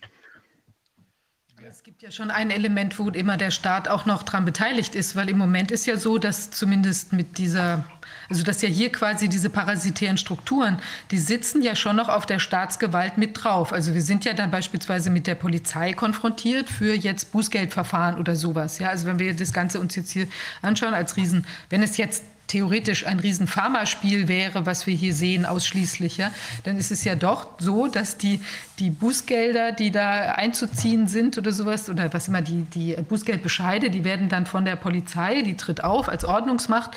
Also das ist schon eine Verquickung im Moment, also dieses, diese quasi ein Public-Private Partnership bei der Durchdrückung der, der, dieser Monopolinteressen, ja, also oder oligarchischen Strukturen, die sich da im Moment zeigen. Vielleicht wird das irgendwann dann mal aufgelöst. Es gibt ja auch zum Beispiel eine Organisation, also eine, das ist eine Firma, Serco, ich weiß gar nicht, wo die sind, in, die kommen, glaube ich, aus Australien oder jedenfalls aus dem englischsprachigen Bereich. Und die managen ja in, in England beispielsweise diese ganzen Immigrationsbehörden und auch zig ähm, zig Gefängnisse und Schulen, was weiß ich, was die da alles betreiben. Also das könnte dann vielleicht in einem weiteren äh, Spiel, wenn man das Spielzug, wenn man sich vorstellt, eben auch noch sein, dass diese ganzen wirklich rein staatlichen Aufgaben, die es jetzt halt noch gibt sozusagen, dass die dann wirklich auch noch von so Privatorganisationen äh, quasi übernommen werden, wie ein privat betriebenes Gefängnis oder so. Aber das ist ganz exorbitant. Also man muss sich das mal näher anschauen. Ich war irgendwann auf diese Firma gestoßen. Die haben also, die sind so gewaltig und was die alles machen, gerade in diesem halbstaatlichen oder fast schon staatlichen Bereich. Und, aber im Moment wirkt, spielt das eben trotzdem noch eine Rolle, dass der Staat uns dann zumindest begegnet in der Form und auch in der Überwachungsform, weil er natürlich dann auch Zugang teilweise ja auch gewährt, eben durch jetzt, ich mache vielleicht eine Anfrage bei der Staatsanwaltschaft, wie schaut denn das aus mit diesem Bankkonto und dann macht der ba das äh, geht's wieder über die Staatsanwaltschaft quasi äh, Zugriff auf das ba die, die Bankkontoinformation. Also das ist, das hängt schon zusammen. Also ich glaube, das hat sich inzwischen so weit entwickelt. Der Begriff Transhumanismus ist ja in diesem ganzen Zusammenhang Great Reset auch schon mal gefallen. Man könnte vielleicht sogar sagen, Transpolitik ist auf einer anderen Ebene zu beobachten, weil die Politik, die ursprünglich von den Leuten gemacht wurde, die wir gewählt haben, nicht mehr von diesen Leuten gemacht werden. Äh, wie gesagt, der, der Name äh, Bill Gates, Bill und Melinda Gates Stiftung ist jetzt sehr, sehr oft gefallen. Der fällt ohnehin im Rahmen dieser Diskussion immer wieder. Ähm, er ist derjenige, derjenige, der in einer ARD-Sendung äh, fünf von den 15 Minuten 10 Minuten bekommen hat. Er ist derjenige, der regelmäßig mit der Kanzlerin spricht und der danach zusammen mit seiner Frau Zeugnisse erteilt, von wegen sie würde die richtige Frage stellen oder die richtigen Fragen stellen. Und er ist derjenige, der gesagt hat, wir werden sieben Milliarden Menschen impfen. Wer hat ihm die Autorität gegeben? Wer hat ihn gewählt? Er ist auch derjenige, der gesagt hat, ähm, If they think they have a choice, they don't have a choice. Und er wollte damit sagen, dass er derjenige ist, der darüber entscheidet, ob die Menschen überhaupt eine Wahl haben, sich impfen zu lassen. Das ist nicht Frau Merkel, das ist nicht Herr Trump oder sonst irgendein Regierungsmensch, der das erzählt, sondern das ist der hier, der über Jahrzehnte jetzt äh, die, wahrscheinlich maßgeblich auf der Bühne des Weltwirtschaftsforums, aber sicherlich auch bei anderen Gelegenheiten, ähm, Weltwährungsfonds oder WHO oder sonst wie, Einfluss genommen hat. Und zwar so stark, starken Einfluss, dass Frau Merkel eben nicht aus Versehen, sondern mit Absicht von der marktkonformen Demokratie gesprochen hat. Diese Demokratie gehört, das ist meine Wahrnehmung der Dinge, inzwischen den Konzernoligarchien. Ja, das ist klar. Ohne den Staat wird es nicht gehen und äh, ist es noch nie gegangen. Äh, das ist natürlich immer eine Symbiose. Ähm, äh, insofern äh, sehe ich da graduelle Unterschiede. Die Konzerne sind größer und mächtiger geworden und ihre Rolle äh, gegenüber dem Staat wird immer stärker und sichtbarer. Ähm, ich sehe da eine graduelle Veränderung. Gab es auch früher schon. Also wenn wir gucken, wie die Kapitalgesellschaften äh, gegründet wurden, das waren ja auch öffentlich-private Partnerschaften. Das war bei der Bank von England so, äh, die das für, was fürs Geldsystem wichtig war. Dutch East Indian Company und ihr britisches Pendant, das waren ja äh, mit, mit außerordentlich großer staatlicher Unterstützung gegründete private Gesellschaften, die, äh, die dann praktisch äh, mit Privatarmeen und, und sowas die halbe Welt regiert haben, äh, ihr Geschäftsinteresse durchgesetzt haben, aber natürlich in enger Verquickung mit, mit der Staatsgewalt.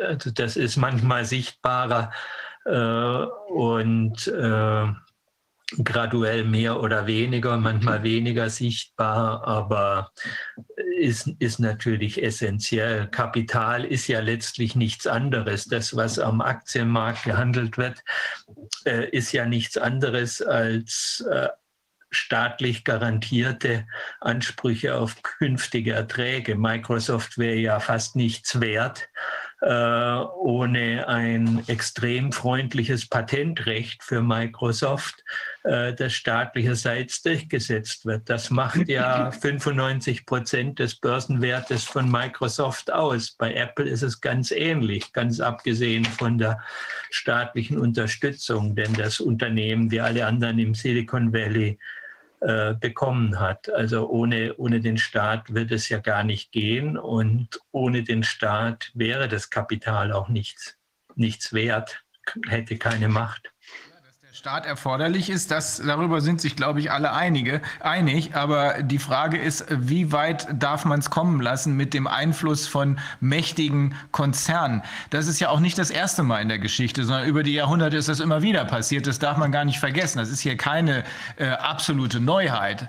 Äh, allein der Umfang und die technischen Möglichkeiten, die hat es so noch nicht gegeben. Aber wenn wir uns erinnern, die Fuggers, die Familie Fugger aus Augsburg, das war eine weltweit sehr, sehr einflussreiche einflussreiche auf alle möglichen Staaten, sehr, sehr einflussreiche Familie. Oder zu Beginn des äh, letzten Jahrhunderts die ähm, Bestrebungen der amerikanischen Ölgesellschaften, auch der Finanzindustrie, ähm, die äh, Kontrolle über weite Teile zumindest der USA zu übernehmen. Das ist nichts Neues. Das ist immer wieder dann knapp gescheitert, weil sich am Ende irgendwelche rechtsstaatlichen und demokratischen Überlegungen doch noch durchgesetzt haben und die Anti Antitrust, also die, äh, die Kartellrechtsprechung dafür gesorgt hat, dass diese Strukturen dann doch noch zerschlagen wurden. Nur dieses Mal sieht es eben noch ein bisschen ernster aus als damals, weil dieses Mal das Ganze weltumfassend läuft. Offenbar maßgeblich, aber doch getragen von sehr viel Propaganda, hinter der so viel Macht, wie uns vorgegaukelt wird, gar nicht steckt. Denn wir haben von Menschen, die wir hier gehört haben, auch vernommen, dass die gleichen Regeln offenbar in vielen, vielen Ländern gelten, wie hier auch, also Abstandsregeln, Masken, Lockdown und so weiter, aber nicht von sehr vielen äh, Ländern überhaupt eingehalten werden.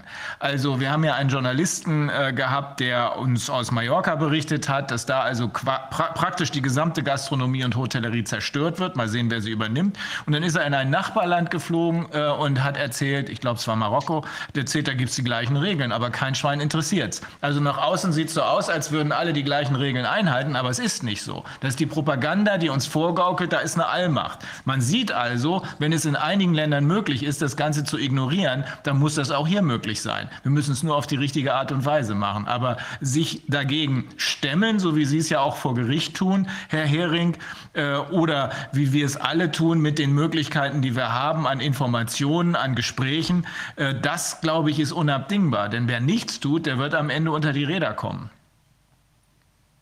Ja, ich ähm, äh, es gibt ja sehr viele, die zum Beispiel bei der Bargeldbeseitigung ne? sagen, was interessiert mich das? Ich komme auch ohne Bargeld aus oder generell äh, in Sachen Privatsphäre. Ne?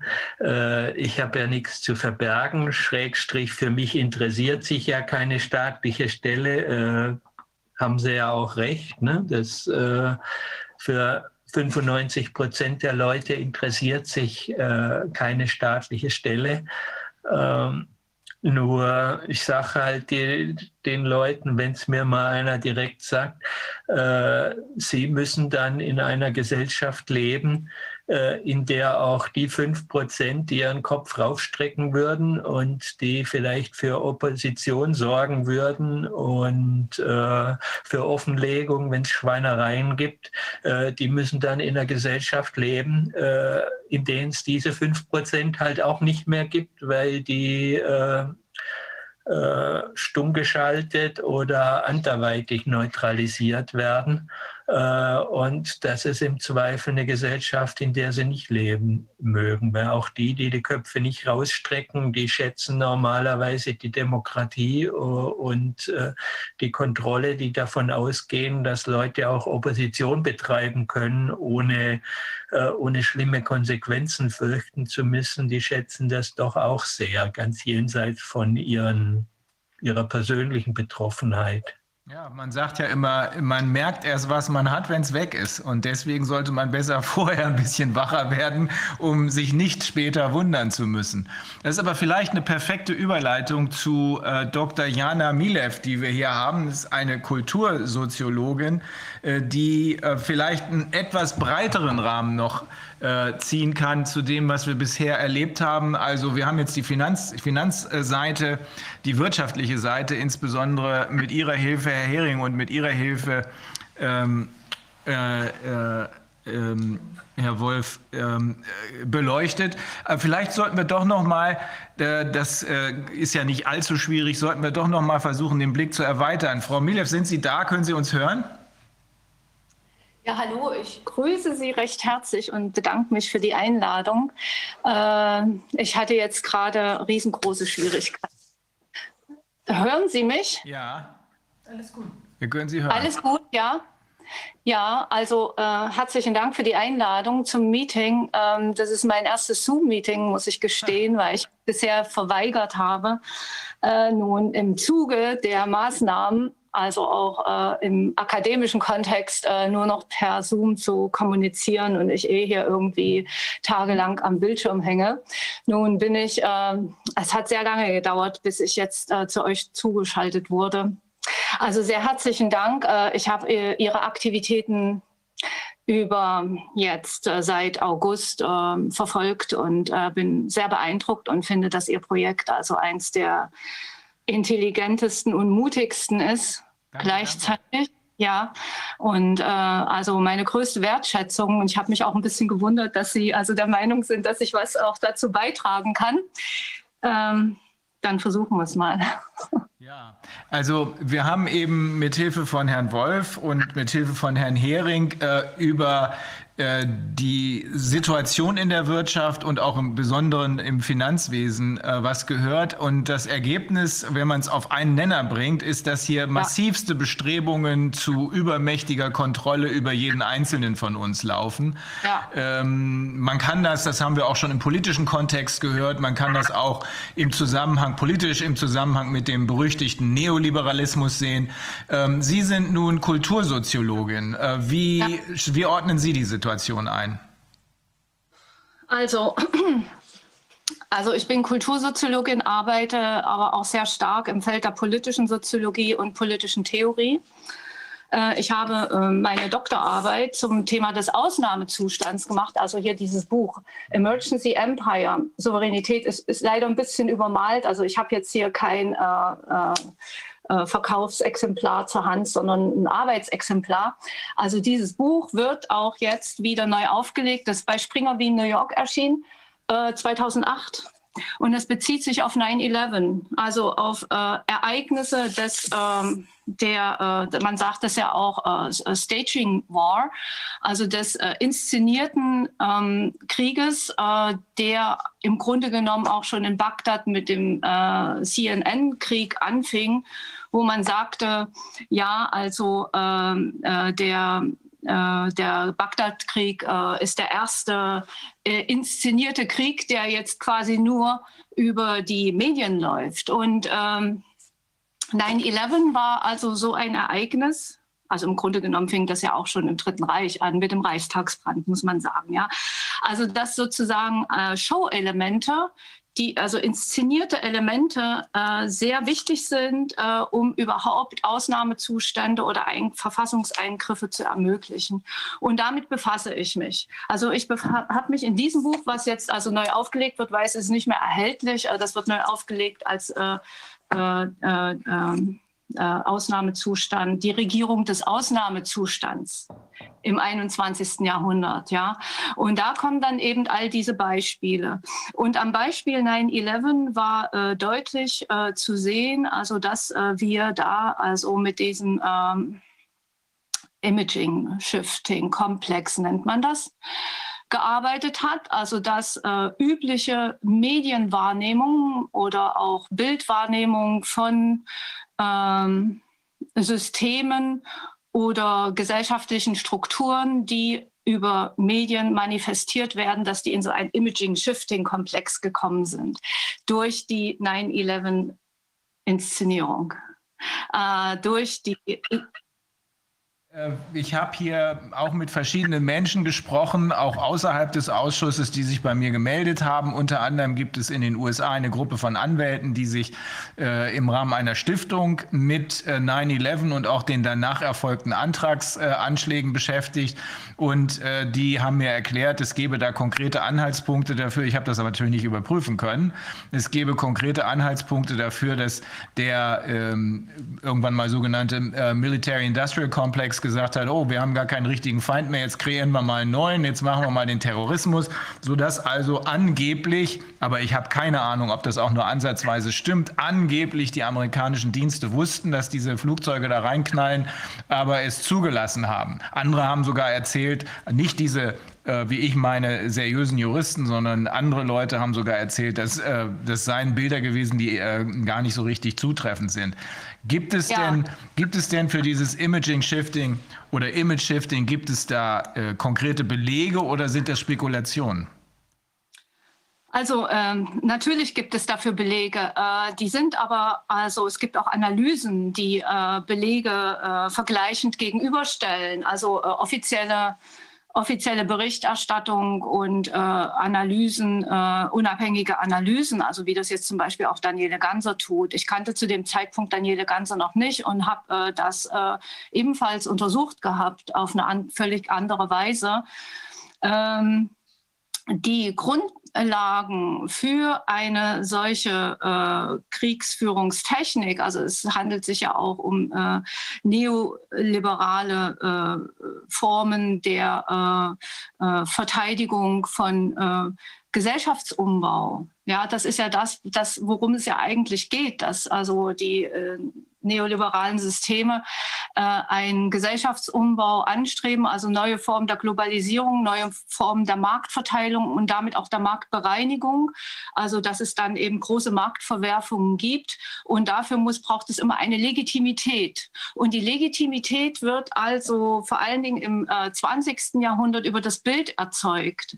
Und äh, das hat man auch schon im Zweiten Weltkrieg gehabt, aber eben jetzt, was 9-11 betrifft, ähm, äh, äh, gibt es so Evidenzen, dass also Argumente einfach nicht zusammenpassen. Und das hat man jetzt auch wieder mit dem Covid, ja. Also äh, dass Argumente nicht zusammenpassen. Also dass äh, öffentlich äh, öffentlich etablierte Argumentationen nicht äh, mit ähm, ähm, Beweisführung oder auch nicht mit Ergebnissen, die äh, vor Ort jetzt in Krankenhäusern, in äh, Testen, also Überprüfen von Tests oder Überprüfen von äh, diesen äh, PCR-Tests. Ja, das, das haben Sie ja ganz ausführlich äh, alles äh, schon vorgeführt und beschrieben. Ja, also dass es da keine Übereinstimmung gibt zwischen öffentlicher Meinung und veröffentlichter Meinung, sagt man da. Ne? Und diese Ergebnisse, also die jetzt von unabhängigen äh, Forschern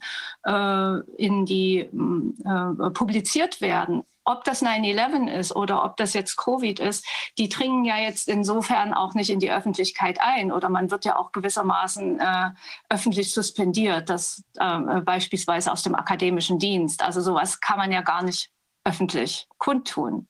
Wenn man jetzt beispielsweise in der Akademie arbeitet, also ich jetzt als Dozentin kann das im Grunde genommen, ich arbeite jetzt auch nicht mehr als Dozentin seit zwei Jahren. Ja, also ich habe äh, meine eigene äh, Firma und mache meine Forschung über entkoppelte Gesellschaft seit ähm, äh, zwei Jahren oder drei Jahren auf einer freien Forschungsbasis, weil das in der ähm, äh, akademischen Meinung unerwünscht ist, also suspendiert wird.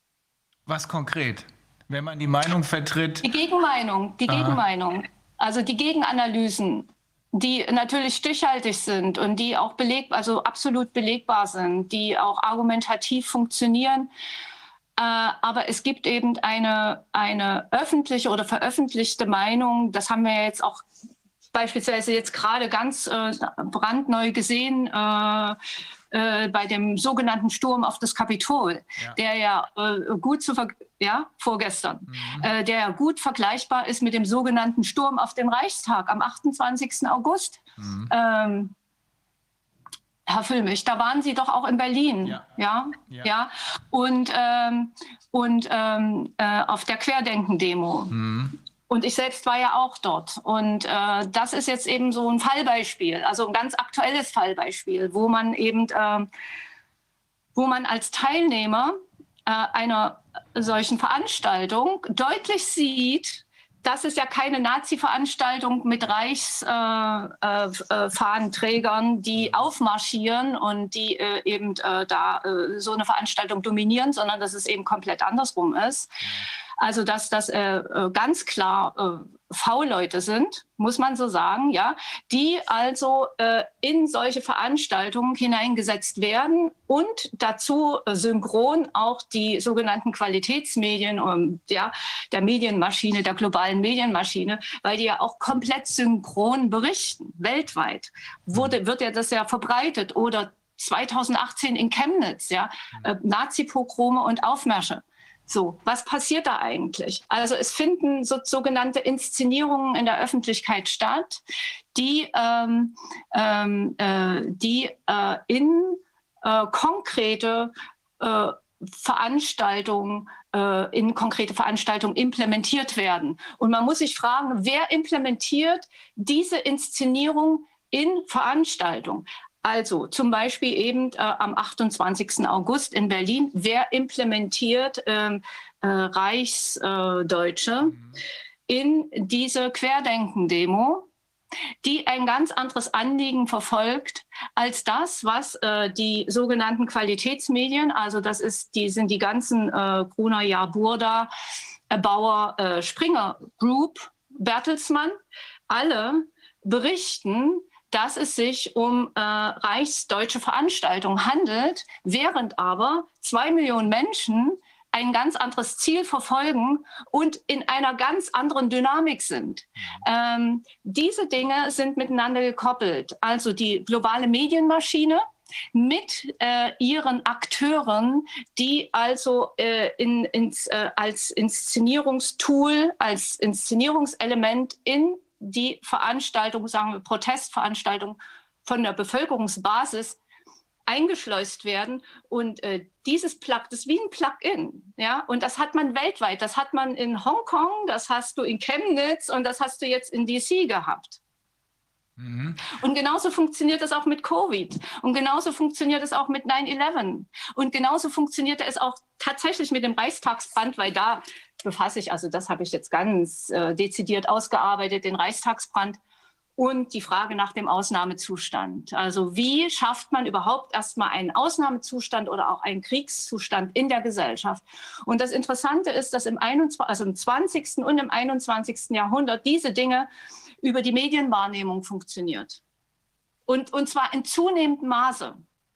Ja, also während man noch äh, im 20. Jahrhundert 1933 äh, auf die Straße gehen musste, um den brennenden Reichstag zu sehen, äh, war das eben also mit dem ähm, äh, was war das jetzt gleich nochmal in Bagdad, der, der Krieg, ähm, äh, der Golfkrieg, der zweite Golfkrieg, ja? Mhm war das mit dem Zweiten Golfkrieg und das war eben äh, dieser Kick-off von CNN, wo CNN quasi so berühmt geworden ist, dass, man, dass es hieß, also es war eine 24 Stunden Live-Sendung vom Krieg. Aber keiner wusste, gibt es denn den Krieg? Mhm. Weil alle, die dann zugeschaltet waren, das war dann überkontinental, transkontinental, global zugeschaltet zu CNN, haben einen Krieg erlebt, den man durchaus in Frage stellen konnte, weil also wenn man nicht dort war und gesehen hat, wie die Bomben auf Bagdad flogen, ja, weil, äh, weil, die, äh, äh, weil es sich um Medieninszenierung handeln könnte.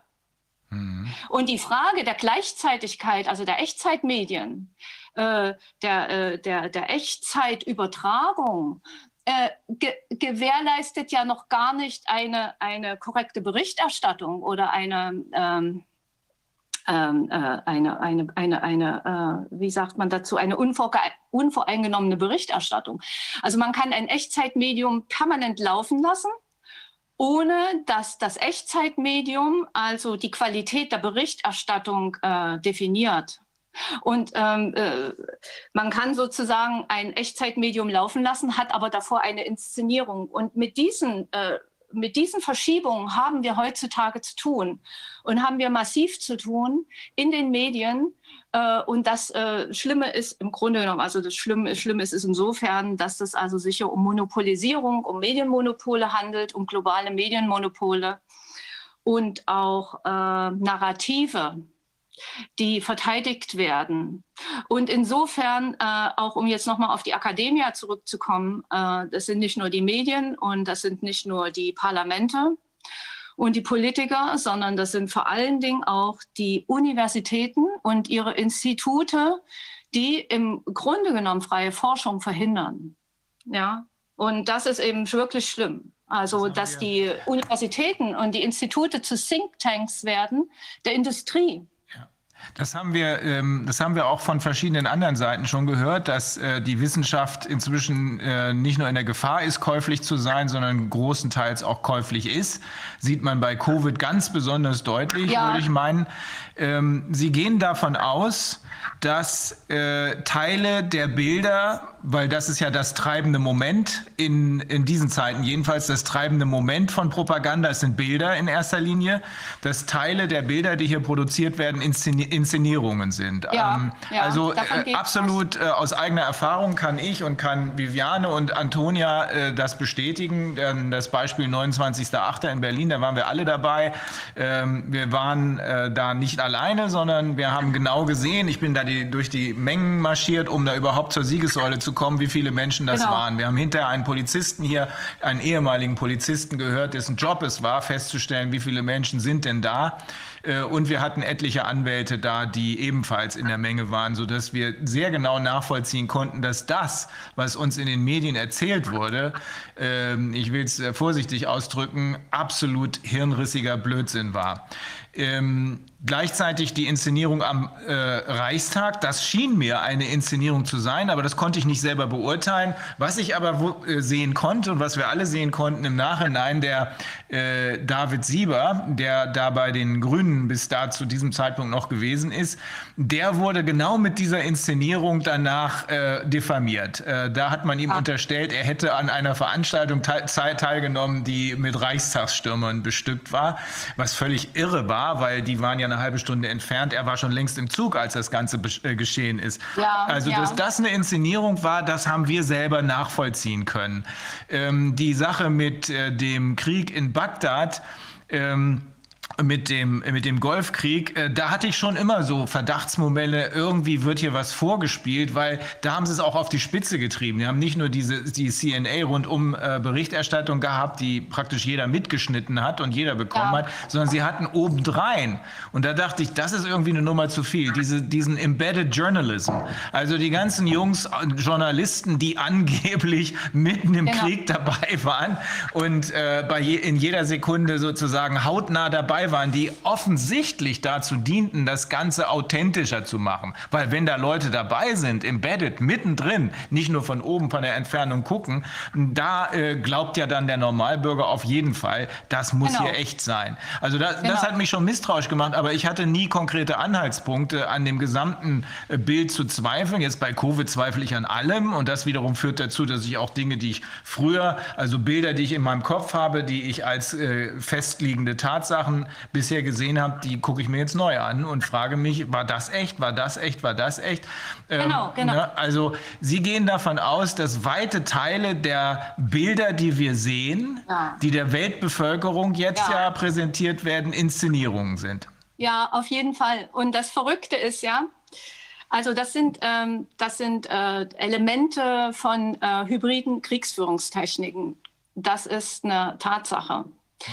Aber das Verrückte dabei ist, dass äh, die Inszenierung äh, immer wieder auch einen autoimmunen Charakter hat. Das heißt also, Beispiel, gehen wir mal jetzt vom Reichstagsbrand aus, 33. Da wird also der Hauptsitz äh, des Regimes angezündet. Das es gibt ja immer noch die Reichstagsbrandforen. Mhm. Äh, das äh, Ding wurde natürlich aufgeklärt, aber es gibt immer noch Zweifler daran, wer, äh, ne? Also das äh, ist hochinteressant, dass diese Foren nach wie vor immer noch tagen. Also darüber habe ich ja in diesem Buch geschrieben und auch über den Bagdad-Krieg, also auch über, über den äh, Golfkrieg, weil das ja von 2008 ist. Aber diese Autoimmunität, die zeigt also an, man zerstört eigene Ressourcen und um damit die Glaubwürdigkeit der, also der False Flag Media Operation zu erhöhen. Mhm. Und das ist der Wahnsinn. Also man äh, zerstört den Reichstag, man stürmt dann den Reichstag, was ja also eine völlige Lächerlichkeit ist, weil schon mal alleine aus dem Grund, es gab nur einen einzigen Sturm in der Geschichte auf den Reichstag, das war 1945 durch die Rote Armee. Ja, und dann sitzen dort 30 Heinis oder 50 oder 100 auf den Treppen des Reichstags, äh, um jetzt nochmal auf den 28. August zurückzukommen, 2020, im letzten Jahr, wo Sie auch in Berlin waren. Äh, äh, das ist auch eine Diffamierung äh, von Geschichtszusammenhängen, von Geschichtsdeutung, von ähm, historischer Evidenz. Wenn man sowas macht, dass man also diese inszenierten Bildelemente so hochwertet und gleichsetzt mit dem Kriegsende von 1945 beispielsweise, als die Russen, also die Rote Armee kam über den Oderbruch, ja, mit äh, Millionen Toten, die Deutschland heute immer noch nicht anerkennt. Das muss man sich alles mal auf der Zunge zergehen lassen. Also 30 bis 40 Millionen Tote, die der, die der Wehrmachtskrieg in der Sowjetunion damals äh, eingefordert hat und äh, mit den, mit den äh, toten äh, äh, äh, na, Militärs, dass so eine Sache natürlich auch wegen der ganzen Reichsgesetzlage, die zum Teil immer noch in Deutschland gilt und Verjährungsgesetzeslage, die immer noch in Deutschland gilt, zum Teil, ja, äh, da das gut covern konnte. Und nun kommt man mit so einem Dingens und sagt ja, also 100 oder 200 äh, V-Leute, Antifa und so weiter werden gekauft und äh, machen diese Inszenierung. Die setzen wir jetzt auf den Reichstag, da öffnen wir die Barrieren und dann gehen die Bilder um die Welt. Der Reichstag wird gestürmt. Also damit wird erstmal ähm, äh, eine, ein, ein ganz wichtiger Aspekt von äh, Geschichte äh, neutralisiert, und zwar durch die Bildeffekte. Das ist furchtbar, weil damit, und damit hat Deutschland große Schwierigkeiten äh, mit äh, der Deutungs Ausdeutung der eigenen Geschichte. Also das ging ja dann auch mit der Übernahme der DDR und so weiter. Das ging ja dann alles äh, so weiter, dass wir heute immer noch in einem Riesendeutungsstreit leben, äh, was die Übernahme der DDR betraf. Äh, zum Beispiel eben, äh, dass da auch die Medien eine ganz entscheidende Rolle gespielt haben. Ist das interessant für Sie oder nicht? Ja, wir haben Teile davon ähm, in anderen Zusammenhang auch schon bei äh, von Paul Schreier gehört und ja. äh, von anderen, mit denen wir gesprochen haben. Ähm, der konkrete, also ich verstehe schon, der ähm, diese Inszenierung spielt natürlich hier, so, auch aus unserer Wahrnehmung, im, im äh, Corona-Zusammenhang eine besondere Bedeutung. Ähm, dass das Ganze auch schon früher so gelaufen ist, das haben wir auch von äh, Professor Mausfeld gehört, den wir eines Tages auch hier noch hören wollen, dass also beispielsweise äh, Panik benutzt wird, um. Dinge zu, äh, also inszenierte, inszenierte Panik benutzt wird, um Politik durchzusetzen, die ohne diese Panik nie möglich sein würde. Oder ähm, von Herrn Schreier haben wir gehört, dass hier diese Strukturen, über die wir jetzt gerade sprechen, äh, diese Inszenierungen ähm, benutzen, um oder hinter unserem Rücken, hinter dem Rücken der äh, Bevölkerung, hinter, außerhalb demokratischer Strukturen äh, sich entwickelt haben, um die Kontrolle zu übernehmen. Soweit sind mhm. wir auf jeden Fall. Ja. Ähm, dass das hier in diesem Zusammenhang bei Corona eine große Rolle spielt, ist, glaube ich, uns im Rahmen der Ausschusssitzung äh, sonnenklar geworden. Ähm, natürlich haben wir das nicht bis ins Letzte ausleuchten können. Dazu bedarf es eines echten Untersuchungsausschusses, der mehr Möglichkeiten hat als wir. Ähm, aber wohin wohin, wie, wie würden Sie sagen, wohin führt diese Reise? Was soll diese Inszenierung und andererseits, was kann man dagegen tun, dass man dieser Inszenierung zum Opfer fällt? Ich würde gerne ja. noch eine Frage vorschalten, nämlich woran machen Sie fest, dass es eine Inszenierung ist? Abgesehen davon, dass es sein könnte und dass die Nummer am Reichstag ziemlich bescheuert aussah. Also deshalb habe ich ja ein bisschen ausgeholt auf die historischen Beisp Beispiele, weil äh, diese historischen Beispiele ähm, bereits widerlegt wurden in ihrer, äh, in ihrer Aussage oder in ihrer Evidenz äh, von denen, äh, die, äh, also in ihrer Beweiskraft. Also die Inszenierungen werden ja äh, quasi ähm, finden statt, um die Beweiskraft eines Angriffs ähm, äh, zu unterstützen. Also beispielsweise jetzt, was 9-11 betrifft, um ähm, dann äh, zu sagen, gut, Jetzt äh, sind wir, also es ist eine autoimmune Inszenierung auch gewesen, ja, die Zerstörung der Twins, gehen wir jetzt mal davon aus, und auch der äh, äh Pentagon und des fünften Gebäudes. Ähm, das ist also so autoimmun, das ist so ein Angriff auf uns selbst oder man hört ja auch immer wieder diesen Begriff Angriff auf unsere Demokratie, unsere, ja, als wäre es eine Familienveranstaltung, ja. Also diese, diese, diese, diese Angriffe auf sich selbst beziehungsweise äh, äh, die Glaubwürdigkeit, dass es sich um Angriffe handelt, ähm, äh, äh, wird so dargestellt, also dass, äh, dass also diese Schockbilder auch entstehen und vermittelt werden können, die eine Legitimität bringen. Also das ist das, worauf ich hinaus will. Das ist also eine äh, staatsrechtliche, überhaupt rechtliche oder so Legitimität äh, äh, braucht, um jetzt einen Ausnahmezustand oder den The War on Terror auszurufen, den weltweiten äh, Antiterrorkrieg, der bis heute nicht beendet ist. Und wie schafft man diese Legitimität? Und diese Legitimität wird eben über, ähm, über die äh, Bildinszenierung ähm, äh, erreicht.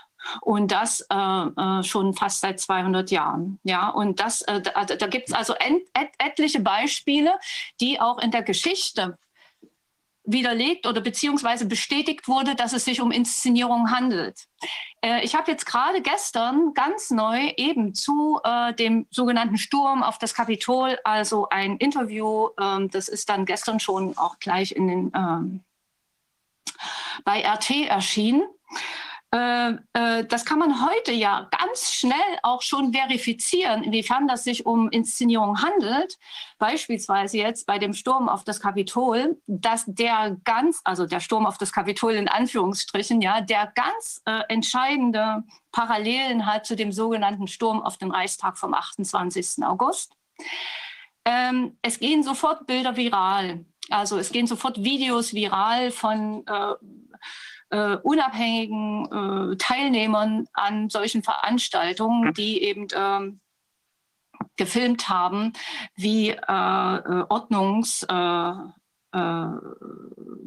äh, da, Ordnungsbeamte und Polizei am Kapitol die diese Barrieren öffneten und quasi Meuten durchließen ja, ganz unkompliziert durchließen. Also quasi, dass sie eben unkompliziert, das wurde alles gefilmt mit, mit, mit, mit, des, mit den Handys äh, und äh, das, äh, das geht, das ist ja sofort viral. Also man kann das äh, heute, wenn man seine Leute auch vor Ort hat, ja, äh, sofort verifizieren, äh, dass die äh, veröffentlichte Medienerzählung aus der Medienmaschine, aus der globalen Medienmaschine nicht hinhaut, dass das also jetzt äh, quasi von äh, Trump geschürte aggressive Meuten sind, die den, äh, das Kapitol gestürmt haben, sondern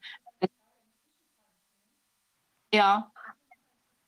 Ähm, also jetzt ist das ja der, sagen wir, den Inszenierenden ja, wenn wir jetzt ja. mal davon ausgehen, das sind beides Inszenierungen, die würden natürlich auch zeitlich und so weiter super passen als Inszenierung, weil man, glaube ich, genau in dem Moment, äh, als zum Beispiel jetzt in Berlin, eben, das war ja die zweite große Demo und genau, war die zweite große Demo.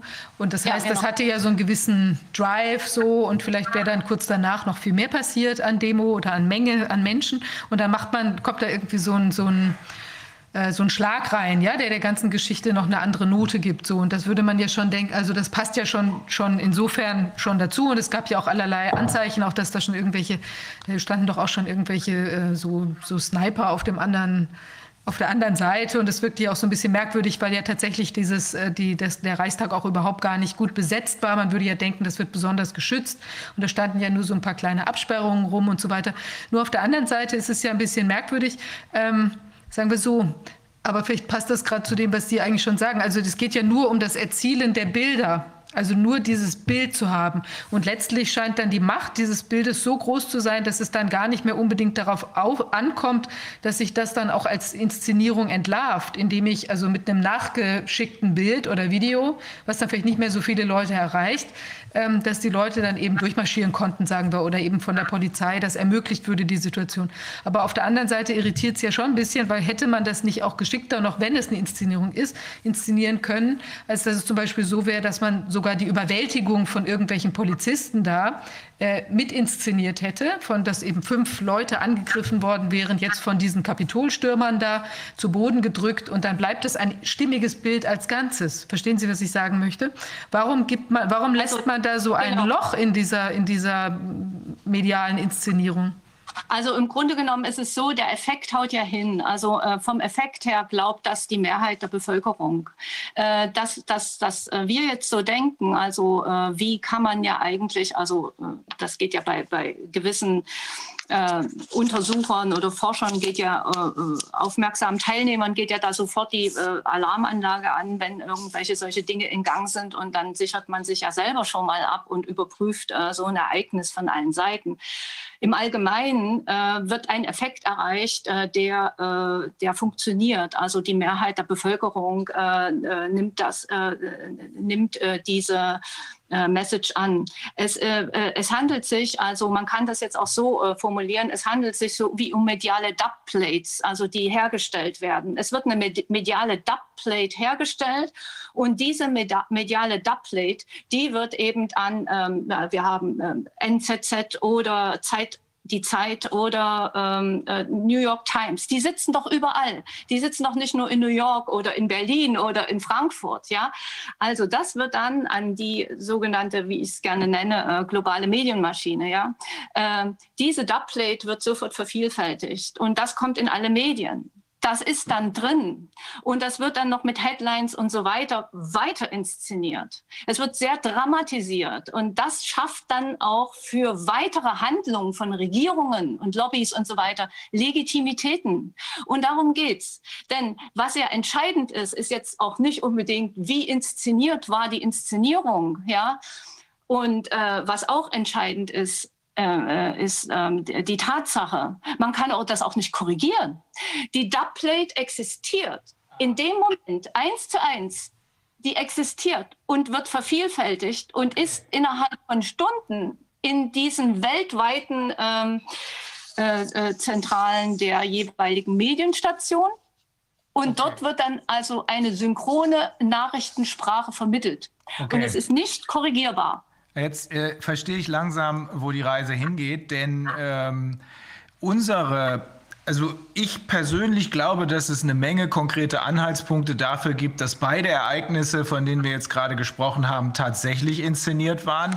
Ähm, die Inszenierung selbst hätte leicht entlarvt werden können, indem man einfach mit richtigen Journalisten statt mit denen, die jetzt nur noch Haltungsjournalismus betreiben, wie sie selber ja zugestehen, mit richtigen Journalisten an anderen Stellen Bilder gemacht hätte. Diese richtigen Journalisten gibt es nicht mehr oder nur noch ganz wenige, aber es gibt ich weiß nicht mehr, wie die Bildzeitung das genannt hat, äh, äh, es gibt eine Menge Leute, die mit ihrem eigenen Handy trotzdem die Realität aufnehmen. Die kriegen natürlich, natürlich. nicht so eine Plattform, das ist klar. Wir haben ja Szenen gesehen. Wir haben Leute gesehen, die gefilmt haben mit ihren eigenen Handys, wie der Trupp schön gemütlich, der Stürmertrupp, schön gemütlich zum Reichstag marschiert ist und äh, froh und lustig war. Das waren Leute, wenn ich das so sehe, würde ich das wenn ich sowas ähm, juristisch zu beurteilen hätte im Gericht, würde ich sagen, das spricht jedenfalls stark dafür, dass es Leute sind, die eingeschleust wurden, damit sie, weil sonst wären sie ja nicht vorher so gemütlich vor sich hingetapert, damit sie jetzt gleich die große Show abziehen.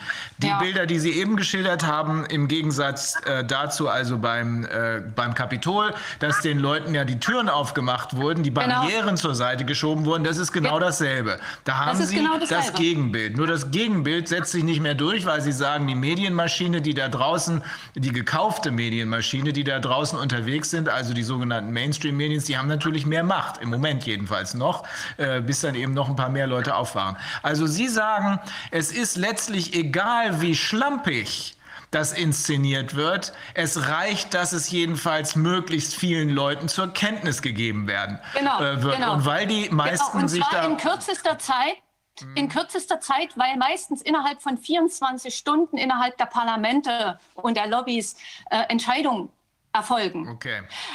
Also ich möchte jetzt noch mal ganz kurz ein anderes Beispiel nennen mit der ähm, 1990 mit der Übernahme der DDR. Ja, also das was ja auch die wenigsten wissen. Also es gibt da eine ganz klare Geschichte, wie das war.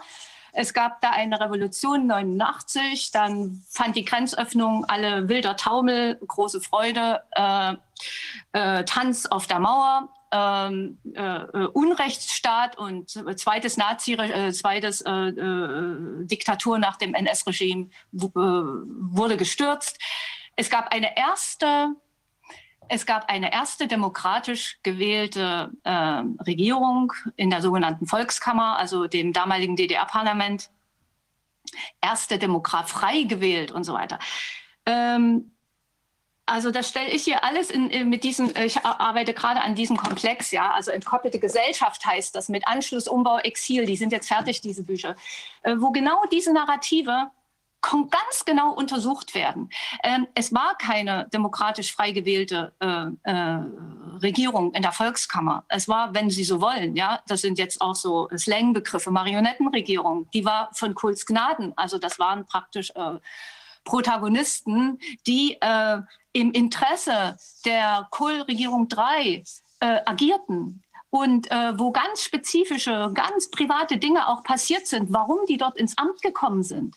Und ähm, das Wichtige war in dem Moment, dass die dort drin waren, äh, wie sind sie reingekommen, wie ist die Wahl, wie hat die Wahl stattgefunden. Da sagt man ja, 46 Prozent der DDR-Deutschen hätten die CDU gewählt. Ja, wie denn? Das ganze Land war atheistisch. Das waren im Grunde genommen fünf oder zehn Prozent Christen. Äh, wieso wählen die auch... Äh, was herausgekommen ist, die DDR, DDR-Mark, das war ja, das war ja Spielzeuggeld vergleichsweise, ja, also mit diesem ganzen, äh, dieses, dieses ganze regionale Währungssystem, was dann an das Bretton Woods-System angeschlossen wurde. Also Kohl, die Kohl-Regierung ist eingerückt mit äh, 20 Milliarden, äh, nee, pardon, 20 Millionen äh, deutsche Mark in einen Wahlkampf, den die, also die Kohl-Regierung und andere Westparteien, also äh, quasi der Bundestag, in der DDR praktiziert hat.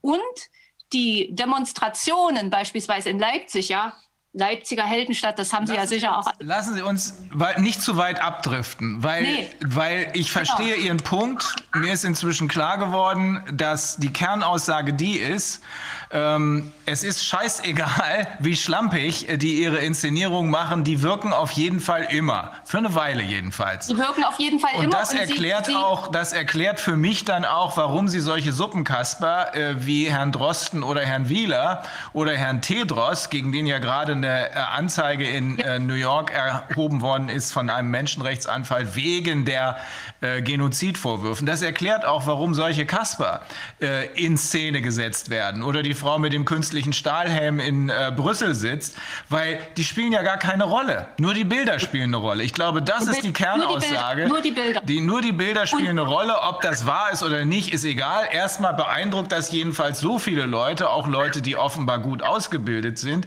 dass das Gehirn aussetzt. Und für den kurzen Moment, wo man diese Bilder braucht, weil darauf eine Entscheidung äh, fußen soll, also gleich am nächsten Tag am besten die Gesetzeslage genau. verschärft wird, dafür reicht es aus. Und dann ist es auch schon zu spät. Wir sitzen in der Falle. Das ist der Punkt. Genau. Ne? Genau, das okay. ist der Punkt. Und ähm, das also wichtig ist noch äh, äh, zu bemerken, eben mit dieser sogenannten Dubplate, das ist äh, auch ein Begriff aus ähm, äh, der Musik. Ähm, also es gibt diese Dubplate Und es ist egal, wie schlampig die gemacht ist. Aber diese Dubplate wird eben in diesen Mainstream-Medien weltweit, also in der, in der globalen Medienmaschine, sofort verbreitet. Und die Bild- äh, Berichterstattung per Bild und Headline ist identisch. Mhm. Und damit wird also die entscheidende Masse ähm, äh, äh, generiert, die also ähm, äh, äh diese, ähm, ja, also das zur Kenntnis nimmt, also glaubt, ja. Mhm. Also im Grunde, das, das, im Grunde ein ganz simpler Zusammenhang. Äh, ganz simpel hatte ich die ganze Zeit schon vermutet, dass es so läuft, weil es, äh, weil es mich gewundert hat, äh, wie viele Amateure hier am Werk sind, ja, zumindest ja. sichtbar. Und ja. äh, nachdem wir jetzt ein paar Mal auch gesehen haben, dass manches von dem, was versucht wurde, eben Versuche sind, Versuche sind, die aber noch nicht so wirklich funktionieren. Habe ich auch das Gefühl, dass die, die da hinten äh, hinter der Kulisse sitzen und äh, an den Fäden ziehen, auch teilweise Amateure sind, zum Teil allerdings auch so Leute sind, die schlichtweg den Kontakt zur Realität verloren haben. Äh, aber das Ganze ist ein Spiel, ein inszeniertes Spiel, allerdings für den einen oder anderen auf Leben und Tod. So würde ich mal genau. meinen Es ist inszeniert, aber es ist auch perfekt arrangiert. Also mhm. mit, mit wahnsinnig viel, also eine wahnsinnige Industrie dahinter ja. äh, mit, mit viel Geld, die also äh, so, und ein, ein, ein, ein, ähm, eine perfekt funktionierende Strukturmechanismus eben in dieser äh, die Entscheidung darüber, was ist die Dubplate im Moment? Wie wird die Dubplate, also dass die eben äh, quasi äh, in, in, in, Echtzeit sofort überall ist und sofort in allen Medien auch ähm, gefixt wird.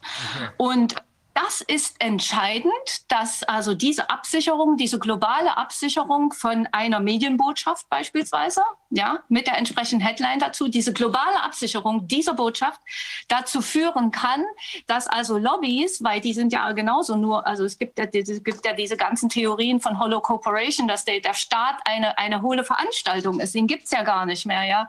Also äh, im, äh, das ist ja wieder ein anderes Thema, aber. Nö, das ist dasselbe äh, Thema. Das ist exakt das dasselbe, dasselbe Thema, über genau. das wir eben auch schon die ganze Zeit gesprochen haben. Den ja. Staat gibt's schon noch, aber er ist hohl. Das ist die Hollow Corporation. Ja, ja, ist eine Hollow Corporation. Ähm, der Staat genau. ist hohl weil da sitzen ganz andere Leute, die die Fäden genau. ziehen. Ne? Aber okay. Und aber wie ist das jetzt zum Beispiel zu sehen? Also diese, ähm, also wer, wer macht, wer denkt sich das denn aus? Haben Sie Erkenntnisse, wer sich diese Skripte ausdenkt? Also wenn wir jetzt zum Beispiel überlegen, Bergamo, ja, ist ja wahrscheinlich, also nicht, dass da nicht Leute gestorben ja, ja. sind, aber wir wissen Bergamo ja, dass die, dass die ja also. aus anderen Gründen jetzt gestorben sind, eben durch ähm, fehlendem Personal, Verwahrlosung in den Heimen und so weiter. Im Prinzip was, Falschbehandlung, im Prinzip was, wenn man jetzt so guckt, also teilweise jetzt ja durch diese Tests und so weiter, auch Quarantänesituationen Situationen, die sich ja aktuell auch ergeben, wo auch vielleicht sogar die Gefahr eines zweiten Bergamos, aber nicht wegen Corona, sondern wegen vielleicht Impfschäden plus äh, irgendwelchen anderen Sachen sich jetzt unter Umständen auch als so eine Art False Flag ergeben könnte oder auch nicht. Aber wir haben zum Beispiel ja gesehen, diese Zittau-Geschichte, die erschien mir auch. Diese welche Geschichte? Zittau, Zittau. Zittau, ja. Zittau war ja auch so eine ähnliche Sache, also wo man plötzlich auch das Gefühl hatte, das läuft jedenfalls optisch auf so ein zweites Bergamo hinaus, wo ja auch schon wieder Särge gezeigt wurden genau. und so. Und wir haben dann ja da ein bisschen ermittelt und da hat sich ja herausgestellt, dass das auf jeden Fall äh, doch weit überwiegend andere Gründe waren, nämlich zum Beispiel, dass die tschechischen und polnischen äh, Krematorien eben durch die, die Grenzschließung quasi weggefallen waren.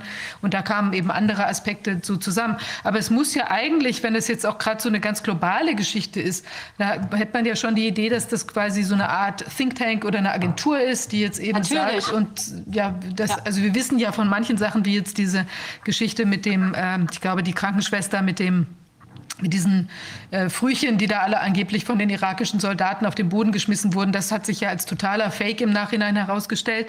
Das stimmte ja gar nicht damals. Äh, aber jetzt die Geschichte, ich meine, wir wissen, dass Scholz und Friends, die bekommen ja jetzt vier Millionen, ich glaube, Euro für die nächsten Jahre oder so für die Betreuung der Bundesregierung seit dem 1. April letzten Jahres. Aber die sind das ja wahrscheinlich Ach, nicht. sehen die so schlecht aus. Scholz und Friends? Nee, die Bundesregierung. naja, egal, aber ich meine, die sind das ja wahrscheinlich nicht, sondern das wird ja eine, eine, globalere Struktur sein, die sich dann diese Sachen ausdenkt. Oder haben Sie da irgendwelche Erkenntnisse, von welchen Agenturen solche Skripte oder Narrative und dann die szenische Umsetzung auch kommt, gegebenenfalls? Hm. Also die ähm, äh, Medienmaschine ähm, oder die Medieninstitutionen ähm, mit den ganzen ihren Lobbysystemen sind ja also global etabliert. Also die Medien sind doch bekannt. Ja, aber die Medien sind es ja nicht, sondern die Medien werden doch eingesetzt. Die sind doch Instrumente der Inszenierung. Äh, genau. Die sind ja nur Werkzeuge. Also wir haben ja heute von den, ja, ähm, genau, genau, von den, genau. von den äh, Wirtschaftsprofis schon noch ein bisschen mehr gehört. Wir hatten von Paul Schreier auch schon was gehört. Also man kann schon ziemlich, ziemlich gut erkennen, welche Konzernstrukturen äh, und welche Männer Männer, Frauen habe ich hier nirgends entdeckt, bis auf die Frau mit dem Stahlhelm, aber das ist ja auch nur eine Inszenierung, noch dazu eine besonders schlechte. Aber welche Männer hinter diesen Konzernen stecken, das kann man gut erkennen. Ähm, ja, was, da, was dann weiter dahinter steckt, ja. dass da noch andere Machtstrukturen hinterstecken, ja, das ist uns auch inzwischen klar. Äh, und dass es hier um Kontrolle geht, ist auch klar. Aber äh, Sie beschreiben also über die äh, Ausgangspunkt ist Ihre Dissertation über den Reichstagbrand und das sagen Sie, da konnte man es schon feststellen. Wahrscheinlich gibt es auch vorher schon andere Ereignisse, da hat nur noch keiner so genau hingeguckt. Aber da konnte man schon feststellen, das war eine der ersten neuzeitlichen, sagen wir es mal so, Inszenierungen, weil äh, das, was man gesehen hat, nicht der Realität entsprach. Das setzt sich aber fort über den Irakkrieg unter anderem.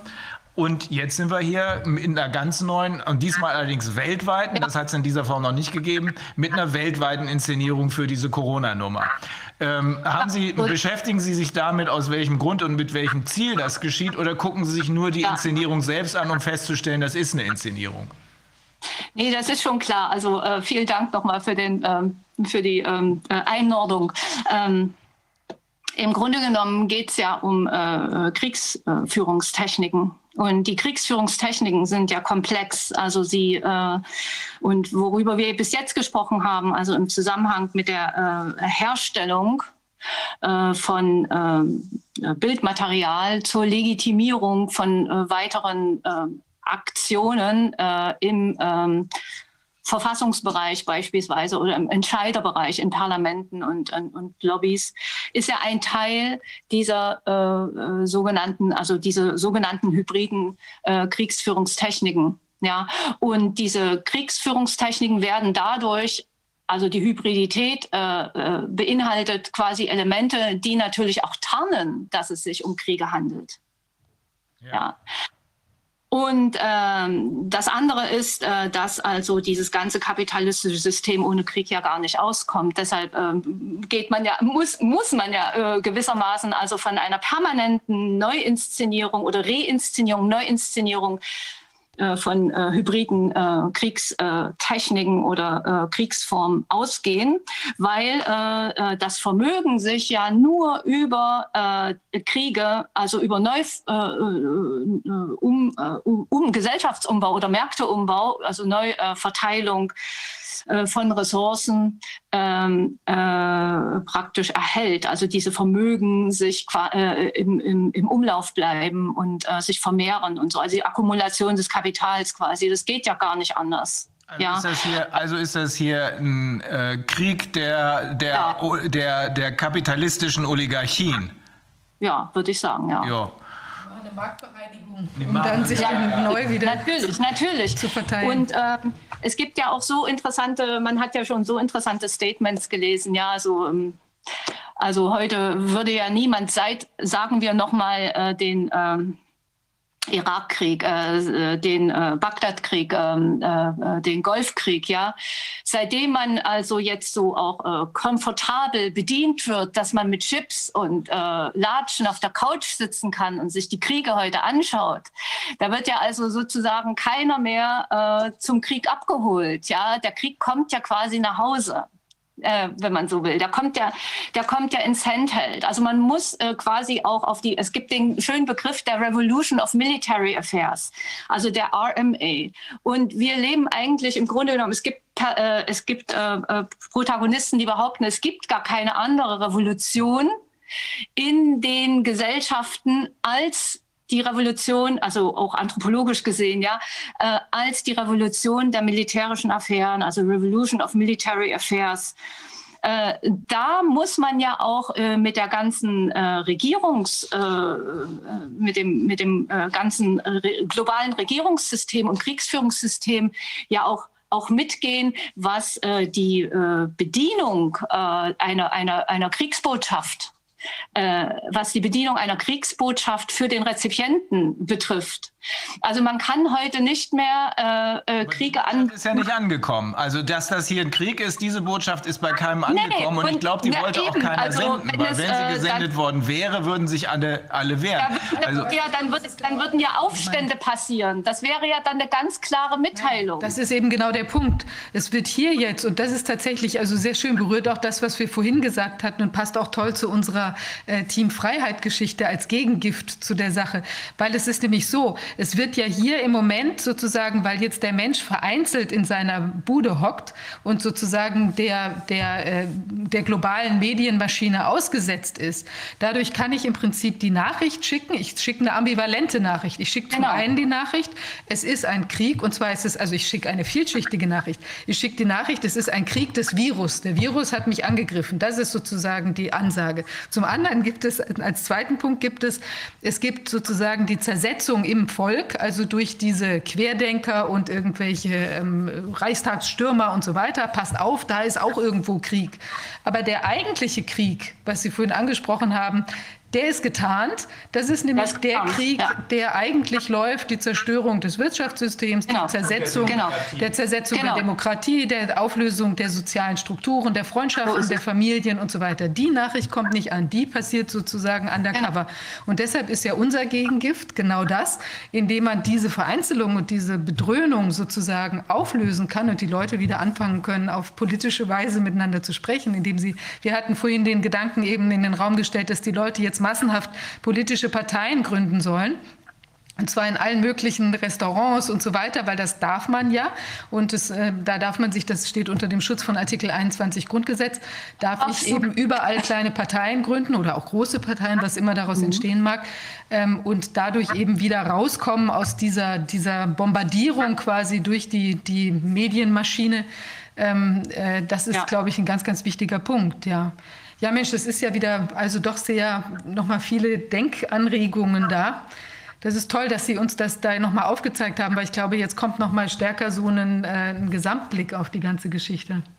Ah, das freut mich, dass vielleicht ein Input, ähm, dass ich einen Input leisten konnte. Also worauf ich noch mal hin, äh, hinführen äh, äh, möchte, ist eben diese Problematik der Autoimmunität. Also dass eben praktisch autoimmune Inszenierungen angeboten werden. Das ist ganz wichtig. Also nicht, dass jetzt äh, ähm, ja, um dem Ganzen mehr Authentizität zu geben. Aber was es, absolut, denn, aber absolut. was es in Wahrheit ist, ist doch Controlled Opposition. So da werden es, Leute so als Opposition genau. dargestellt, die in Wahrheit Inszenierungen sind. Ne? Und das Autoimmunste ist jetzt also im Moment äh, äh, praktisch äh, der, der Mensch, der angegriffen wird durch den unsichtbaren Feind. Das war ja schon mal mit dem Krieg durch den Terror. Also der Terrorist, da war dann aber, dann war man under suspicious, da waren dann überall die Kameras. Also man hat dann ja irgendwie auch immer so ein äh, Taliban gesehen oder irgendwas. Ja, man hat ein Image gehabt. Jetzt hast du nur noch das Image das wird immer abstrakter, aber es wird auch immer autoimmuner. Das stimmt, der Mensch als solcher ist jetzt, jetzt ist es nicht der Typ mit ja. dem Bart und dem Turban, ja, der scheinbar genau. eine Gefahr ist für einen selber, sondern es ist jetzt zusätzlich sozusagen jeder. Es ist die Oma, genau. das kleine Kind, irgendjemand, der muss ja mich noch nicht mal anhusten, sondern wenn er allein schon in mein Gesichtsfeld tritt, könnte er schon irgendwie ein Aerosol da verströmen und ein Problem darstellen. So ist es. Und diese Todesangst, also was, was man ist, was ich ja persönlich ja überhaupt nicht nachvollziehen kann, aber wenn man eben so in äh, quasi unaufgeklärte Mengen tritt, also dann, das erlebe ich ja schon in der Familie, äh, äh, das ist völlig unerklärlich, aber es funktioniert. Diese Todesangst ist mindestens genauso groß wie in andere Formen von konventionellen Krieg. Ja, und der Grund ist der, dass die Todesangst berechtigt ist. Nur ja, man hat vor ja. den falschen Leuten Todesangst. Das ist der Punkt. Aber wir haben ja ein Gegengift entwickelt, ungefähr so schnell, ungefähr so schnell. Wie heißt dieser Jugur irgendwie Zampano? Honka da mit seiner ähm, BioNTech-Firma hat ja auch über Nacht einen Impfstoff entwickelt. Wir haben übrigens ja. schon mehrere entwickelt. Die meisten schmecken so ein bisschen nach äh, Cola oder Rum oder irgendwie sowas. Alle übrigens völlig ohne Nebenwirkungen. Aber jetzt haben wir einen ganz tollen Impfstoff und der heißt, äh, wie heißt der nochmal? Unser Impfstoff? Ja. Team Freiheit, Team Freiheit, ja. genau. Und mit, mit diesem Impfstoff, Team Freiheit, werden wir dafür sorgen, dass möglichst viele politische Parteien, die heißen dann auch Team Freiheit, ähm, äh, was weiß ich, äh, Haircut-Salon so und so, Straße so und so in Göttingen oder Team Freiheit, äh, Italo, Italiener in äh, Straße so und so und so weiter und so weiter. Und das ist das, das ja, Sie sprechen es ja an, das sind Inszenierungen, die müssen ja durchschaut werden, sonst, sonst versteht ja. man es nicht. Wie kann man Inszenierungen durchschauen, indem man genauer hinguckt, indem man darüber redet und sich gegenseitig austauscht? Das ist das Wesen der Demokratie. Und das versuchen wir auf diesem Wege in Gang zu setzen, nicht nur um Geschäfte wieder aufzumachen, sondern auch um überhaupt die Demokratie wieder in Gang zu setzen, bevor sie uns hier unterm Hintern weggeschossen wird. Mhm. Deswegen, mhm. wir wollten einen etwas positiven Ausblick haben. Deswegen haben wir das am Ende nochmal betont. Äh, aber wir sind Ihnen dankbar, dass Sie nochmal darauf hingewiesen haben, dass wir hier, äh, wenn wir nicht aufpassen, alle einer unfassbaren Inszenierung zum Opfer fallen. Absolut. Auch Absolut. wenn sie noch so schlampig ist, das ist übrigens, das ist meine Erkenntnis aus diesem Gespräch, äh, das ist, ist mir nicht klar gewesen, dass die, dass die Inszenierung wichtig ist und dass es scheißegal ist, wie amateurhaft stümperhaft das ist. Hauptsache, man brennt dieses Bild erstmal ein in den Kopf der Ahnungslosen, weil da ist ja sonst nichts drin und schon, zack, hat man dieses Bild reingepackt. Oh, da fühlt sich der Mensch ganz wohl, dass er endlich ein Bild hat, äh, Bild hat auch wenn es noch so bescheuert ist. Also, ähm, aber um es ernsthaft zu sagen, dieser Inszenierung muss entgegengetreten werden. Und ich, wir meinen jedenfalls, dass das mit dieser Möglichkeit, Team Freiheit, ganz viele Parteien zu gründen, ins Gespräch zu kommen, zusammenzukommen, das ist ja das Gegenteil von dem, was die Inszenierung versucht, uns äh, tun zu lassen, dass wir auf diesem Wege eine gute Chance haben und vor allem auch viel Spaß haben werden. Äh, ja, und, ja. und, hoffentlich auch die Gegenseite begreift, dass das das ist, worum genau. es geht. Das. Ja, ist im Prinzip so, dass im Prinzip die, die Kraft oder die Antwort, der Exit liegt im Zusammen und eben nicht, was man uns glauben machen möchte, die, die, die, äh, das Vereinzelne, dieses, äh, wie nennt man das, Social Distancing, führt dazu, dass man, dass man sich eben vor ja. dem Virus schützt. Und das ist eigentlich das, das Gegenteil. Für ein Begriff, das ja, ist ein Widerspruch in sich. Social Distancing, sozial heißt Gemeinschaft. Also das zeigt doch schon, wie schon hirnrissig das alles ist und dass es sich in der Tat um eine äußerst stümperhafte Inszenierung handelt. Der kann man aber mit ein bisschen Gehirn entgegentreten. Man muss nur aufpassen, dass man nicht einer von denen ist, der gar nichts im Kopf hat, weil da fallen die Bilder ja auf fruchtbaren Boden. Und äh, wir versuchen das mal mit diesen Gesprächen, mit diesen demokratischen Gesprächen über Demokratie und Rechtsstaat geht es ja letzten Endes, versuchen wir dieser Inszenierung entgegenzuwirken. Und ich glaube, das wird funktionieren. Okay. Ich bin auch sehr optimistisch. Ja, ja, also dann würde ich sagen, jetzt sind wir für heute am Ende der, ja. der, der Show sozusagen. Ja, ja also ähm, genau, möchte mich auch nochmal bei Ihnen bedanken. Bedanke mich bei den Zuschauern. Ähm, ja, also wer irgendwie äh, ich möchte, also wir werden das alles äh, jetzt gleich, wir zeigen jetzt gleich nochmal den Clip, der kommt hinten dran, von dem, von nochmal einer Kurzzusammenfassung oder einer etwas anschaulicheren im Laden aufgenommen, äh, ähm, äh, nochmal Erklärung zu dem ganzen Vorgang. Es wird auch in Kürze auf der Webseite, wird dazu ein Text stehen, werden die entsprechenden Dokumente verlinkt werden und wir stehen dann auch für Fragen und so weiter zur Verfügung in der Angelegenheit, richten da spezielle äh, E-Mail-Adressen ein und so weiter. Wir werden das nochmal schreiben, auch jetzt über den Telegram-Kanal und so weiter. Und ähm, ja, also wir freuen uns über Spenden, weil das wird jetzt doch auch ein bisschen äh, aufwendiger, die ganze Geschichte. Oval Media freut sich auch über Spenden. Die haben hier ja uns auch wieder unterstützt heute. Und ähm, ich würde sagen, ja, ich wünsche allen ein sehr schönes Wochenende. Vielen Dank Ihnen nochmal und ähm, dann kann gleich der. Also ich habe Ihnen zu danken und auch für den schönen Input nochmal für die kreative Intervention. Das hat mich auch sehr jetzt nochmal an Josef Beuys erinnert, direkte Demokratie, da mit, äh, vor so, so vielen Jahren mit seinem Bus da angefangen hat und sich auch nicht gescheut hat vor diversen Eierwerfern. Also weitermachen. Das tun wir in jedem Fall. Ja, so lange, bis das Spiel gewonnen ist. Das okay. ist richtig. Und im Bolschen Sinne, ich hoffe, wir bauen mit diesen ganzen äh, äh, Parteien eine kleine soziale oder eine große soziale Skulptur dann. Ja. nicht nur eine Fettecke. nicht nur eine Fettecke, ganz genau. Okay. Alles klar, dann wünsche ich Ihnen oder wünschen wir alle einen, einen schönen Abend, ein schönes Wochenende und viel Spaß noch bei der kleinen Anregung, die jetzt kommt. Genau. Tschüss. Tschüss. Also heute sind wir hier zusammengekommen, weil wir eine neue Idee haben, weil wir der Demokratie ein bisschen auf die Sprünge helfen wollen, bevor sie uns unter den Hintern weggerissen wird. Und da haben wir, beziehungsweise Viviane hatte eigentlich die Ursprungsidee, da haben wir uns überlegt, wir brauchen, um die Läden wieder öffnen zu können, eine politische Grundlage dafür. Denn letzten Endes geht es ja darum, dass wir mit politischen Mitteln und nicht mit Gewalt oder anderen Maßnahmen, mit politischen Mitteln das, was hier gerade vergurkt worden ist, korrigieren. Wenn also jemand langsam aber sicher in die Pleite rutscht, weil er sein Restaurant nicht öffnen kann, sein Hotel nicht öffnen kann, sein Einzelhandelsgeschäft nicht öffnen kann, dann sollte man darüber politisch diskutieren, wie man das ändern kann. Das geht, indem man einfach in seinen gastronomischen Betrieb marschiert und sagt, so, wir gründen jetzt hier eine Partei. Und diese Partei könnte man nennen, das ist unsere Idee, Team Freiheit. Wir haben eine gegründet. Viviane, Professor Dr. Martin Schwab, Professor Dr. Ulrike Kämmerer und ich haben eine Partei gegründet, die heißt Team Freiheit. Wir haben auch ein schönes Logo, beziehungsweise Viviane hat eins entwickelt. Unser Coach ist äh, Dr. Wolfgang Wodak. Der hat schon Erfahrung mit Demokratie, weil er lange im Bundestag gewesen ist, weil er auch lange im Rat der Europäischen äh, Union gewesen ist und der hilft uns dabei. Das Besondere daran ist, dass niemand die Gründung einer politischen Partei stören darf. Die Exekutive darf nichts machen. Ich will euch mal kurz vorlesen. Folgende Nummer. Oh, was sehe ich denn hier? Das ist mein Maskenaccess, das war falsch. Mm, also, Artikel 21 im Grundgesetz sagt, 21 Absatz 1, die Parteien wirken bei der politischen Willensbildung des Volkes mit. Ihre Gründung ist frei. Und wenn man bei Wikipedia nachliest, dann steht da, das Parteienprivileg des Artikel 21 stattet die politischen Parteien in Deutschland wegen ihrer besonderen Bedeutung für die parlamentarische Demokratie mit einer erhöhten Schutz- und Bestandsgarantie aus.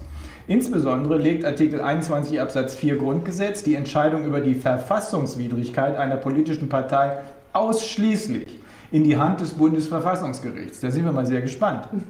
Bis zur Entscheidung des Bundesverfassungsgerichts ist von der Verfassungsmäßigkeit der Partei auszugehen. Also wir, die wir uns jetzt gerade hier gegründet haben, nämlich Team Freiheit, bis zur Entscheidung des Bundesverfassungsgerichts, falls es überhaupt einer angreifen will, äh, sind wir als verfassungsmäßig äh, korrekt anzusehen.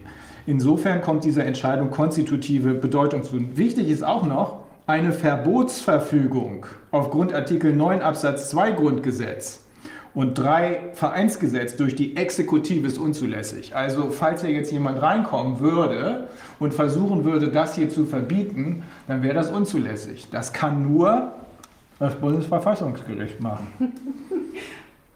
Und vor diesem Hintergrund machen wir den Vorschlag, dass möglichst viele Leute sich politisch engagieren und politische Parteien gründen. Zum Beispiel der Italiener um die Ecke. Der könnte sich nennen Team Freiheit, Italo, Italo äh, so und so Straße Berlin oder Motel sonst irgendwas äh, Team Freiheit Motel sonst irgendwas, ähm, sonst was Straße in Würzburg oder Einzelhandels, Team Freiheit Einzelhandelsladen sonst was. Jedes Mal würde das eine eigene Partei sein. Das ermöglicht es, den Laden, den Betrieb aufzumachen, darüber zu diskutieren. Man muss ja über die Parteigründung und über die Ziele diskutieren. Es ermöglicht es zum Beispiel, die wunderbare Satzung, die wir hier schon mal haben, zu diskutieren. Und es ermöglicht es natürlich auch über Parteien, über Kandidaten zu sprechen. All das geht im Rahmen der politischen Willensbildung, denn die politische Willensbildung erfolgt in Deutschland unter dem besonderen Schutz der Parteien in Form des Artikel 21 Grundgesetz. Und gleichzeitig, das war doch auch deine Idee, äh, Viviane, gleichzeitig kann man natürlich damit auch äh, den Verkauf oder das Geschäft fördern. Ja, pass auf, ich erzähle dann gerade noch mal ein bisschen mhm. äh, dazu. Also wir haben, äh, dafür sind natürlich wichtig ein paar Tools. Also wenn ich jetzt von dem Wunsch getragen bin, eine Partei zu gründen, weil mir bestimmte Dinge hier jetzt vielleicht nicht ganz so gut gefallen, ähm, dann brauche ich erstmal, ähm, also neben dem Willen, auch ein paar Handwerksmittel, ähm, die wir zur Verfügung stellen werden, also eine Satzung beispielsweise. Da kann ich dann die, die äh, wir, wir richten gerade eine Webseite ein, also die heißt ähm, also Team, Team Freiheit, das wird man da finden. Da gibt es die ganzen Informationen, da wird es eine Mustersatzung geben, wo man dann, wenn man sich mit dem äh, Inhalt identifizieren kann, also wir haben hier ein bisschen was reingeschrieben an äh, Zielen, geht es um Demokratie und Rechtsstaatlichkeit, äh, Wiederherstellung bzw. Erhalt und noch ein paar andere Sachen kann man natürlich dann dazusetzen. Natürlich nur verfassungsgemäße Ziele ist uns ganz wichtig, ist ja klar. Und äh, Team Freiheit wird es also dann Raum geben für den, den Namenszug, den man dann reinsetzen kann für die Partei, kann man dann eben, wie Rainer schon sagte, eben, ähm, weiß ich nicht, äh, Team Freiheit, Bella, Bella Italia, ähm, Schöne Straße in Schönstadt. Ja? Und äh, dann es, empfiehlt es sich beispielsweise an einem Abend eben diese Gründung äh, zu vollziehen und am nächsten Tag wählt man dann beispielsweise den Vorstand. Da gibt es natürlich auch Themen, weshalb man vielleicht nicht an einem Abend zur Wahl des Vorstands äh, also damit zu Ende schreiten kann, weil sich vielleicht nicht genug Leute finden. Aber vielleicht gelingt es ja auch gleich am, ersten, am zweiten Abend, diese, diesen Vorstand zusammenzusetzen. Und dann kann man reingehen in beispielsweise die Verabschiedung der Satzung und am, am weiteren Tag oder am gleichen Tag, je nachdem wie aktiv aktiv man ist, kann man dann auch noch über das Parteiprogramm sprechen, kann dann eben auch, was wir ja schon mal angedacht hatten, auch oder schon mal vorgestellt hatten als Format, vielleicht auch noch einen Direktkandidaten oder eben auch den äh, Super, Super Bundeskanzler, den Superkanzler eben suchen. Also alle diese Dinge, da kann man äh, sich an vielen Abenden intensiv oder auch tagsüber in einem Ladenlokal beispielsweise damit auseinandersetzen mit dieser Thematik, finden wir ganz, ganz wichtig. Und bei der Gelegenheit geht es natürlich auch zum Beispiel gerade in einem Ladengeschäft darum, äh, auch das Mitglied, ja, das Partei oder die, die anderen kennenzulernen. Und dann kann man sich bei der Gelegenheit natürlich auch ein bisschen in dem Laden umschauen. Und ähm, mal gucken, was man da so alles sieht und ob einem was gefällt. Für so einen Fall der Not, dass man gerne was kaufen möchte, was ja in einem Laden eigentlich nicht möglich ist, haben wir hier nochmal ein kleines Konzept entwickelt und zwar so das sogenannte ähm, Direct äh, Click and Collect. Ja, also dazu kann man zum Beispiel so etwas bei sich aufhängen. Das ist ein, ein Mail-to-QR-Code. Äh, Wenn man also jetzt beispielsweise mit dem Mitglied ins Gespräch kommt und man möchte natürlich nicht im Laden kaufen, weil das ja nicht geht, aber vielleicht hat der kleine Laden keinen keinen Webshop, dann kann man eben, kann das beispielsweise im Türbereich aufgehängt werden und man kann dann da drauf gehen mit seinem Handy äh, und dann erscheint eben so eine Mail to, also es geht auf das E-Mail-Programm, was man da drin hat in seinem Handy und dann kann man direkt eine Bestell-E-Mail an den Ladeninhaber schicken. In Empfang nehmen darf man das dann natürlich nur außerhalb, so quasi Nachname Amazon-mäßig an der Tür bezahlt man und nimmt das dann entgegen, das Produkt, was, was einem da gefallen hat. Empfiehlt sich natürlich, das dann am Ende der, der politischen Gespräche zu tun. Ja, und wenn man jetzt ein Restaurant hat, äh, dann ist es natürlich auch möglich, dass da während der politischen Konstellation, der politischen Gespräche auch Hunger aufkommt. Dann kann die Sitzung unterbrochen werden und man kann eben beispielsweise äh, einige Zeit damit zubringen, dass man isst und dann geht man danach wieder ins politische Gespräch hinein. Im Ergebnis soll es ja dazu dienen, zwei Fliegen mit einer Klappe zu schlagen. Nämlich einmal politisch aktiv zu werden und zum anderen, das ist ja der Sinn und der Zweck dieser politischen Aktivität, den eigenen Laden wieder aufzumachen. Und darum muss in diesen Parteiveranstaltungen es möglich sein, das, was in dem Geschäft eigentlich läuft, auch durchzuführen. Natürlich kann es passieren, dass man vielleicht gar nicht äh, im eigenen Laden äh, kochen darf, vielleicht darf man auch gar nicht servieren, aber was man darf in einem Laden wie zum Beispiel einem Italiener, ist sich zusammenfinden, um politisch aktiv zu werden. Und der gegenüberliegende Asiate, bei dem kann man dann einen Außer Außerhausverkauf machen und umgedreht genauso. Da drüben bei dem Asiaten ist auch ein Team Freiheit unterwegs und gründet sich gerade oder diskutiert politische Themen und macht den Außerhausverkauf mit Hilfe des Italieners. Das ist, äh, widerspricht sich nicht, sondern so funktioniert Politik. Fühlen wir nicht.